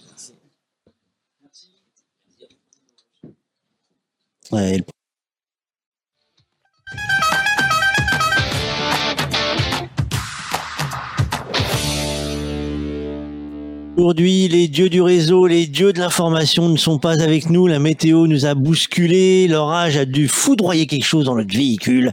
Ou je pense qu'il y a un mauvais esprit qui a dû mettre quelque chose dans un... Ça serait pas un bout de camembert de Jean-Louis Filk par hasard qui serait placé au fin fond d'une de nos caisses qui mettrait le bazar? Je pense qu'il est déjà mort de rire. Je pense que toi, Jean-Louis, tu nous as fait un petit coup comme ça. Tu nous as laissé, avoue que tu nous as laissé un truc dans le camion.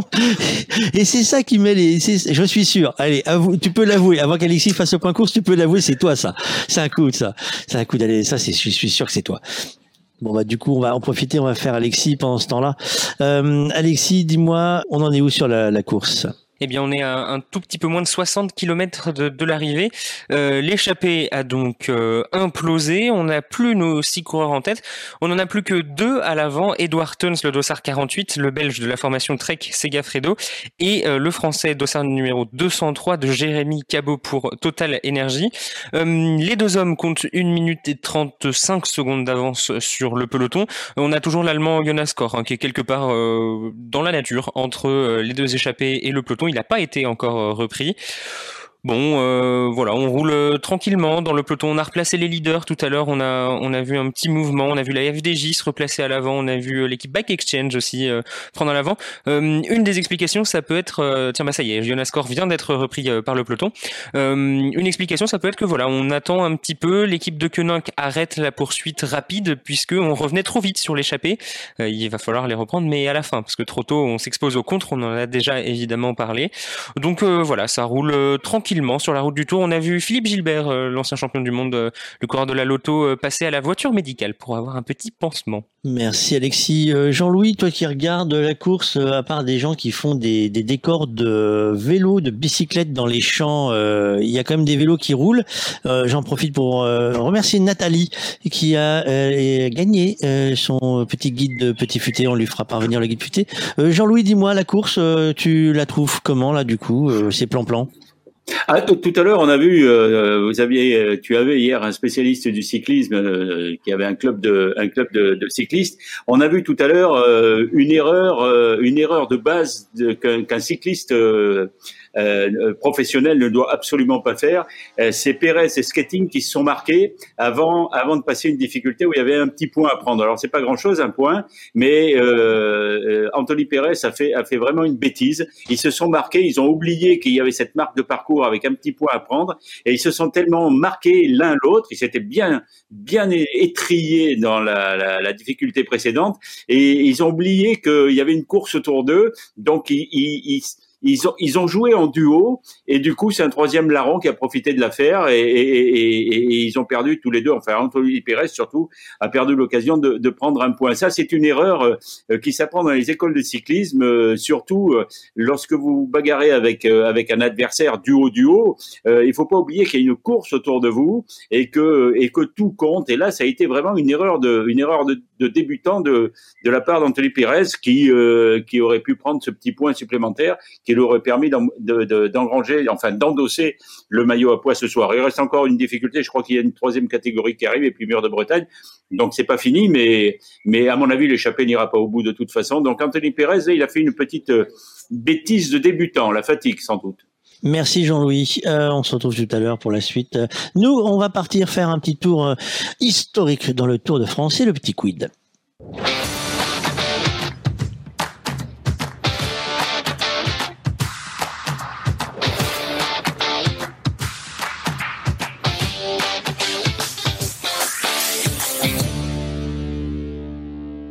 La côte de Mur de Bretagne écrit ses premières lignes dans le Tour de France en 1947. Sa pente apparaît à l'occasion du contre-la-montre le plus long de l'histoire, 139 km entre Vannes et Saint-Brieuc. Ses forts pourcentages coupent les jambes de René Vietto. Résultat, le Français perd son maillot jaune à 5 jours de l'arrivée à Paris. En 2011, le mur se dévoile en Mondovision. L'Australien Cadel Evans, qui deviendra le vainqueur de ce tour, s'impose d'un souffle devant l'Espagnol Alberto Contador. La côte de mur s'affirme comme un lieu d'explication entre favoris, mais aussi un lieu pour se faire la malle au nez et à la barbe de ces derniers. En 2015, Alexis Vuillermoz s'extirpe du peloton dans le dernier kilomètre. Le Français devance l'Irlandais Dan Martin qui retient la leçon. En 2018, ce dernier exécute une attaque tranchante peu avant la flamme rouge pour lever les bras à son tour. Cette année, les coureurs arrivent à Mur de Bretagne dès le deuxième jour de course. Après une première étape accidentée, les punchers seront à nouveau servis, à moins que les favoris en décident autrement.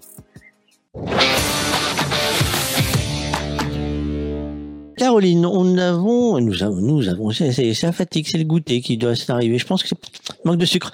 Euh, non, non, non, la, dame du fromage va, va ramener euh, un petit plateau de fromage euh, du, du cru. Je pense que ce sera peut-être plus efficace. Caroline, nous avons du monde.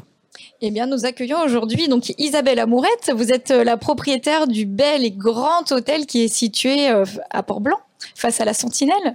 Oui, tout à fait. Effectivement, l'hôtel bénéficie d'une situation géographique absolument extraordinaire face à la baie et à tous ces petits îlots.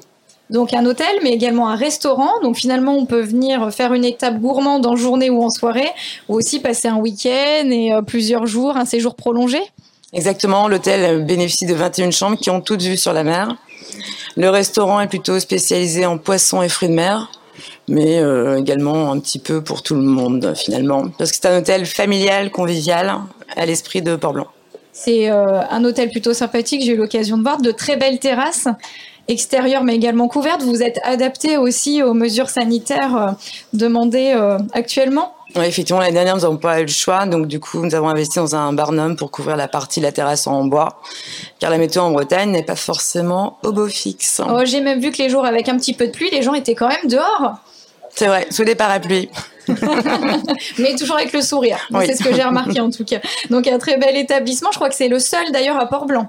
Oui, exactement. Vous avez travaillé euh, pour accueillir euh, tout un tas de publics, des randonneurs, Alors- des cyclistes également. Effectivement, comme nous sommes situés sur le GR34, nous travaillons avec différentes agences de spécialisées dans les randonneurs, avec les randonneurs. Et tous les jours, nous recevons euh, cette population qui est fort sympathique. Et des gens qui, euh, j'imagine, font une étape et reviennent peut-être pour des séjours prolongés spécialement euh, du côté de Penvénan. Ouais, exactement. Effectivement, non, hein, ça a fait dix ans que je suis ici. Et au fur et à mesure, nous avons aussi à fidéliser une partie de la clientèle. Certains reviennent avec euh, leur famille, des amis, et c'est toujours un vrai plaisir. Et au niveau de l'établissement, vous avez certains labels, je crois, pour justement permettre d'accueillir tous ces publics toute, euh, sur la saison.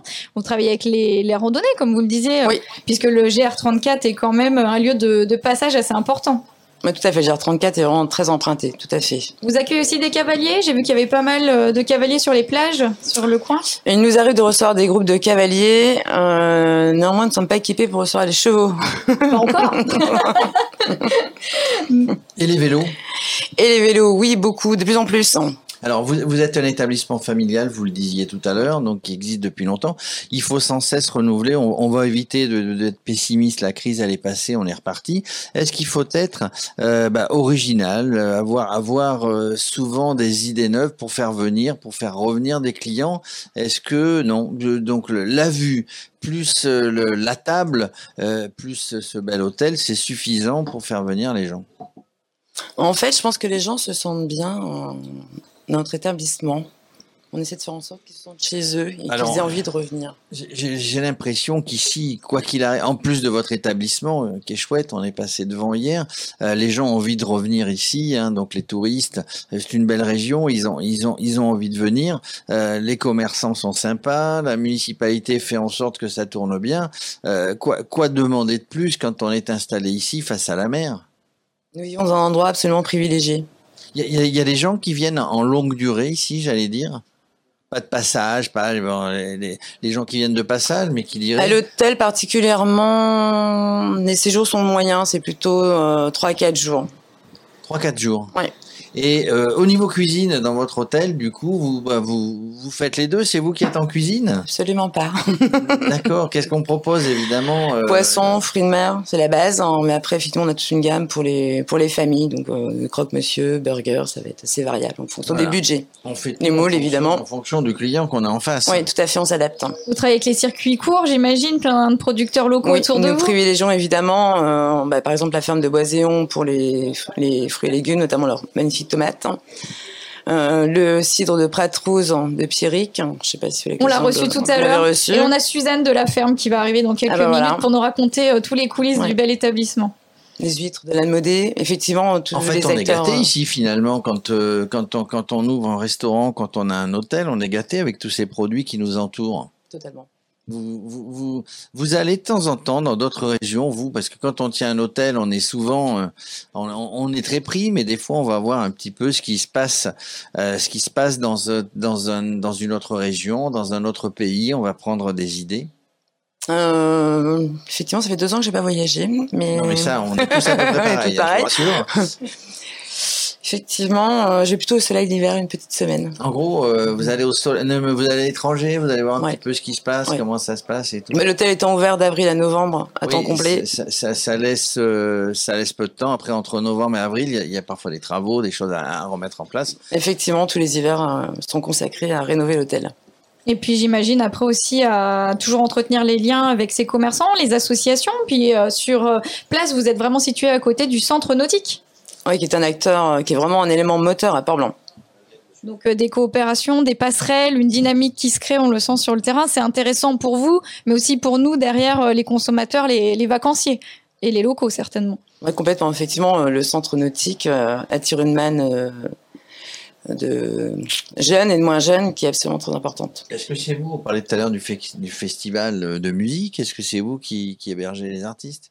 Ouais, j'ai eu l'occasion euh, d'accueillir quelques, quelques groupes qui étaient. Euh, je vais en dire leur nom. Qui viennent séjourner, se requinquer chez vous. Après, euh, c'est juste effectivement une soirée étape, hein, puisqu'effectivement, ils viennent. euh, Ils viennent le soir, C'est ils juste, ouais, c'est très très rapide. hein. C'est pas des groupes qui ont cassé le matériel, cassé les guitares sur le bar. Non. euh, Bah a- non, ça fait après ils partent sur le festival, donc on les revoit pas. Ils sont pas partis avec le mobilier. ils sont- Vous avez eu des surprises comme ça? On a eu, on a, on a, on a dîner ou déjeuner dans un restaurant à Châtelain et on nous parlait des chèques impayés. Est-ce que ça arrive encore cette histoire de chèques impayés, des gens qui partent sans payer ou qui partent en payant euh, avec du papier? Non, non, en fait, les gens sont même très honnêtes. Parce qu'à Port on a un problème de, de, réseau. Donc, typiquement, par exemple, on a notre TPE ne fonctionne pas tout le temps. Donc, les gens partent sans payer parce que donc leur carte bleue. Et sous 48 heures, on a un virement. Les gens sont hyper honnêtes. L'hôtel, maintenant, on le réserve en payant directement en ligne, non? Non, mais même les gens qui viennent dîner, en fait, euh, voilà, ils ont leur carte bleue, ça fonctionne pas. Et finalement, euh, ça se passe bien. Bon, alors on a parlé de Port-Blanc, on a parlé euh, du super cadre ici, du cadre privilégié. Je crois que vous allez porter les, les couleurs de la commune lors d'un événement plutôt sympathique, le Rallye des Gazelles, auquel vous participerez l'année prochaine? Oui, en mars 2022, effectivement, avec euh, Julie Delenoy, nous allons participer à, cet événement, à ce rallye raid qui est totalement euh, féminin, mais qui n'est pas féministe. Les gens font l'amalgame, je précise. Donc vous savez piloter? Hum, je suis issue d'une famille de pilotes, mais je n'ai pas forcément ces prétentions. Vous avez les gènes, quand même. Vous savez tenir le volant et. Euh, Après, c'est pas une, une course d'orientation, ce n'est pas une course de vitesse. Hein. L'idée, c'est de, l'objectif, c'est de euh, récupérer le maximum de balises en un minimum de temps. Ça se passe au Maroc, hein, le Maroc, Gazelle. Donc vous allez revoir le soleil, vous allez revoir. Finalement, vous avez deux ans que je suis pas parti, mais là vous allez revoir. C'est un super projet. C'est un, il y a une œuvre humanitaire derrière qui s'appelle Cœur de Gazelle. Donc ça va vraiment être. Euh, Donc on vous suivra avec grand plaisir. On vient au Grand Hôtel cette année et on vous suivra au Maroc en 2022. Arrivé à Essaouira en mars, en avril 2022, avec joie. Merci beaucoup Isabelle. Merci à vous. Ah, il veut pas mettre le point course finalement. Ouais, c'est une journée sans sur l'informatique. Hein, je vous le dis. La dame, elle n'a pas de réseau pour que la dame n'a pas de réseau pour que les gens payent, mais nous on n'a pas de réseau euh, pour que la machine elle parte quand on appuie sur les boutons. Euh, ça part si tout seul sans jingle. Le point course euh, pendant la publicité. Est-ce que tu noteras que depuis tout à l'heure, je sais pas ce qui se passe à chaque fois qu'on t'appelle pour le point course, on a droit à la pub. c'est un signe, c'est que ça, ça roule pas à ce moment-là. Et il se passe quoi en tête de la course? Eh bien, il se passe qu'on a toujours nos deux coureurs à l'avant, euh, Edouard Tuns, le dossard 48, euh, le belge de l'équipe euh, Trek Segafredo et le français Jérémy Cabot de l'équipe Total Energy, le dossard 203. eux, pour le coup, ils se ménagent pas. Hein. Ils roulent, ils roulent à l'avant. Ils n'ont pas envie de se faire reprendre tout de suite. Ils sont à 50 km de l'arrivée désormais. Et ils ont 1 minute et 53 secondes d'avance sur le peloton. dans le peloton, à l'avant, on voit les coureurs, on voit plusieurs équipes. Hein. Y a pas, ça, ça roule pas en file indienne à l'avant. On retrouve euh, des coéquipiers de, Michael Woods, euh, le Canadien, pour Israel Startup Nation, des coéquipiers de Peter Sagan pour la Bora, euh, même si ça m'étonnerait qu'on roule pour Sagan en ce moment, surtout pour placer les leaders. On voit aussi les coéquipiers de Michael Matthews de la Bike Exchange, ce David Godu pour la FDJ et quand même quelques-uns de coéquipiers de Julien Alaphilippe, hein, l'équipe de Koenig. Et bien caché en troisième position derrière ses coéquipiers, on aperçoit le maillot blanc de Tadej Pogacar.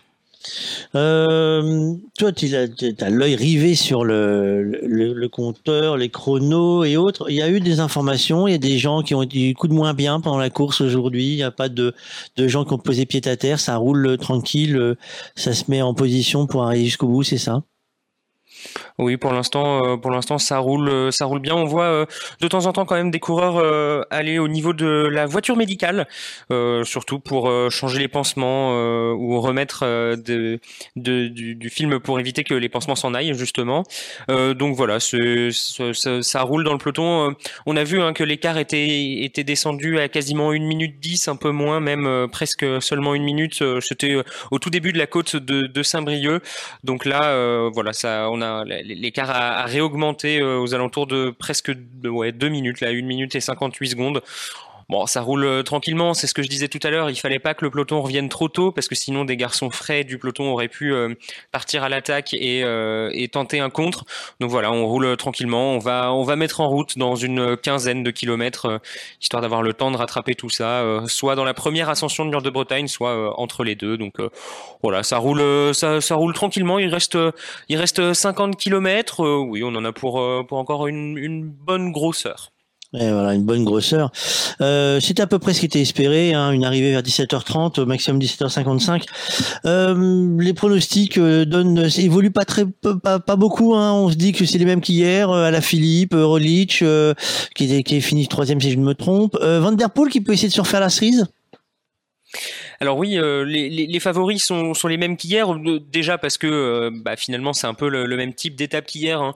8 points à prendre pour le classement de la montagne, il y a à peu près le même nombre de côtes, c'est à peu près les mêmes difficultés. Alors Mur de Bretagne c'est quand même différent de, la montée d'hier, même si voilà on retrouve un peu la, la, même chose. Bon, on le fait deux fois, ça va ça va sûrement apporter une physionomie de course différente parce qu'il peut y avoir des, des coureurs qui vont attaquer dans la première ascension, sûrement pas les leaders, sûrement pas les favoris, donc ça peut ça peut faire bouger la course ça peut être une course de mouvement à partir de voilà à partir du, village de, de, Guerlédan. Donc euh, voilà les mêmes favoris qu'hier, euh, Julien Lafilippe évidemment, Mathieu Van Der Poel, Mathieu Van qui hier a été retardé par la par la chute à 7 km de l'arrivée, donc il n'était pas dans les bonnes positions du peloton, donc il a dû faire un gros effort pour se replacer. Euh, il termine 20e euh, de, l'étape hier, mais il a avoué surtout en interview qu'il n'avait pas les jambes hier, donc voilà l'interrogation, c'est de savoir si aujourd'hui il va avoir les jambes on sait pas, hein, dans, le Tour de France et dans, le cyclisme de manière générale, ça peut euh, être euh, un jour sans, un jour avec, donc euh, il peut très bien faire quelque chose aujourd'hui. Et puis évidemment, celui qu'on va garder à l'œil, c'est Michael Matthews, parce que il a fait deuxième hier à l'arrivée en haut de la côte de la Fosse au Loup. Michael Matthews qui, donc est le porteur du, maillot vert, il peut, peut aujourd'hui aller chercher une, une, belle victoire, même si voilà quand même attention parce que deux ascensions du mur de Bretagne, si la première se fait rapidement, la deuxième risque de faire mal pour euh, ceux qui sont pas des, gros punchers. Jean-Louis, euh, les punchers, euh, il y en a un peu dans toutes les équipes. Toi qui as regardé la course, tu les trouves comment ces punchers aujourd'hui, dis-moi? Ah, ils sont dans le rôle là pour l'instant. Ils sont ils sont au chaud dans le peloton. Euh, J'ai regardé les trois et effectivement là les pronostics que je viens d'entendre sont tout à fait enfin les pronostics oui les, pour l'instant les diagnostics euh, par rapport à hier sont sont sont sont, sont bons sont justes. Euh, je sais pas si si tu as cité euh, Primoz Roglic que je mettrais aussi dans les dans les cinq mais c'est vrai que euh, à la Philippe euh, Van Der Poel euh, et, puis Michael Matthews effectivement qui qui a, qui a les jambes peuvent. Alors après, il peut y avoir un zigoto qui sort de derrière et puis qui surprend tout le monde, comme le faisait euh, quand il avait les jambes de, de, de ses 20 ans, euh, Philippe Gilbert par exemple. Donc il faut il faut voir. Mais deux ascensions de, de, de la de la difficulté de Mur de Bretagne, qui n'est pas un mur, hein, c'est le village qui s'appelle Mur de Bretagne. J'entends j'ai entendu des commentateurs dire ça, pas chez nous, hein, pas chez nous mais des commentateurs de grande télévision, de grande radio dire ça, euh, on va gravir le, le, mur de Bretagne. Non, non, c'est pas un mur, c'est une route très large d'ailleurs, euh, qui ressemble un peu à celle d'hier, mais mais en plus large, en plus aéré, et campagnarde, hein, c'est pas en ville du tout. Et, et voilà, c'est une montée, une montée qui fait mal au guibol après après plus de 190 km de course ou 180 km de course. Et là, on va la gravir deux fois, et, et surtout, euh, il va y avoir une boucle. Donc, à partir du village de Mur de Bretagne, il va y avoir une boucle. Donc, euh, c'est là que ça va jouer jusqu'à l'entrée de cette boucle. Il va pas se passer grand chose. Et effectivement, on peut avoir le même scénario qu'hier avec une attaque. Euh, dans les deux, trois derniers kilomètres ou dans le dernier kilomètre d'un puncher, d'un homme fort. Ils sont là. Alors après, toujours pareil, il faut savoir si parmi les hommes forts et les, punchers sur ce type d'étape, il y en a pas qui trimballent quelques petites séquelles des gamelles d'hier. Ça, on le saura un peu plus tard. Mais pour l'instant, oui, le, le, les, les pronostics sont bons. Alors on va garder ces pronostics. Nous, on peut vous donner une information sur le mur de Bretagne, qui n'est donc pas un mur, car nous, nous l'avons pas monté, le mur de Bretagne, on l'a descendu. Et puis, il n'y a, pas que ça qui se descend, là. Ça y est, maintenant, c'est le vent qui nous attaque. Alors là, les gars, la journée va être compliquée, mais elle continue. La flamme vient de s'envoler. Je sais pas si vous l'avez vu passer à la fenêtre. Elle s'est, elle a fait, euh, je m'en vais. Euh, a, nous avons descendu, nous, mur de Bretagne, et on a été surtout surpris par le nombre de camping-cars. Euh, le nombre de camping-cars euh, à droite et à gauche de la route, car là, je peux vous dire que si c'était un camping officiel, alors là, le gars, il aurait fait la somme de l'année.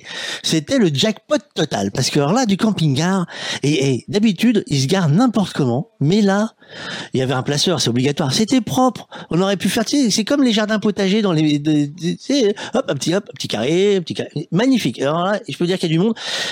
La question aussi va se poser, c'est est-ce que les gens seront euh, plus disciplinés que ce que j'ai vu, ce que nous avons vu hier sur les routes? C'est une bonne question. Nous avons maintenant parlé un peu de sport parce qu'il faut se remettre un peu en jambes. Est-ce que lui a les jambes? Je ne sais pas. En tout cas, il est venu et il est venu avec un maillot jaune. Il a essayé de faire mieux que moi. Euh, moi, je l'ai depuis le début de la journée. voilà. Allez. Il est, il est, il est maillot jaune. On reçoit le sympathique Julien, euh, Julien Hilary, qui est directeur des sports dans cette ville de Pinvenant. Bonjour Julien. Bonjour. Alors, quand on a un complexe sportif comme vous avez ici, hein, alors j'allais dire c'est facile, c'est du boulot, mais c'est plutôt un bel outil de travail. Oui, c'est on travaille un petit peu dans le luxe. Hein. On- donc le, le complexe sportif a été rénové en, en 2019 et euh, aujourd'hui il a pu euh, permettre à l'ensemble des sportifs de d'évoluer dans de super conditions. Ici aujourd'hui, on est on a une, de- une euh, un outil vraiment de travail euh, super intéressant pour euh, pour les sportifs Des sportifs de tout âge? De tout âge.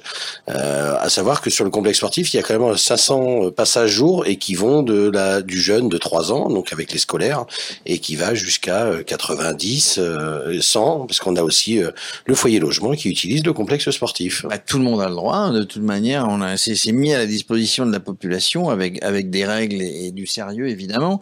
Euh, Julien, j'aurais voulu que vous nous parliez de, de Pinvenant qui a le label, qui a obtenu le label Terre de jeu 2024. Ça c'est ça c'est ça va faire connaître ça dans le monde entier. Ouais, alors ça c'est euh, quelque chose qui est passé pendant le- la reconstruction du, du complexe sportif. C'était ouvert par le comité d'organisation des JO de Paris 2024 et qui voulait vraiment que dans chaque territoire les valeurs de l'olympisme soient représentées. Et on a eu la, la chance de, de, de répondre favorablement à ce, à ce label-là en, en y fléchant euh, tout, tout, tous les indicateurs que nous demande le comment le le COJO par rapport à ça. Donc du coup on a on a on a pu obtenir ce label là Terre de jeu 2024 et donc de, de proposer à l'ensemble de nos pratiquants euh, euh, les valeurs de l'olympisme et le sport pour tous. Un dossier que vous avez mis des mois à monter avec ton équipe parce que je sais que vous êtes vraiment motivé par le fait que le sport peut changer les vies, peut fédérer les jeunes et les moins jeunes. Le, le sport, ça a quand même des valeurs euh, sociales ici euh, assez importantes, et notamment tout ce qui est sport santé. Et euh, aujourd'hui, c'est quand même une, une, une valeur assez importante euh, au niveau de la, de la commune de développer vraiment ce, ce sport santé. Pas forcément le sport compétition, parce que vu le niveau nombre d'habitants, on on peut pas développer, mais vraiment le sport pour tous et le sport santé, c'est ça a vraiment des valeurs euh, super intéressantes. Et en plus, on a un cadre euh, géographique pour y vivre qui, est, qui, qui, qui, qui se mélange bien. Donc du coup, c'est vrai, faites du sport dans un super contexte, tout va bien. Alors on parle du sport en intérieur avec ce beau euh, complexe sportif flambant neuf, mais il y a aussi des choses qui vont se faire au beau jour en extérieur à l'image de la Penvénan Color au mois d'août. Oui, alors ça c'est une association de Penvénan Color qui qui organise une course colorée euh, donc cette année le 21 août au Port Blanc. Donc on utilise le cadre formidable du, du Port Blanc. Et donc euh, on utilise un parcours de 5 km où tous les kilomètres on va euh, comment euh, un petit peu comme les oli les oli color que vous pouvez voir en Inde, c'est ba- c'est basé sur cette euh, euh, sur cette fondamentale là et donc du coup on lance des poudres de couleurs toutes les kilomètres et après on fait un grand lâcher de couleurs. Et tout ça par contre est fait pour euh, des associations caritatives, notamment en lien à la, contre la lutte contre le cancer. Tu seras là toi du coup Jérôme? Alors, 21 je suis en train de dire partout, je serai là, je serai là, je serai là. Comme dit Fabrice, euh, je sais pas, je sais pas où je vais être. hein. Euh, euh, J'imagine pour pour un directeur des sports de voir passer, alors c'est du boulot, mais de voir passer le Tour de France dans sa commune, c'est quelque chose de formidable. Ouais, c'est un super projet qui nous a tenu en haleine tout au long de, de l'année, euh, avec des retournements de situation euh, assez régulières, euh, avec euh, différentes euh, choses de la préfecture et tout ça, mais finalement, on y arrive presque à sa fin et tout s'est très bien déroulé. Et euh, voilà, vous verrez tout à l'heure avec Frédéric, il va parler un petit peu de. On est passé à la télé, donc c'est super. On est passé à la télé, c'est super. Oui, on va parler, on va parler avec Frédéric. Je, je voulais juste terminer avec vous et après on parle à, à la grande association sportive de Point-Vénan. Euh, la saison 2021 du 7 juillet au 20 août, bah, vous proposez avec la municipalité un tas d'activités pour les gens d'ici ou pour les gens de, de, de, de, de- qui sont de passage peut-être, bah, des activités sportives euh, et des activités culturelles. Donc du coup, il y a les, pour les plus petits, il y a le club de plage des, des 4-12 ans, d'accord? Donc on propose des activités sportives, euh, ludiques, euh, de loisirs. Donc du coup pour les 4-12 ans, donc ça se situe à Port-Blanc, et aussi euh, le dispositif Capar-Mort où là on utilise le complexe sportif, mais on propose pas que des activités sportives, culturelles de patrimoine et tout ça. Et notamment le samedi matin, ce qui est sympa, c'est qu'on descend le clocher qui est juste à côté de nous en rappel. Ah bah alors là, on Ah, fait de donc, l'escalade, on euh, fait de l'escalade je compte sur toi. Eh bah oui, non, mais vous comptez tous sur moi, alors, à un moment donné.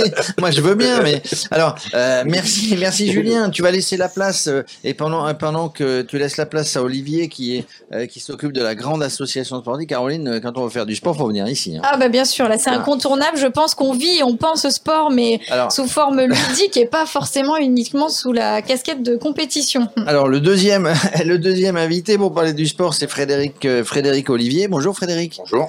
Euh, bah, vous, vous dirigez la plus grande association. On a dit qu'il y avait des infrastructures, que la mairie poussait euh, bah, pour cette pratique sportive. Et bah, vous, vous avez la chance d'être présidente de la plus grande association qui regroupe euh, des tas de sections, le judo, la gym, la danse bretonne. Tiens, euh, cette association existe depuis 1973. Non, bah, j'ai la chance de présider cette belle entité. Bon, j'ai repris ça il y a six ans. Les dissections étaient déjà existantes. Après, ce qui nous a permis de nous épanouir davantage et de donner plus de visibilité et d'accessibilité, c'est la rénovation du, du complexe, du complexe. du complexe sportif. Donc, enfin, ceci dit, on pourrait avoir un complexe sportif. Si vous n'êtes pas dynamique, si les associations ne sont pas dynamiques, il se passe rien. Après, on est à Penvenant, 2400 habitants, l'ACP c'est 1100 adhérents. Donc déjà, certes, on a une trentaine de bénévoles dans le conseil d'administration, on a des bénévoles pour encadrer les jeunes, les moins jeunes, et ça fonctionne. Donc des branches sportives, mais aussi euh, du sport santé. Du sport santé, bah, il y a la gym, il y a la randonnée, euh, on a un peu de culturel avec la danse bretonne, et c'est génial parce qu'il y en a pour tout le monde. Pour tout le monde, on peut euh, venir pratiquer une activité par semaine, voire deux ou trois, suivant ses envies, ses disponibilités, j'imagine. Tout à fait. Et puis en plus, on fait de la promotion pour les moins de 25 ans en, faisant des réductions pour la deuxième adhésion dans une autre section. Donc on essaye vraiment de dynamiser l'attrait au sport. Alors, vous m'aviez parlé de ça, mais quelque chose qui m'a beaucoup plu, Frédéric, c'est que vous voulez avant tout créer du lien. Il, y a du, bah, il faut du lien. Pour moi, l'associatif, c'est le lien, c'est les rencontres, c'est les échanges, le partage. Et qu'on soit plus âgé, plus jeune, plus dynamique, moins dynamique, on se rencontre et ça fonctionne très bien. Intergé- intergénérationnel, on- bah, toute les, la population, hommes, femmes, jeunes, vieux, euh, bah, se retrouve dans des sections, font du sport ensemble. Et je crois que vraiment vous avez mis un point d'honneur à essayer de maintenir la dynamique euh, malgré la crise sanitaire. Vous avez pu faire des choses. À titre personnel, pas plus que ça, mais j'ai des bénévoles dans certaines sections qui se sont démenés. Je pense notamment au judo, qui est un sport d'intérieur et de contact. Et ils ont su se réinventer pour conserver le lien des jeunes et puis leur permettre de se retrouver et de continuer à faire une pratique de judo, bien sûr sans contact et en extérieur. Alors, il y a un athlète qui a été formé ici, qui est en équipe de France. Tout à fait. On a le jeune Youn Balkou là qui a été détecté pour rentrer au pôle espoir et il est en équipe de France para judo et il est amené, on l'espère, à, à faire briller nos couleurs euh, dans les Olympiades. Alors, futures. pas aux Jeux, pas aux Ah. Jeux de Tokyo qui vont avoir lieu dans, dans quelques semaines, même quelques jours, mais on le prépare pour 2024. Si possible, ça serait chouette. Bah ça, ça serait bien, ça fait connaître, hein, c'est bien, c'est très valorisant pour une ville, pour un... Alors, euh, tous les invités qui sont passés par là m'ont proposé, m'ont dit, bah, est-ce que tu seras là avec nous? Qu'est-ce que vous avez à me proposer? Je vous dirai si je serai là. Bah, ce qui aurait été bien, c'est que tu viennes cet après-midi parce Oui. qu'on a fait une démonstration sur le sur le stade. On, peut- est passé on- à la télé. On peut te faire un bon de sortie pour aller faire une démonstration de prise de judo si tu veux. Tu oui, peux. non, non, euh, je vais monter en rappel le clocher, oui.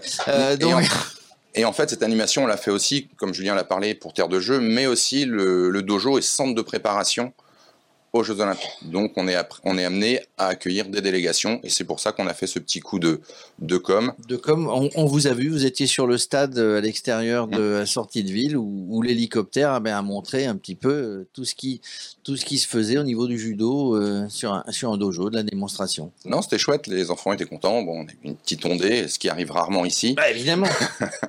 non, non, c'était chouette. En Et- tout cas, bravo parce qu'on sent que vous êtes passionné, que vous avez à cœur de faire partager tout ça au fil des semaines. Donc merci pour tous. bah, merci à vous d'être venus et de m'avoir invité. Je vous en prie. Bonne soirée. Alors nous, on va continuer à dévoiler les secrets du Tour de France, car le Tour de France, euh, vous ne savez pas ce qui se passe, mais il y a énormément de choses. Il y a des choses qui se présentent en amont, très loin en amont, et d'autres qui se passent comme ça. euh, bah, les secrets de la caravane. Figurez-vous que nous avons euh, placé. Alors, il, il aime pas que je dise ça, donc je vais pas dire ça, mais je vais le dire quand même. On a placé une taupe dans la caravane. Euh, à une époque, il y a eu une vraie taupe. Vous vous rappelez du jingle avec la taupe euh, Non, vous vous rappelez pas de ça Je vais essayer de le retrouver. Et, il y avait une chanson avec une taupe là. Euh, vous vous rappelez pas de ça Bon, c'est pas grave. Voilà. Oui, tu vois, tu, tu la fredonnes, Mickaël.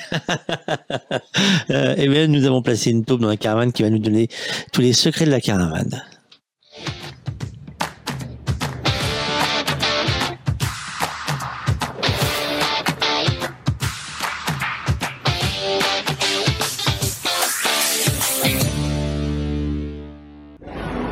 Salut les amis, je m'appelle Hugues et je vais vous faire vivre euh, l'intérieur de la caravane un peu comme si vous étiez euh, un caravanier. C'est un job d'été qui euh, fait souvent envie, sourire et tout et tout, mais sachez que c'est un vrai métier. On se lève tôt, on travaille véritablement sur une plage horaire assez longue, mais ça reste toujours un énorme plaisir. Là, je me trouve sur le parking technique. Alors sur le parking technique, euh, sachant que avant de partir sur l'étape, eh bien, il faut bien que nos véhicules soient prêts, soient beaux, soient remplis de cadeaux, de goodies, c'est le terme consacré.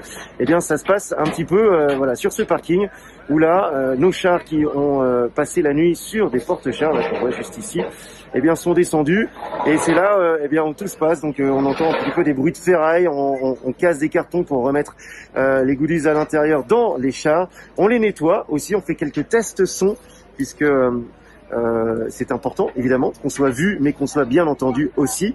Et, euh, et, tout ça se fait, je vous le dis donc, sur le parking technique. Une fois que ce parking technique, euh, enfin, on a, on a réalisé tout ce qu'on devait faire, nous partons sur le parking caravane. Et là, je vous ferai un autre, une autre petite vidéo pour vous montrer un petit peu l'ambiance qui y règne sur ce parking caravane, qui est complètement différente. Euh, je vous parle avec un masque, ce n'est pas euh, de l'irrespect de ma part, au contraire, c'est du respect, puisque sur le Tour de France, ASO, nous euh, incite à porter le masque. C'est comme ça, c'est dans le règlement ASO qui est euh, le l'organisateur du Tour de France. Et euh, bah, chaque personne qui travaille sur le Tour de France doit porter un masque. Sinon, je ressemble à ça, les gars. les filles aussi, d'ailleurs. Euh, dans tous les cas, je suis ravi de faire votre connaissance et j'espère qu'on pourra discuter ensemble. Et suivez-nous sur Radio Cyclo Tour. Et ouais, ça, je te rassure qu'on va pas te rater. Euh, on t'a fait coucou. Euh, alors, je vous l'avoue, en même temps qu'il nous a envoyé ça ce matin avant de partir, euh, il a dit ouais, ça s'est bien passé. Euh, bon, euh, pluie dans la. Hum, hum, hum, je vais pas le dire le mot à l'antenne, mais énormément de monde. Il vient de nous le dire à l'instant. Euh, mais du monde, vous savez que dans la caravane, nous avons non seulement une taupe, mais nous avons un personnage célèbre. Et depuis hier, vous savez qui c'est maintenant. Attention, Michael, il faut d'abord ouvrir le micro de, des gens qui sont avec nous. musique qui fait peur. Ah oui, t'as vu, t'as vu, tu t'attendais pas à ça. Hein. Musique qui fait peur. Alors, si, Jérôme, tu connais la réponse. Tu étais là. Caroline, as-tu écouté l'émission hier? En grande partie. En partie. Quel personnage célèbre est devenu consultant pour Radio Cyclotour dans la caravane? Oh là là, la colle, je, tu peux faire appel à un ami. Un ami. Tu peux faire un, un appel à un ami. T'as Dana dehors qui hurle en disant ouais moi moi. J'appelle mon ami Jérôme. Alors Caroline, laisse-moi réfléchir. J'étais sur l'émission d'hier. Euh... Qu'est-ce qu'il a Qu'est-ce qu'est-ce qu'on parlait avec lui? La poule, la poule au pot? Eh, la poule, la poule au pot. Ça te parle? Je te donne un indice. Oui. Et ben alors, non, non, oh ben alors, voilà. alors coupez la musique. Euh, Caroline, attention, dès demain, tu retournes dans ta boîte et tu nous feras les roadbooks ailleurs. Hein, ça suffit maintenant. Okay, et ben c'est Henri IV. Nous avons Henri IV. Et oui. Et oui. Il est passé dans la caravane du Tour. En mais, plus, mais, mais on l'a en ligne. Et on l'a en Et ce matin, comme tous les matins, il va nous faire un petit coucou. Il va nous parler histoire sur le. Bonjour tour. les amis. Et alors aujourd'hui, deuxième étape de ce magnifique Tour de France 2021 avec une étape euh, particulière, Perros-Guirec, mur de Bretagne. On va longer la côte, magnifique, euh, la côte Paimpol, etc. C'est encore une superbe étape euh, qui nous est réservée. et puis, alors le pronostic, le pronostic, le favori d'Henri. Hier, je suis désolé, je dois vous faire mes plus plates excuses parce que j'avais oublié la dernière côte qui était primordiale. C'était effectivement une étape pour la Philippe c'était pas du tout pour les sprinters. Enfin, aujourd'hui, aujourd'hui, mur de Bretagne, deux fois le mur de Bretagne, euh, c'est encore une étape pour Alaphilippe, euh, mais j'ai peur qu'il ne fasse pas la passe de deux et que ce soit Van Aert, Wout Van Aert qui gagne aujourd'hui. On verra bien. À demain.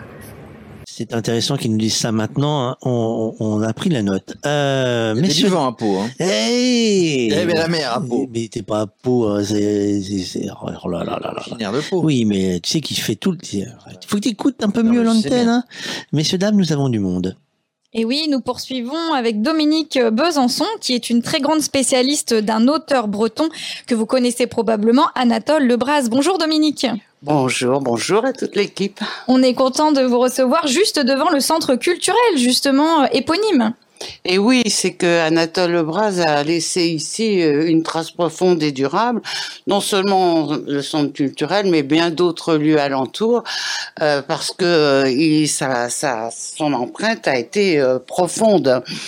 Il est né en 19, 1859 et mort en 1926 pour vous le situer, hein, enseignant, folkloriste, écrivain, conférencier, poète breton, Anatole Lebras a édifié une œuvre considérable sur la Bretagne rurale de la fin du 19e siècle, c'est-à-dire sur la majorité de sa population. Et ceci à une époque charnière de son histoire, car comme vous le savez, le 20e siècle commence après la guerre mondiale, et pendant cette période de fin du 19e siècle, eh bien, c'est un monde nouveau qui vient remplacer des sociétés traditionnelles, la société traditionnelle qu'Anatole Lebras a bien connue et où il a vécu. Euh, mais pour autant, il n'a rien de passé du tout, tout au contraire. Il relève ces traditions populaires qui vont bientôt disparaître pour la postérité. Il est donc tourné vers l'avenir car la Bretagne a tout ce qu'il faut avec sa riche identité et sa culture euh, pour aborder le virage de la modernité et s'ouvrir au monde sans perdre son âme évidemment. Hein. Et le rôle que se donne Anatole Lebras, c'est un devoir, c'est de faire connaître cette Bretagne qui va bientôt disparaître de façon à jeter les ponts entre hier et aujourd'hui. Un passeur de mémoire en somme. Un passeur de mémoire, mais dites-moi, est-ce qu'il a habité ici? Alors, il n'a pas proprement parlé vécu ici, mais attention, il a vécu en Bretagne, ce qui n'était pas si fréquent à l'époque où on parlait beaucoup de la Bretagne pour en dire n'importe quoi et, jamais en Bretagne, plus souvent des villes. Hein. Bon, Anatole Lebras n'a pas proprement parlé vécu ici, mais il y a séjourné très longuement pendant 50 ans. C'est pas rien. 50 hein, ans. Euh, son père y fut instituteur pendant 15 ans et conseiller municipal et recueillait lui aussi des traditions populaires. Le fils, lui, faisait de très brillantes études à Paris et revenait auprès de sa famille à chaque congé scolaire, d'où il repartait un peu plus nostalgique à chaque fois. Le meilleur de mon adolescence, disait-il. Et sans discontinuer à Port-Blanc. Il loue, pour l'été, pense-t-il, une maisonnette, donc Port-Blanc, c'est en peine hein, c'est le hameau maritime, une maisonnette de pêcheur pour l'été qu'en fait il achètera, agrandira et gardera toute sa vie. Et euh, c'est ce port blanc pour l'homme qui renommé et au calendrier surbooké qu'il va bientôt devenir est réellement un havre de paix. Hein. Il disait d'ici la vue est merveilleuse. Et elle l'est, elle l'est. Effectivement, il nous en a laissé des descriptions euh, euh, magnifiques, mais il vit très simplement au Port-Blanc. Il se mêle à la population qu'il aime tant, celle qui vient interroger pour euh, publier notamment son œuvre la plus célèbre, hein, qui est La légende de la mort et qui comprend, qui est le plus riche témoignage de tradition mortuaire jamais publié jusqu'à nos jours, et ce n'est pas un hasard dont un tiers des récits proviennent du Port Blanc. Et on pourrait dire beaucoup de choses de ses autres œuvres. Donc il se replonge dans cette population rurale qu'il aime tant, continue à l'interroger, et il vit très simplement. Il cultive son jardin, va à la pêche à pied, va à la pêche en mer, et euh, sillonne euh, les alentours tout de même, hein, et les sillonne à pied ou à bicyclette, parce que lui aussi est un adepte de la petite reine. Hein. Euh, et toujours est-il qu'Anatole Lebras, qui est quasiment inconnu en arrivant au Port-Blanc, sera en quelques années un intellectuel et auteur breton de renommée internationale. Donc ça lui est bénéfique et il avait besoin de se replonger dans ce Penvénan de son enfance. Et il va être, il va être utile au rayonnement de Penvénan à l'étranger. Beaucoup de gens vont connaître Penvénan grâce à lui, grâce à ses écrits. Grâce à ses écrits et grâce à sa parole, parce qu'Anatole Lebras est aussi un excellent conférencier, passionné par son sujet plein de charme, qui plus est que ses jolies petites bouclettes, et qui sait s'adresser à tous les publics avec la même aisance. Donc on le bientôt il est appelé un peu partout en France, en Suisse, etc., et jusqu'aux États-Unis. Et l'aventure américaine est une, une aventure extraordinaire. Aux États-Unis, Port-Blanc était déjà connu par nos amis anglais grâce à Shakespeare, Little Bay in Brittany, et maintenant, la, la, renommée de Penvénan va traverser l'Atlantique sur les traces d'Anatole Lebrun. De quoi parle-t-il aux États-Unis? Eh bien, de la Bretagne, de sa culture, euh, de son identité et de Penvénan. Et il en parle si bien qu'il crée, outre-Atlantique, un cercle d'amoureux du Trégor qui euh, va être tellement amoureux que euh, fait pleurer une salle entière quand il annonce la mort de sa conteuse préférée et que l'année suivante, une délégation américaine se rend au cimetière ici pour ériger une, une stèle et en grande pompe, s'il vous plaît, et payée par des fonds américains en grande partie à sa conteuse préférée du Port Blanc. De part et d'autre de ses amis des deux côté de l'Atlantique est-il inscrit de, euh, dessus. L'histoire continue finalement aussi aujourd'hui, c'est ça qui est chouette, parce que finalement il y a ces descendants qui continuent cette belle dynamique. Mais oui, mais oui. en fait il y a ces descendants et il a drainé ici quantité de personnalités extraordinaires, mais son amour a, été jusqu'au bout à ce, tout, à ce petit peuple des campagnes. Et ses descendants prennent la relève, à croire que le pont a bien été dressé, hein, eh bien, à commencer par euh, son arrière-petite-fille, guitariste du célèbre groupe de rock les Talking Nets, du hard rock, s'il vous plaît, en plus, euh, qui revient tous les ans avec son mari qui, lui, est batteur euh, du groupe, et parfois avec ses enfants. Euh, les descendants ou les, euh, les personnalités qu'il a amenées ici directement indirectement, comme la pianiste Patricia Etzig des grands champagnes qui, habite, qui a une résidence sur une des îles et qui donne régulièrement des concerts à la chapelle de Port-Blanc. Eh bien, merci beaucoup Dominique pour cette invitation à nous plonger, voire à nous replonger dans cette œuvre et à nous remettre en musique. Je vous en prie. Merci beaucoup. Euh, nous, il est temps de, je le feuilletage des horaires et tout ça, de faire le point course.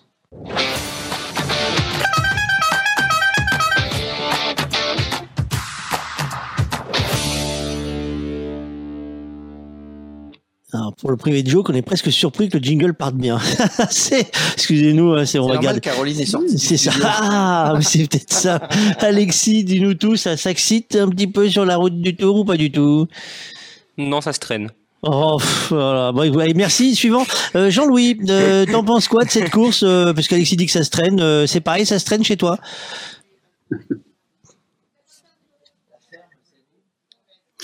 Oui, oui, oui, c'est normal. C'est ce que je vous disais tout à l'heure. C'est, c'est les 20 derniers kilomètres qui vont, qui vont remettre les pendules à l'heure. C'est une boucle. Hein. En plus, il y a une bonification, si j'ai bien vu, au premier passage de Mur de Bretagne, de la côte de Mur de Bretagne.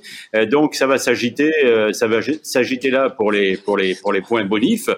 Euh, et puis, c'est pas la peine de s'agiter plus avant. Les, les, les, les, les hommes de tête vont être rattrapés. puis voilà, on va s'expliquer entre leader du classement général et entre, entre entre euh, euh, finisseur puncher. Alors tout à l'heure on a cité euh, plein de noms, bien sûr, Roglic, Alaphilippe, Michael Matthews.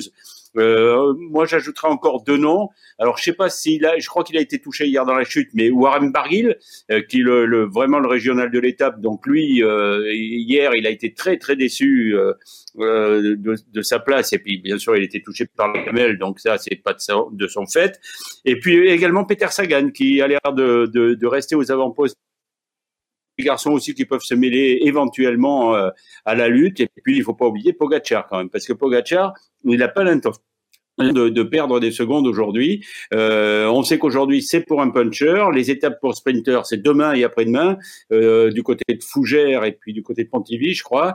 Donc aujourd'hui c'est pour les pour les punchers. Ils, ils, seront tous là au rendez-vous, mais il faut attendre l'attaque de la boucle pour pour pour que ça se décante. Alors là pour l'instant on se remonte les soquettes, comme on dit dans le peloton. On se remonte les soquettes. Alexis, peux-tu nous donner quand même à peu près euh, les placements euh, des différents euh, Ils sont combien toujours devant du coup?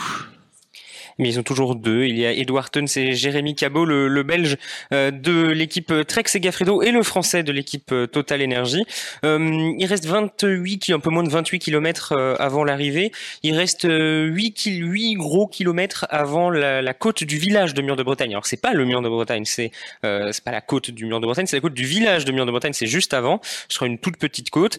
Euh, bah, globalement, en fait, on roule moins vite là. on est là, on était sur une moyenne à 38 km heure sur cette heure-là de, de course, sur la quatrième heure.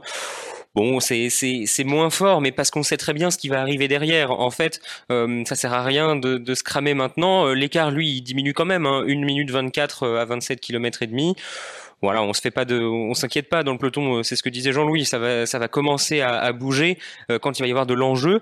Et l'enjeu très important, je, je l'avais dit en début d'étape, et là Jean-Louis l'a redit, il a très bien fait de le dire, c'est qu'il y a des secondes de bonification euh, au sommet de la, du, du premier passage de la côte de, de Mur de Bretagne, et ça pourrait intéresser des garçons comme Michael Matthews, parce que Michael Matthews, s'il prend des bonifications à la fois sur le premier passage et sur le deuxième, bah, il peut essayer de voler le maillot jaune à Julien Lafilippe. Et ça, Julien Lafilippe, il le sait. Donc euh, on, pourrait, pourquoi pas, euh, avoir une première bataille déjà entre les différents favoris, ceux qui euh, convoitent le maillot jaune au moins en début de, Tour de France. je, je suis pas sûr que Primoz Roglic ou Tadej Pogacar se fassent le duel pour les bonifications ici. Quoique finalement, parce que on sait que ça peut se jouer à quelques secondes à l'arrivée. Mais donc voilà, ça va bouger. C'est vrai que pour l'instant, bon, on, on, tourne un peu les, les jambes, quoi. On tourne un peu les jambes, euh, mais j'ai l'impression que le, rythme est vraiment plus lent euh, que celui donné par les organisateurs. On est en deçà des 40 km/h de moyenne ou pas, Alexis? Euh, alors non, euh, la, vitesse moyenne pour l'instant depuis le début de l'étape, c'est euh, 42 km heure euh, et quelques. Donc non, on est on n'est pas très très loin. On est au total sur un tempo qui est relativement bon. simplement voilà, on est parti très vite et ensuite bon, on, fait que pour l'instant ils n'ont fait que ralentir. Ils n'ont jamais réaccéléré particulièrement, à part les deux gars de devant qui eux ont eu une petite frayeur quand le peloton est revenu à une minute. Eux ils ont donné un coup de fouet pour reprendre euh, encore une minute euh, à, à l'échapper. Euh, au, peloton. Donc ça a réaccéléré, mais très peu. Là, on va commencer à, sérieusement songer à se rapprocher, mais ça, va se faire tout seul en fait. là, on va on va commencer à se rapprocher du, circuit final. Voilà, tout le monde sait très bien ce qu'il y a à jouer, tout le monde sait où est sa place. Ça va réaccélérer naturellement, mais c'est vrai que bon, on, on, disons qu'on n'est pas depuis depuis la côte de Saint-Brieuc, donc là, ça va quand même faire 40 kilomètres bon, il s'est rien passé, quoi. Il, euh, pas même, même pas un petit accident mécanique à se mettre sous la main. On va parler. Alors, moi, j'ai une question toute bête. Hein, c'est, euh, vous avez parlé de ferme végétale. C'est, c'est, c'est, c'est quoi une ferme végétale?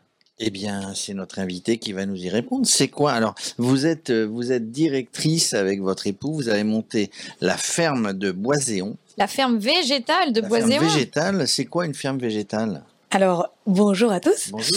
Euh, la ferme végétale, le, le, nom la ferme végétale était donné euh, à l'origine parce qu'on faisait et des légumes et des plantes d'ornement. Maintenant, on s'est un peu recentré euh, sur les légumes. On continue de faire un peu de plantes, mais plutôt des plantes aromatiques et des tout ce qui se mange. Ah bah ça c'est alors ça c'est sympa d'être venu. Euh, du coup vous, vous, travaillez en circuit court, c'est-à-dire que vous êtes vous-même producteur et ensuite bah, vous avez une diffusion soit soit soit sur un marché à la ferme, soit sur des marchés locaux.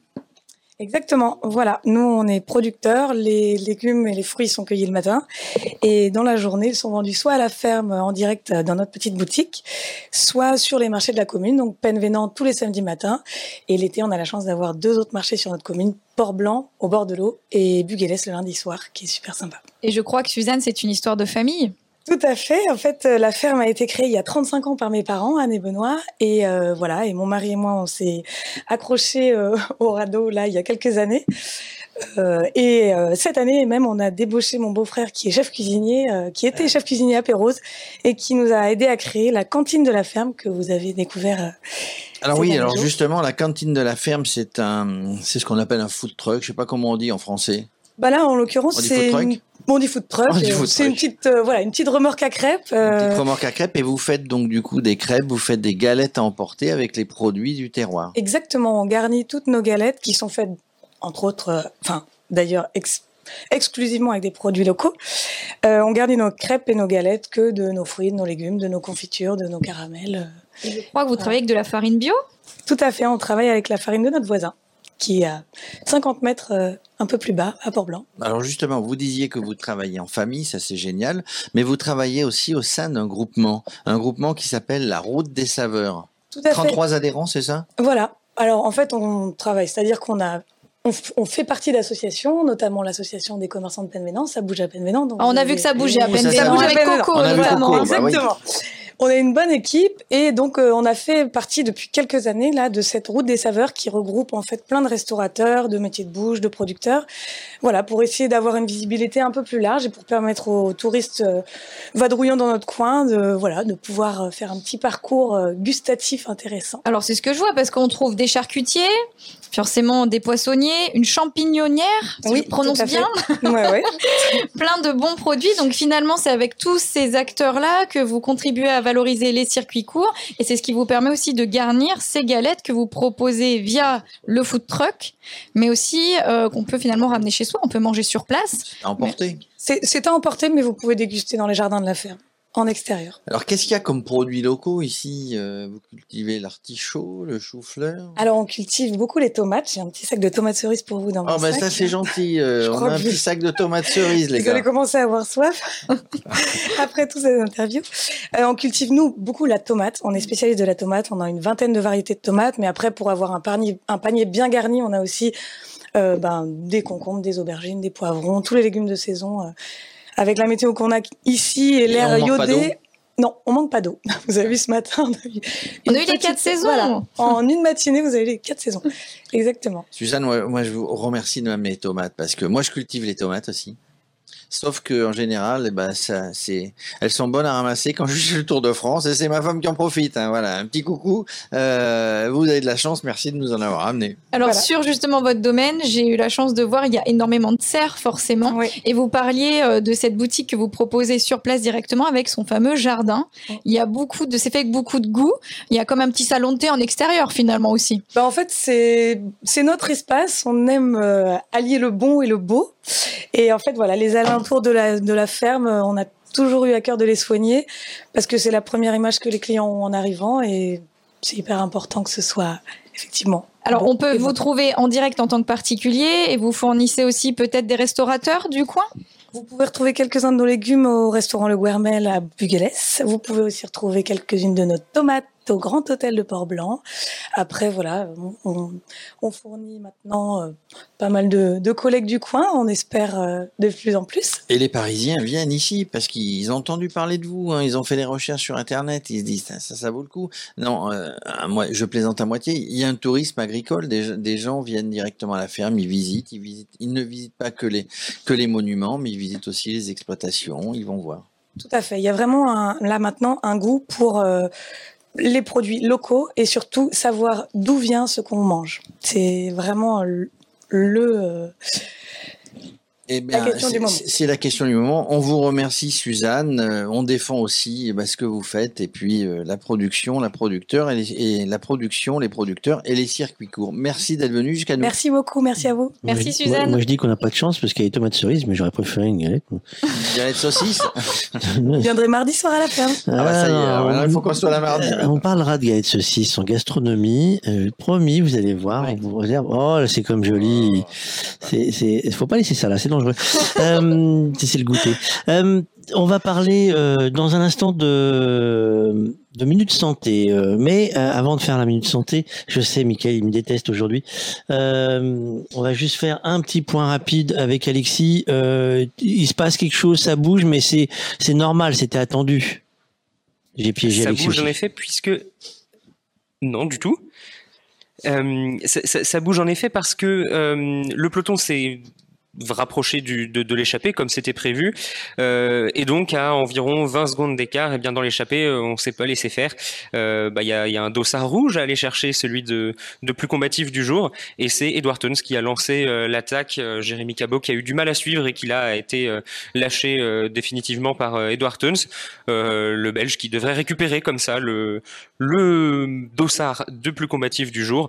Et puis euh, voilà il fait un petit euh, un petit baroud d'honneur euh, peut-être qu'il va réussir à aller chercher euh, un point dans la côte du mur de Bretagne de la ville de mur de Bretagne Euh, voilà euh, il faut voir ce qui se passe derrière dans le peloton surtout ça bouge ça se replace et ça roule ça roule bien notamment les équipiers de, Julien Alaphilippe évidemment on a des bonifications et une victoire à aller chercher au bout On va les laisser se battre. Nous, on va faire trois minutes de, santé et on fera tout le point de la course juste après.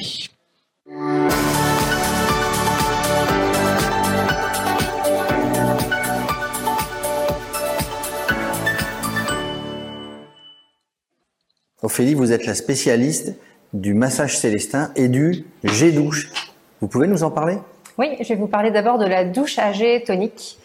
C'est un jet qui va diffuser de l'eau thermale de Vichy et euh, qui va permettre d'avoir une action euh, directement sur les muscles euh, par un effet de, de, percussion et de vibration et ça va stimuler la circulation sanguine. C'est très confortable en préparation musculaire et en récupération musculaire. C'est l'eau qui est bénéfique, c'est le jet ou c'est les deux réunis? Alors c'est les deux réunis. Notre eau euh, thermale de Vichy va être reminéralisante. Elle va euh, apporter les minéraux nécessaires au fonctionnement du corps et euh, le mouvement du jet qui est dirigé par la praticienne de soins va avoir une action directe en fait sur les sur le corps et sur les muscles et l'ensemble va avoir un effet très positif et stimuler vraiment le, le corps.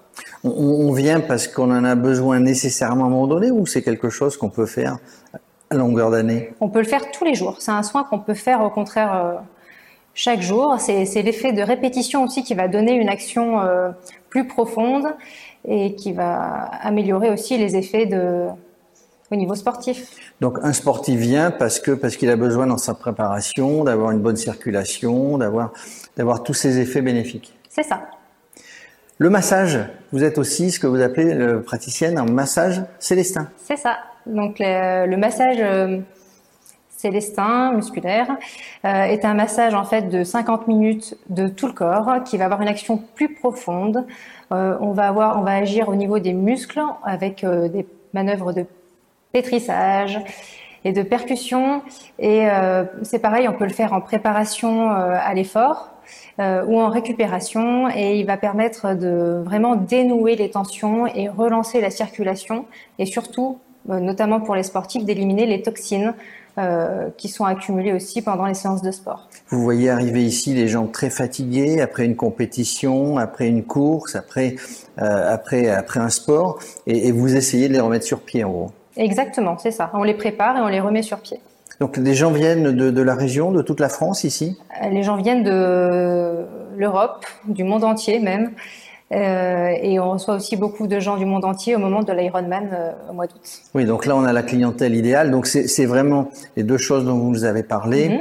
qui sont faites vraiment pour les sportifs de haut niveau ou monsieur et madame tout le monde qui fait du vélo, qui fait un autre sport et qui a besoin de préparation et de récupération. Parce que c'est important la récupération et la, et la, préparation en sport. Bah, tout à fait, en fait, c'est ce qui va aussi euh, euh, former le sportif, préparer le sportif à sa compétition et le remettre en forme pour qu'il puisse ensuite euh, euh, mieux récupérer et, et pouvoir s'entraîner au plus vite parce que c'est une longue préparation le fait de préparer l'Ironman par exemple il se prépare souvent des mois et des mois à l'avance et une bonne préparation va être très importante pour la compétition. Le corps ça s'entretient. C'est ça exactement et nous sommes là pour aider les gens à, à s'entretenir. En gros, vous êtes en train de nous dire, ne reprenez pas le sport sans préparation, ne faites pas n'importe quoi. Exactement, et venez nous voir, on vous donnera des bons conseils, on, on, sera là pour vous soutenir et vous épauler pendant, pour vos préparations et vos récupérations sportives ou juste pour du bien-être.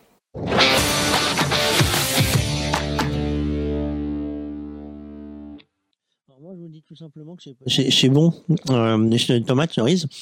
seulement, je me rappelais plus que les tomates cerises, il y en a des jaunes. Et, et, des vertes. Euh, non, je rigole, je sais que ça existe, mais elles sont très très bonnes. Hein. Non, mais elles ont du goût, mais tu peux pas parler à bouche pleine, donc on t'a coupé le micro, sinon c'est pas c'est pas beau écouter.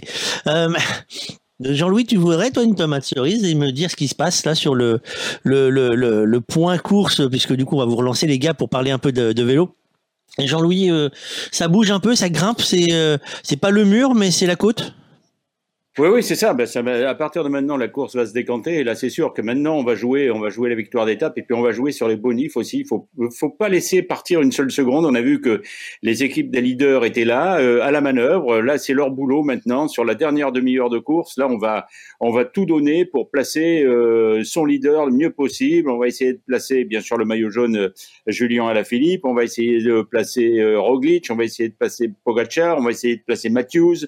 On va essayer de placer d'autres euh, d'autres punchers qui peuvent sortir du lot là tout de suite. Euh, je parlais tout à l'heure de Peter Sagan. Pourquoi pas Philippe Gilbert malgré son son, son grand âge, mais enfin il est élevé à l'air monégasque donc euh, il pourrait, il pourrait tirer son épingle du jeu. Ou alors une surprise, Fabrice.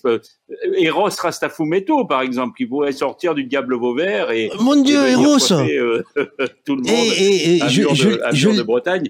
Non, Je l'ai aperçu, et je- Je l'ai aperçu, Jean-Louis, il sortait de, il a, il a fait une série d'analyses. euh, alors, je- il- apparemment, c'était sérieux quand même, hein, une série d'analyses et, et bah, je sais pas ce que ça va donner parce que j'ai pas vu hier ce qu'il avait fait.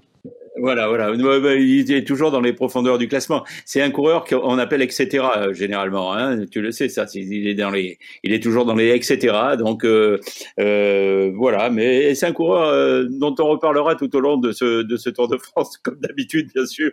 Quand on n'a pas grand chose à dire, on fait ressortir Eros Rastafumeto qui a fait les beaux jours quand même d'une grande radio pendant plusieurs euh, plusieurs euh, plusieurs années.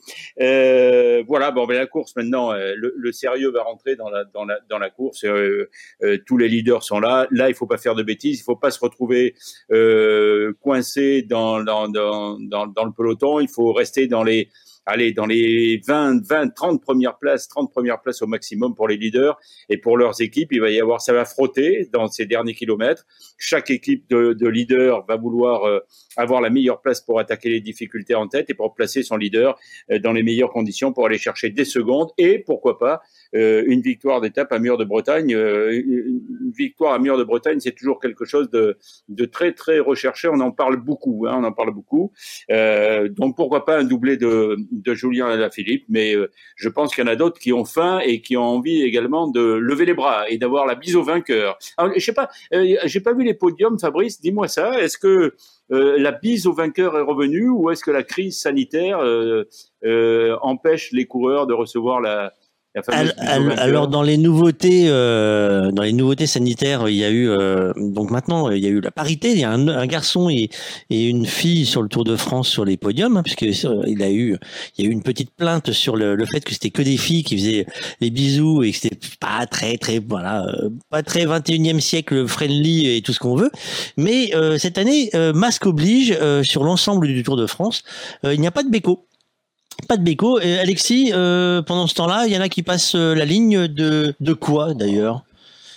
Eh ben, c'était la ligne du premier passage euh, en haut du, de, de la côte du mur de Bretagne. Euh, je, je tiens à dire que euh, Primoz Roglic et Tadej Pogacar m'ont bien eu puisque j'étais persuadé qu'ils n'allaient pas faire le sprint et ils ont fait le sprint parce qu'ils trouvaient ça marrant. Du coup, ils sont allés chercher les bonifications. Non, ce qui est plus important, c'est qu'on a vu surtout Mathieu Van Der Poel, le Dossard 101, qui n'a pas gagné hier, euh, qui est allé faire le sprint. Il a pris une quinzaine de secondes d'avance sur le peloton dans la première ascension de, de mur de Bretagne. Euh, et puis, il est allé prendre les bonifications euh, en haut de la première montée.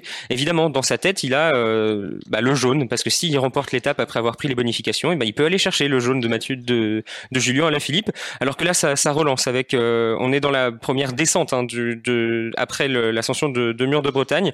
Euh, ça relance. C'était un coéquipier de, de, Rigoberto Urán, coureur de de l'équipe euh, IF Education Nippo.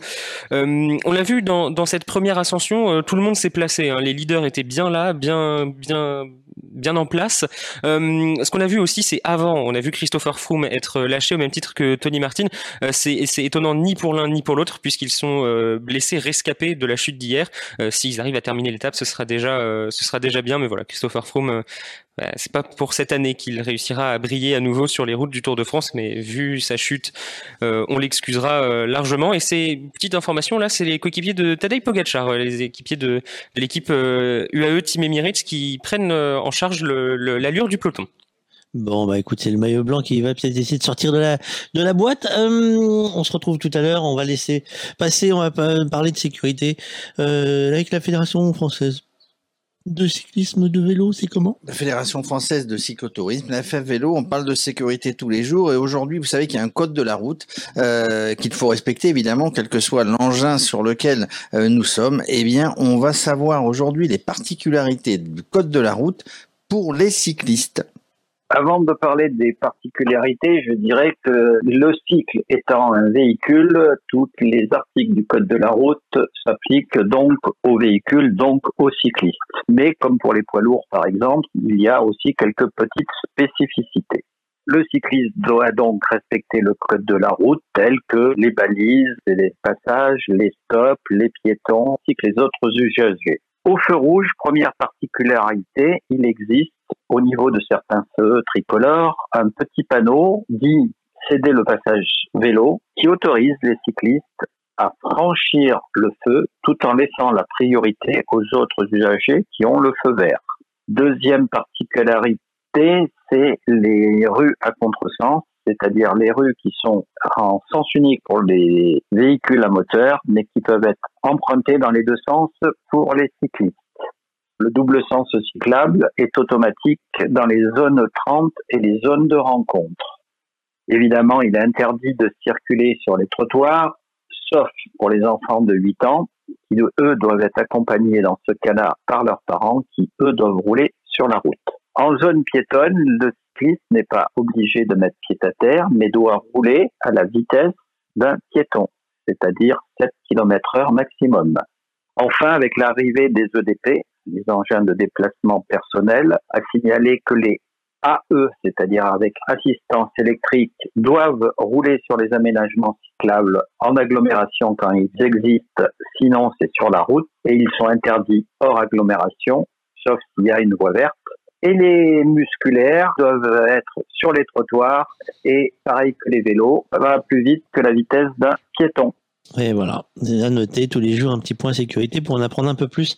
Pour bien rouler, on aura aussi euh, bientôt le partage, le partage de la route avec vélo et partage, qui est une une euh, opération menée par les messieurs sécurité des départements. Euh, J-1, euh, donnons des ailes au vélo. J-1, elles sont parties un jour plus tôt que les garçons. Elles font la même route que les garçons. Jérôme, euh, ça veut dire que l'étape d'aujourd'hui que les garçons sont en train de finir, elles, elles l'ont fait hier. Eh bien, elles l'ont fait hier dans une, euh, avec une des conditions météo qui étaient un petit peu différentes. Bonjour. Alors hier, étape encore pluvieuse, étape un petit peu plus facile que la première, un peu moins de boss, un peu moins casse-pattes. On a eu la chance de passer la matinée au jusqu'à la pause déjeuner. Donc là, voilà, pas de, il fallait ni lutter contre contre la pluie et le froid, ni lutter contre les éléments de la route parce qu'il n'y avait pas de côte majeure. Par contre, après le déjeuner, euh, voilà, on a commencé à se faire bien arroser, qui a d'ailleurs provoqué une, une grosse chute euh, d'une de nos filles qui a qui a préféré aller se réchauffer aux urgences euh, plutôt que de finir euh, l'étape sous la pluie. La pauvre, euh, voilà, gros souci au niveau au niveau facial. Elle va essayer quand même de remonter sur le vélo aujourd'hui parce qu'elle a le moral, elle a pas envie de lâcher le groupe maintenant.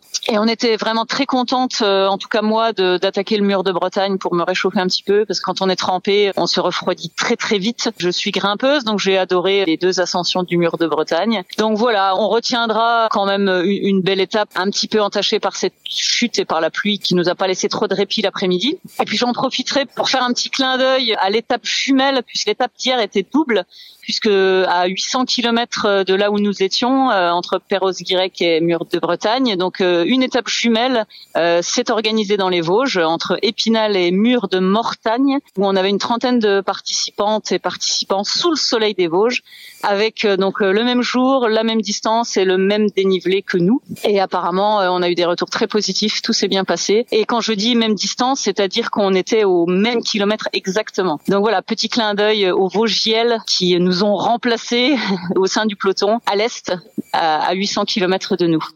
800 km de nous, euh, les filles avaient de la flotte, euh, les garçons ont la météo qui a joué un super tempo parce qu'ils ont un gros beau cagnard, euh, magnifique soleil, route sèche, donc au moins déjà il n'y a pas la trouille de la chute dans les derniers kilomètres. Alexis, là ça y est, ça s'excite un peu, il était temps que ça bouge. Ah, il était temps que ça bouge, mais on savait que ça allait bouger à ce moment-là, hein, dans la première ascension du, du, mur de Bretagne. On a vu, là, on a un peloton qui est, qui est bien réduit. Hein, déjà, euh, on a perdu euh, une bonne, euh, une bonne, une bonne cinquantaine, soixantaine d'éléments, peut-être plus d'ailleurs euh, de, de, ce que je vois. Euh, Mathieu Van Der Poel a donc pris 8 secondes de bonification en haut, 5 secondes pour Tadej Pogacar et 2 secondes pour Primoz Roglic, ce qui fait avec euh, ces bonifications que euh, Mathieu Van Der Poel est à 10 secondes de Julien Alaphilippe qui avait 18 secondes d'avance euh, au départ de l'étape, ce qui fait que les bonifications à l'arrivée pour le premier c'est 10 secondes. Donc si Mathieu Van Der Poel prend les bonifications, eh bien euh, bah, je sais pas ce que ça donne parce que je, il faudra aller au, au, millième de seconde voir qui de Julien Alaphilippe ou de ou de de Mathieu Van Der Poel prendra la tête du, classement général. Euh, sachant que euh, il faut voir aussi euh, qu'il y aura sûrement des écarts en haut du mur de Bretagne. On va pas tous arriver dans le même temps a priori, donc il va falloir être très vigilant pour les leaders pour ne pas perdre du temps à l'arrivée aujourd'hui. changement de physionomie en tête de la course puisque là on voit l'équipe Ineos hein, bien se replacer dans dans, dans l'avant du peloton. C'est eux hein, qui emmènent le tempo. On en voit 6 des Ineos, ça veut dire qu'on en a perdu deux. je ne saurais pas dire qui, mais euh, voilà, il, en manque deux, mais ça veut dire qu'il y en a quand même six qui ont réussi à passer l'ascension. Je pense qu'il n'y a pas beaucoup d'équipes qui peuvent euh, avoir autant de, coureurs encore après une première ascension qui, a fait qui a fait mal. Hein. Il a fallu accélérer pour aller chercher Mathieu Van Der Poel, donc euh, voilà, on est déjà sur un peloton qui est bien affaibli avant la deuxième montée. 8 km à, peu près à, parcourir. c'est, on est à quel niveau de la boucle là du coup? Ils ont, ils ont fait quoi? Comment s'est dessiné cette boucle T'as le plan, toi, en tête ou pas du tout? Il faut sortir les fiches. Je me pose la question. Ah, moi, j'ai surtout le profil en tête que le ben plus que le plan. Je suis en train de me demander par où il passait pour faire cette boucle? Est-ce que c'est la même boucle que la course des euh, des Non, c'était pas les filles. Elles n'ont pas fait. Elles ont pas fait cette boucle euh, de, du, premier jour. Non, ouais, ça, les filles du premier jour. Elles n'ont pas fait cette boucle. Non, non elles étaient à Landerneau. Voilà, je cherchais la boucle Côte d'Armor. Euh, il passe donc la boucle. Elle fait comment? Alors, elle faisait. Euh, excusez-moi excusez-moi, à gauche, le plaf, pif, paf. Oui, voilà, ils sont bien avancés. Ils sont bien ben, nous aussi. Hein. nous aussi. Je voulais voir si vous suiviez. Euh, Alexis, euh, est-ce que tu considères qu'aujourd'hui, cette étape, c'était pratiquement une étape en bois, à part le final? Au final? Oh, Non, euh, il y avait, euh, il y avait, il y avait de l'enjeu aujourd'hui parce que euh, après, avec l'étape qu'on a, le, Tour de France qu'on a cette année, on avait 16 points à prendre pour le maillot de la montagne sur les deux premières étapes. C'est un total qui, bah, mine de rien, est pas, est pas si mal. Donc il y avait de la bataille à, à voir sur ces deux étapes. Maintenant, comme, comme l'a dit, comme l'a dit Jean-Louis tout à l'heure, on a Anthony Pérez qui s'est fait avoir comme un bleu. Il est deux, deux jours de suite, il s'est fait, il s'est fait enterrer par par, le, par ses compagnons d'échappée.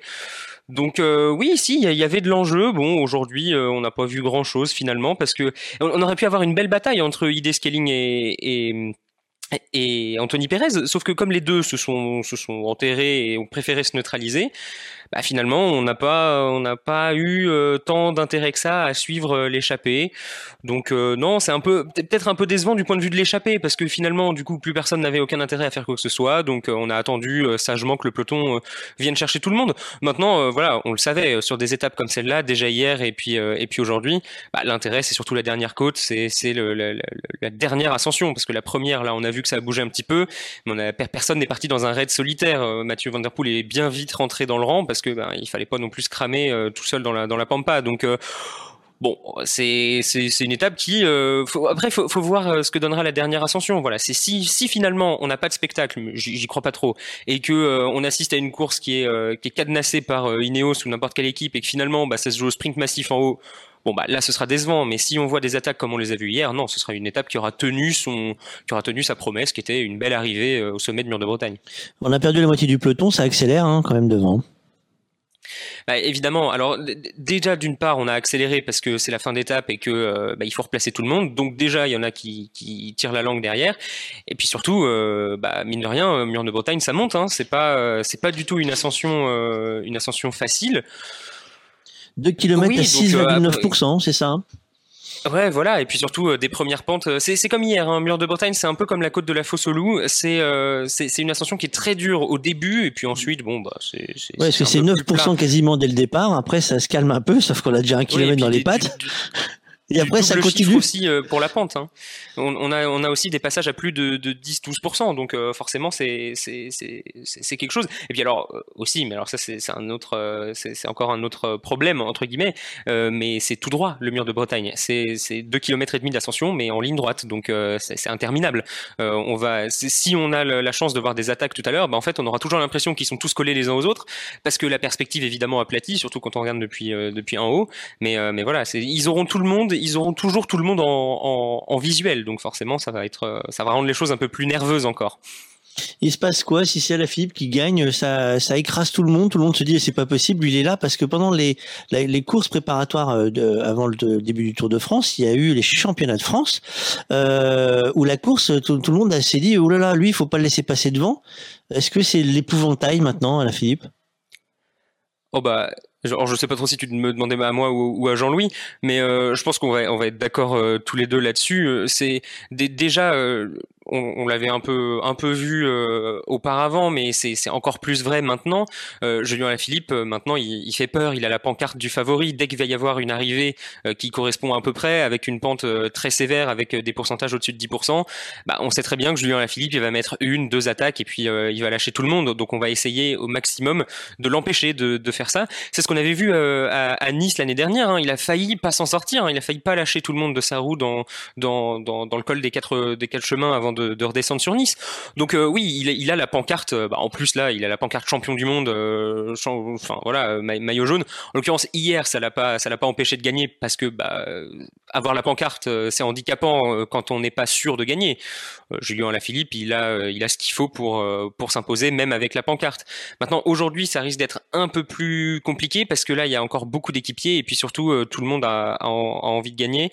Et puis il y a moins de placements dans le sens où voilà la, route est très large au, mur de Bretagne. C'est pas un mur euh, de classique flandrienne, donc euh, voilà, il va, il va y avoir de la place pour tout le monde. Donc si quelqu'un a des meilleures jambes que Julien Lafilippe, ben, quelqu'un aura des meilleures jambes que Julien Alaphilippe et il va difficilement pouvoir euh, s'en sortir tout seul parce que de ce que je vois euh, des images, eh ben, il a plus un seul équipier, euh, Julien Alaphilippe. Hier, Driss de Venance, alors si, il y, en a sûrement un quelque part, mais il va pas pouvoir l'aider. Donc ce qu'a fait Driss de Venance hier en mettant un gros coup d'accélérateur, ben, il va avoir du mal à le faire aujourd'hui. Je, je, vois un maillot Quick Step en plus de celui de, de Julien Alaphilippe. Donc ça va être, à mon avis, plus compliqué qu'hier, mais s'il a des bonnes jambes, il peut y aller. Il peut y aller. Euh, je regardais du coin de l'œil les monitoring un peu partout. On va avoir Jean-Louis qui va venir nous rejoindre.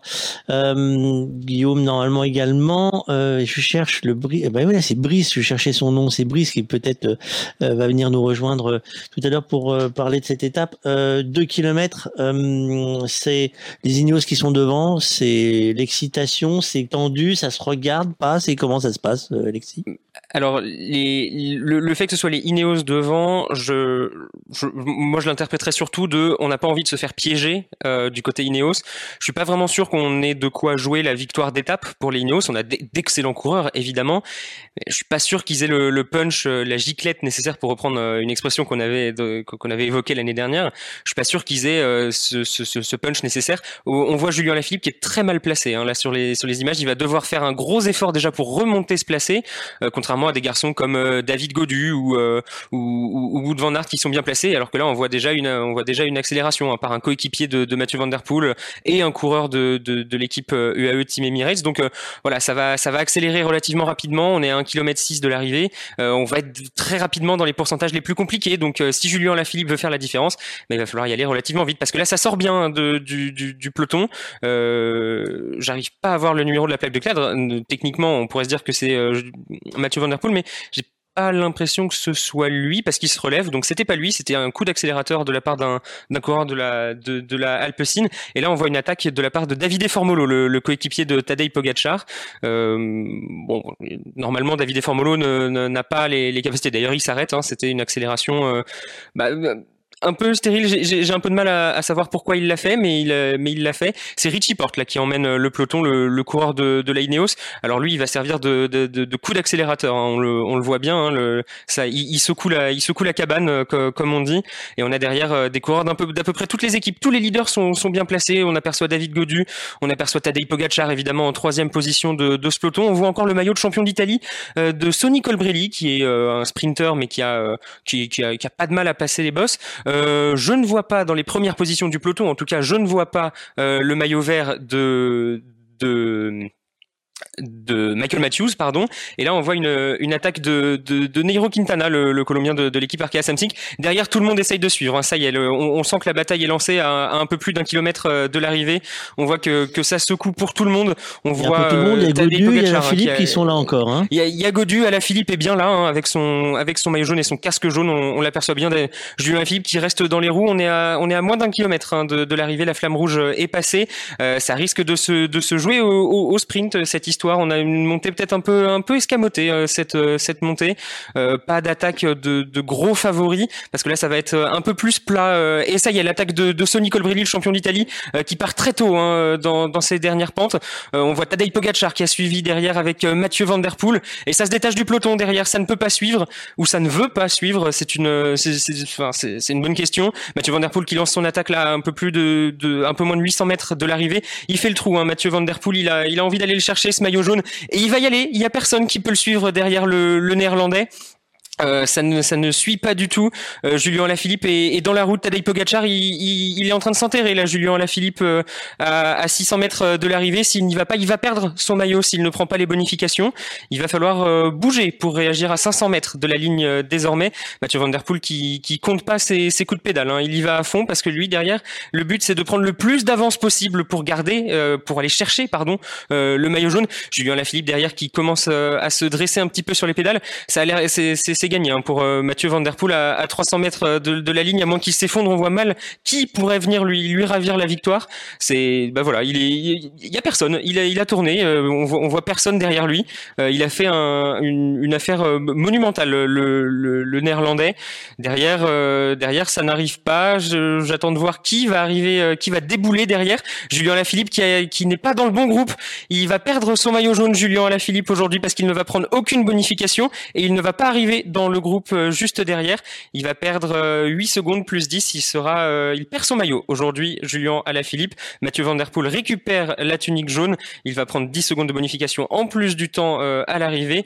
derrière, on voit des coureurs comme Geraint Thomas qui sont piégés, qui vont arriver avec plus de 20 secondes de retard sur la ligne d'arrivée en haut de, de Mur de Bretagne. C'est Tadej Pogacar hein, qui vient se placer en deuxième position, qui va récupérer lui des petites secondes de bonification. Voilà, changement de leader sur ce Tour de France à l'arrivée à Mur de Bretagne. Belle récompense pour le travail de, de Van Der Poel. Eh ben, dites donc, euh, si j'ai bien suivi l'émission, euh, dites-moi, Henri IV s'est pas planté aujourd'hui.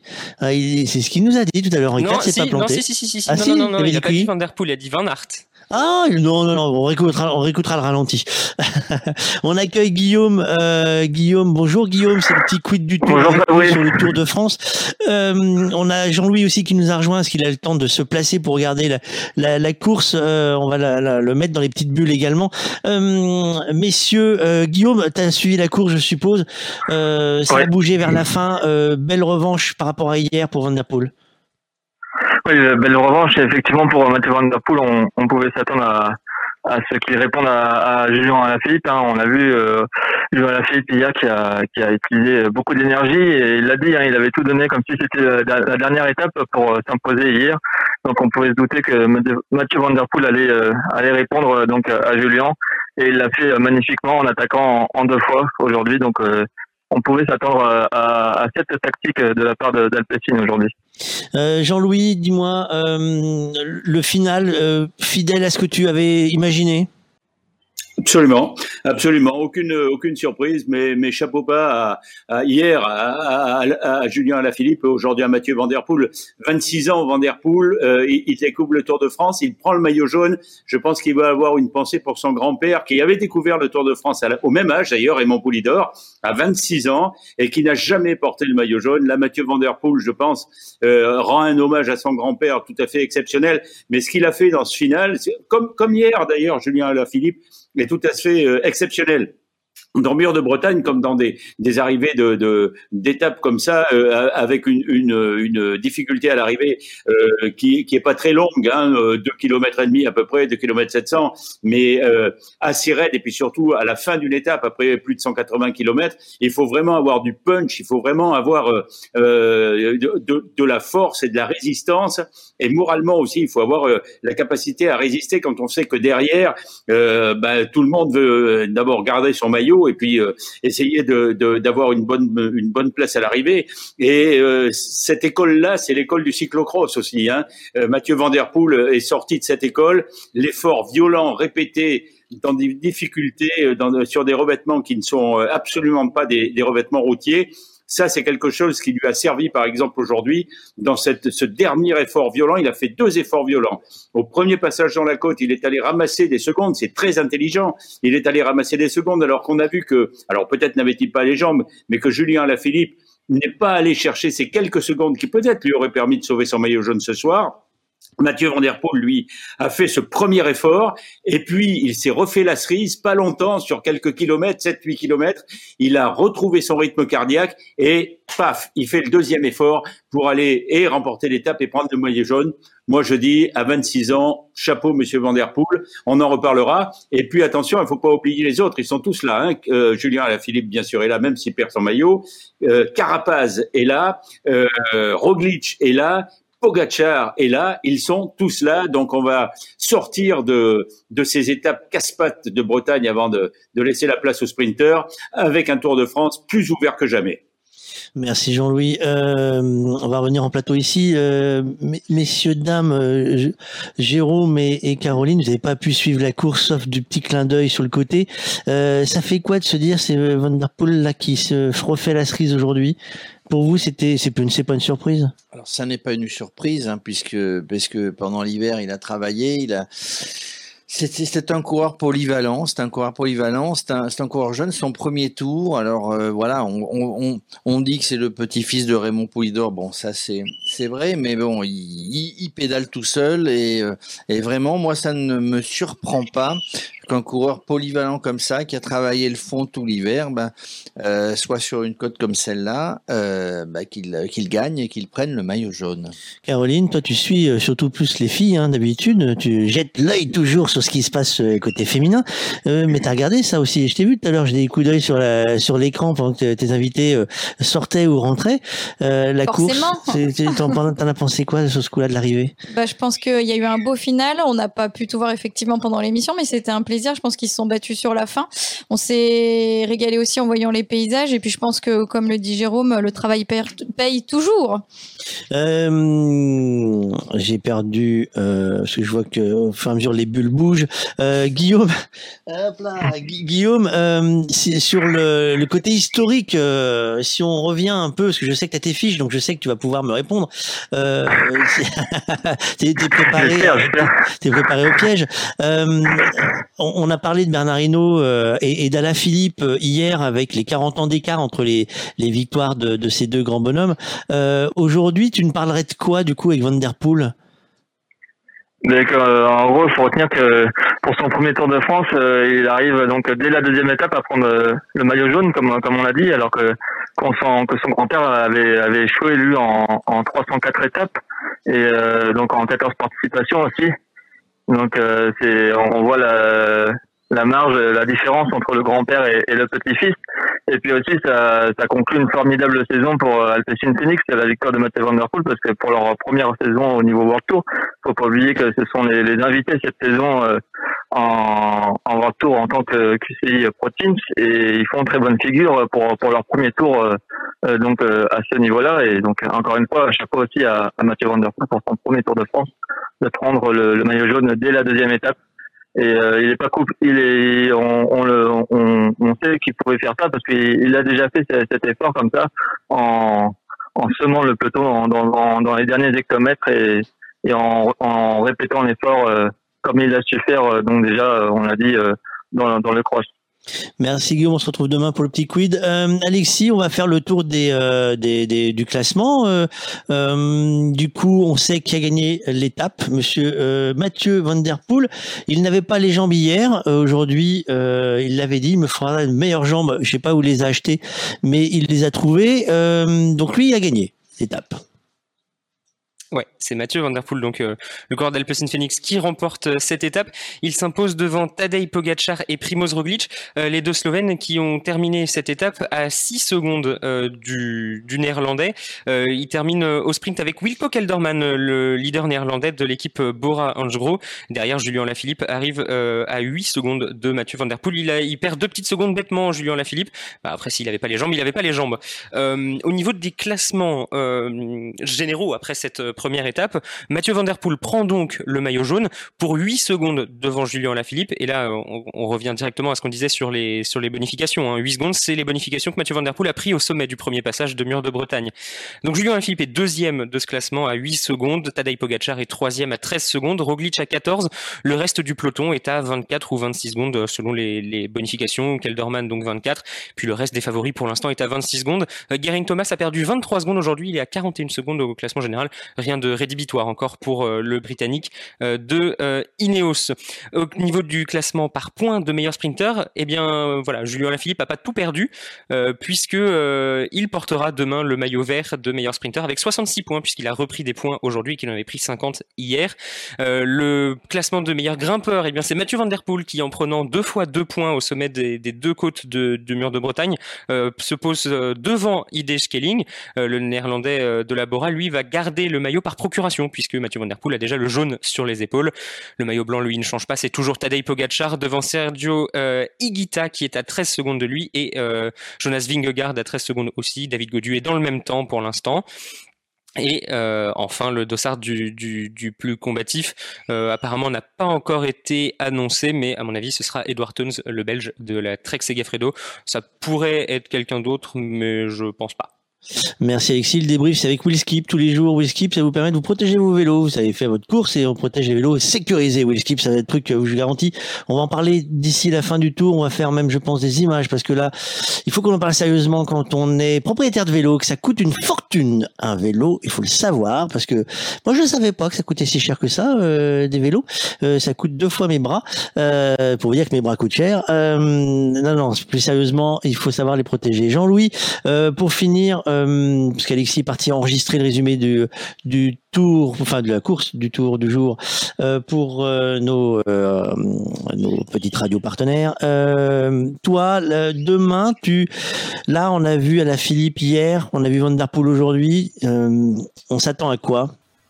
Alors demain, c'est une étape qui, qui n'a a priori rien à voir avec celle d'aujourd'hui. Attends, je reprends un petit peu les cartes parce que là, j'étais sur les, j'étais sur les, sur les classements. Euh, oui, c'est une étape qui, qui est beaucoup plus, beaucoup plus plate et qui devrait, qui devrait normalement favoriser les sprinteurs. Euh, maintenant, avec des zigotos comme Van Der Poel ou comme euh, Pogacar ou comme Roglic, on ne sait jamais.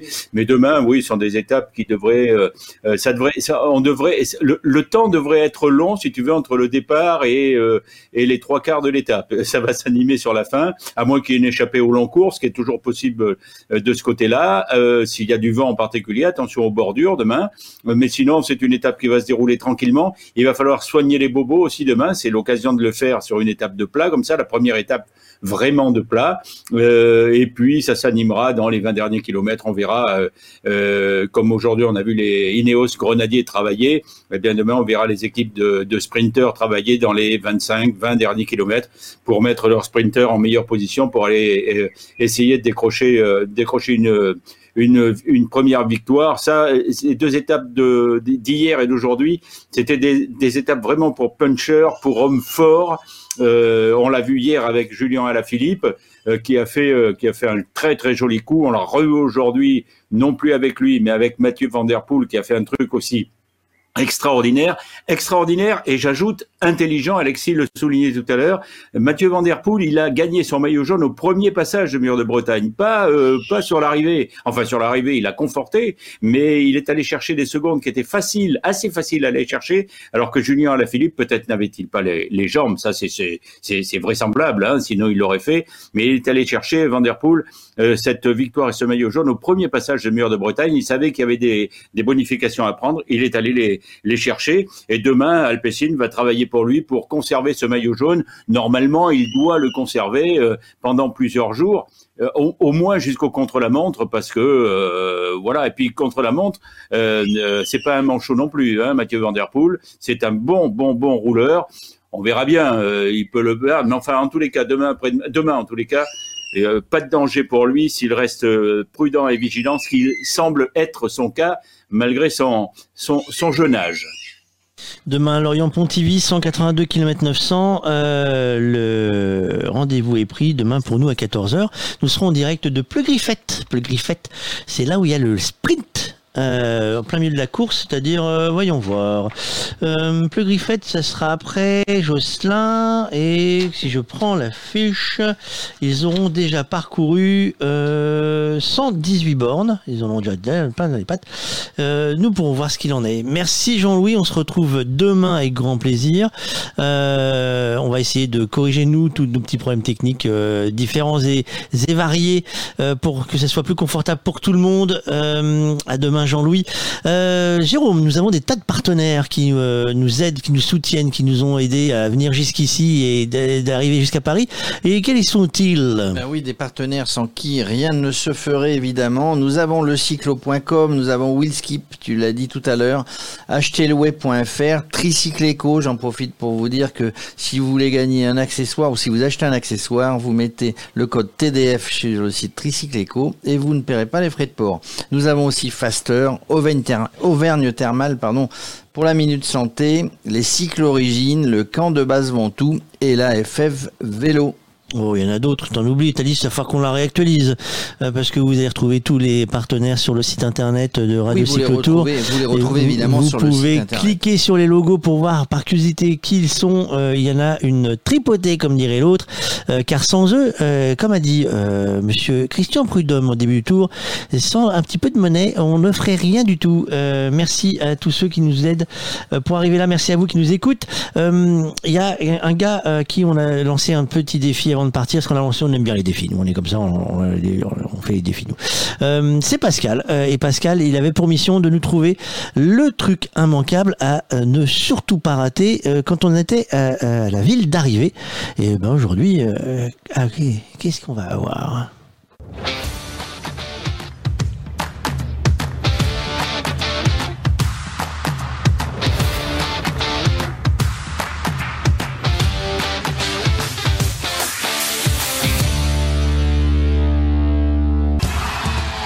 Attends, attends.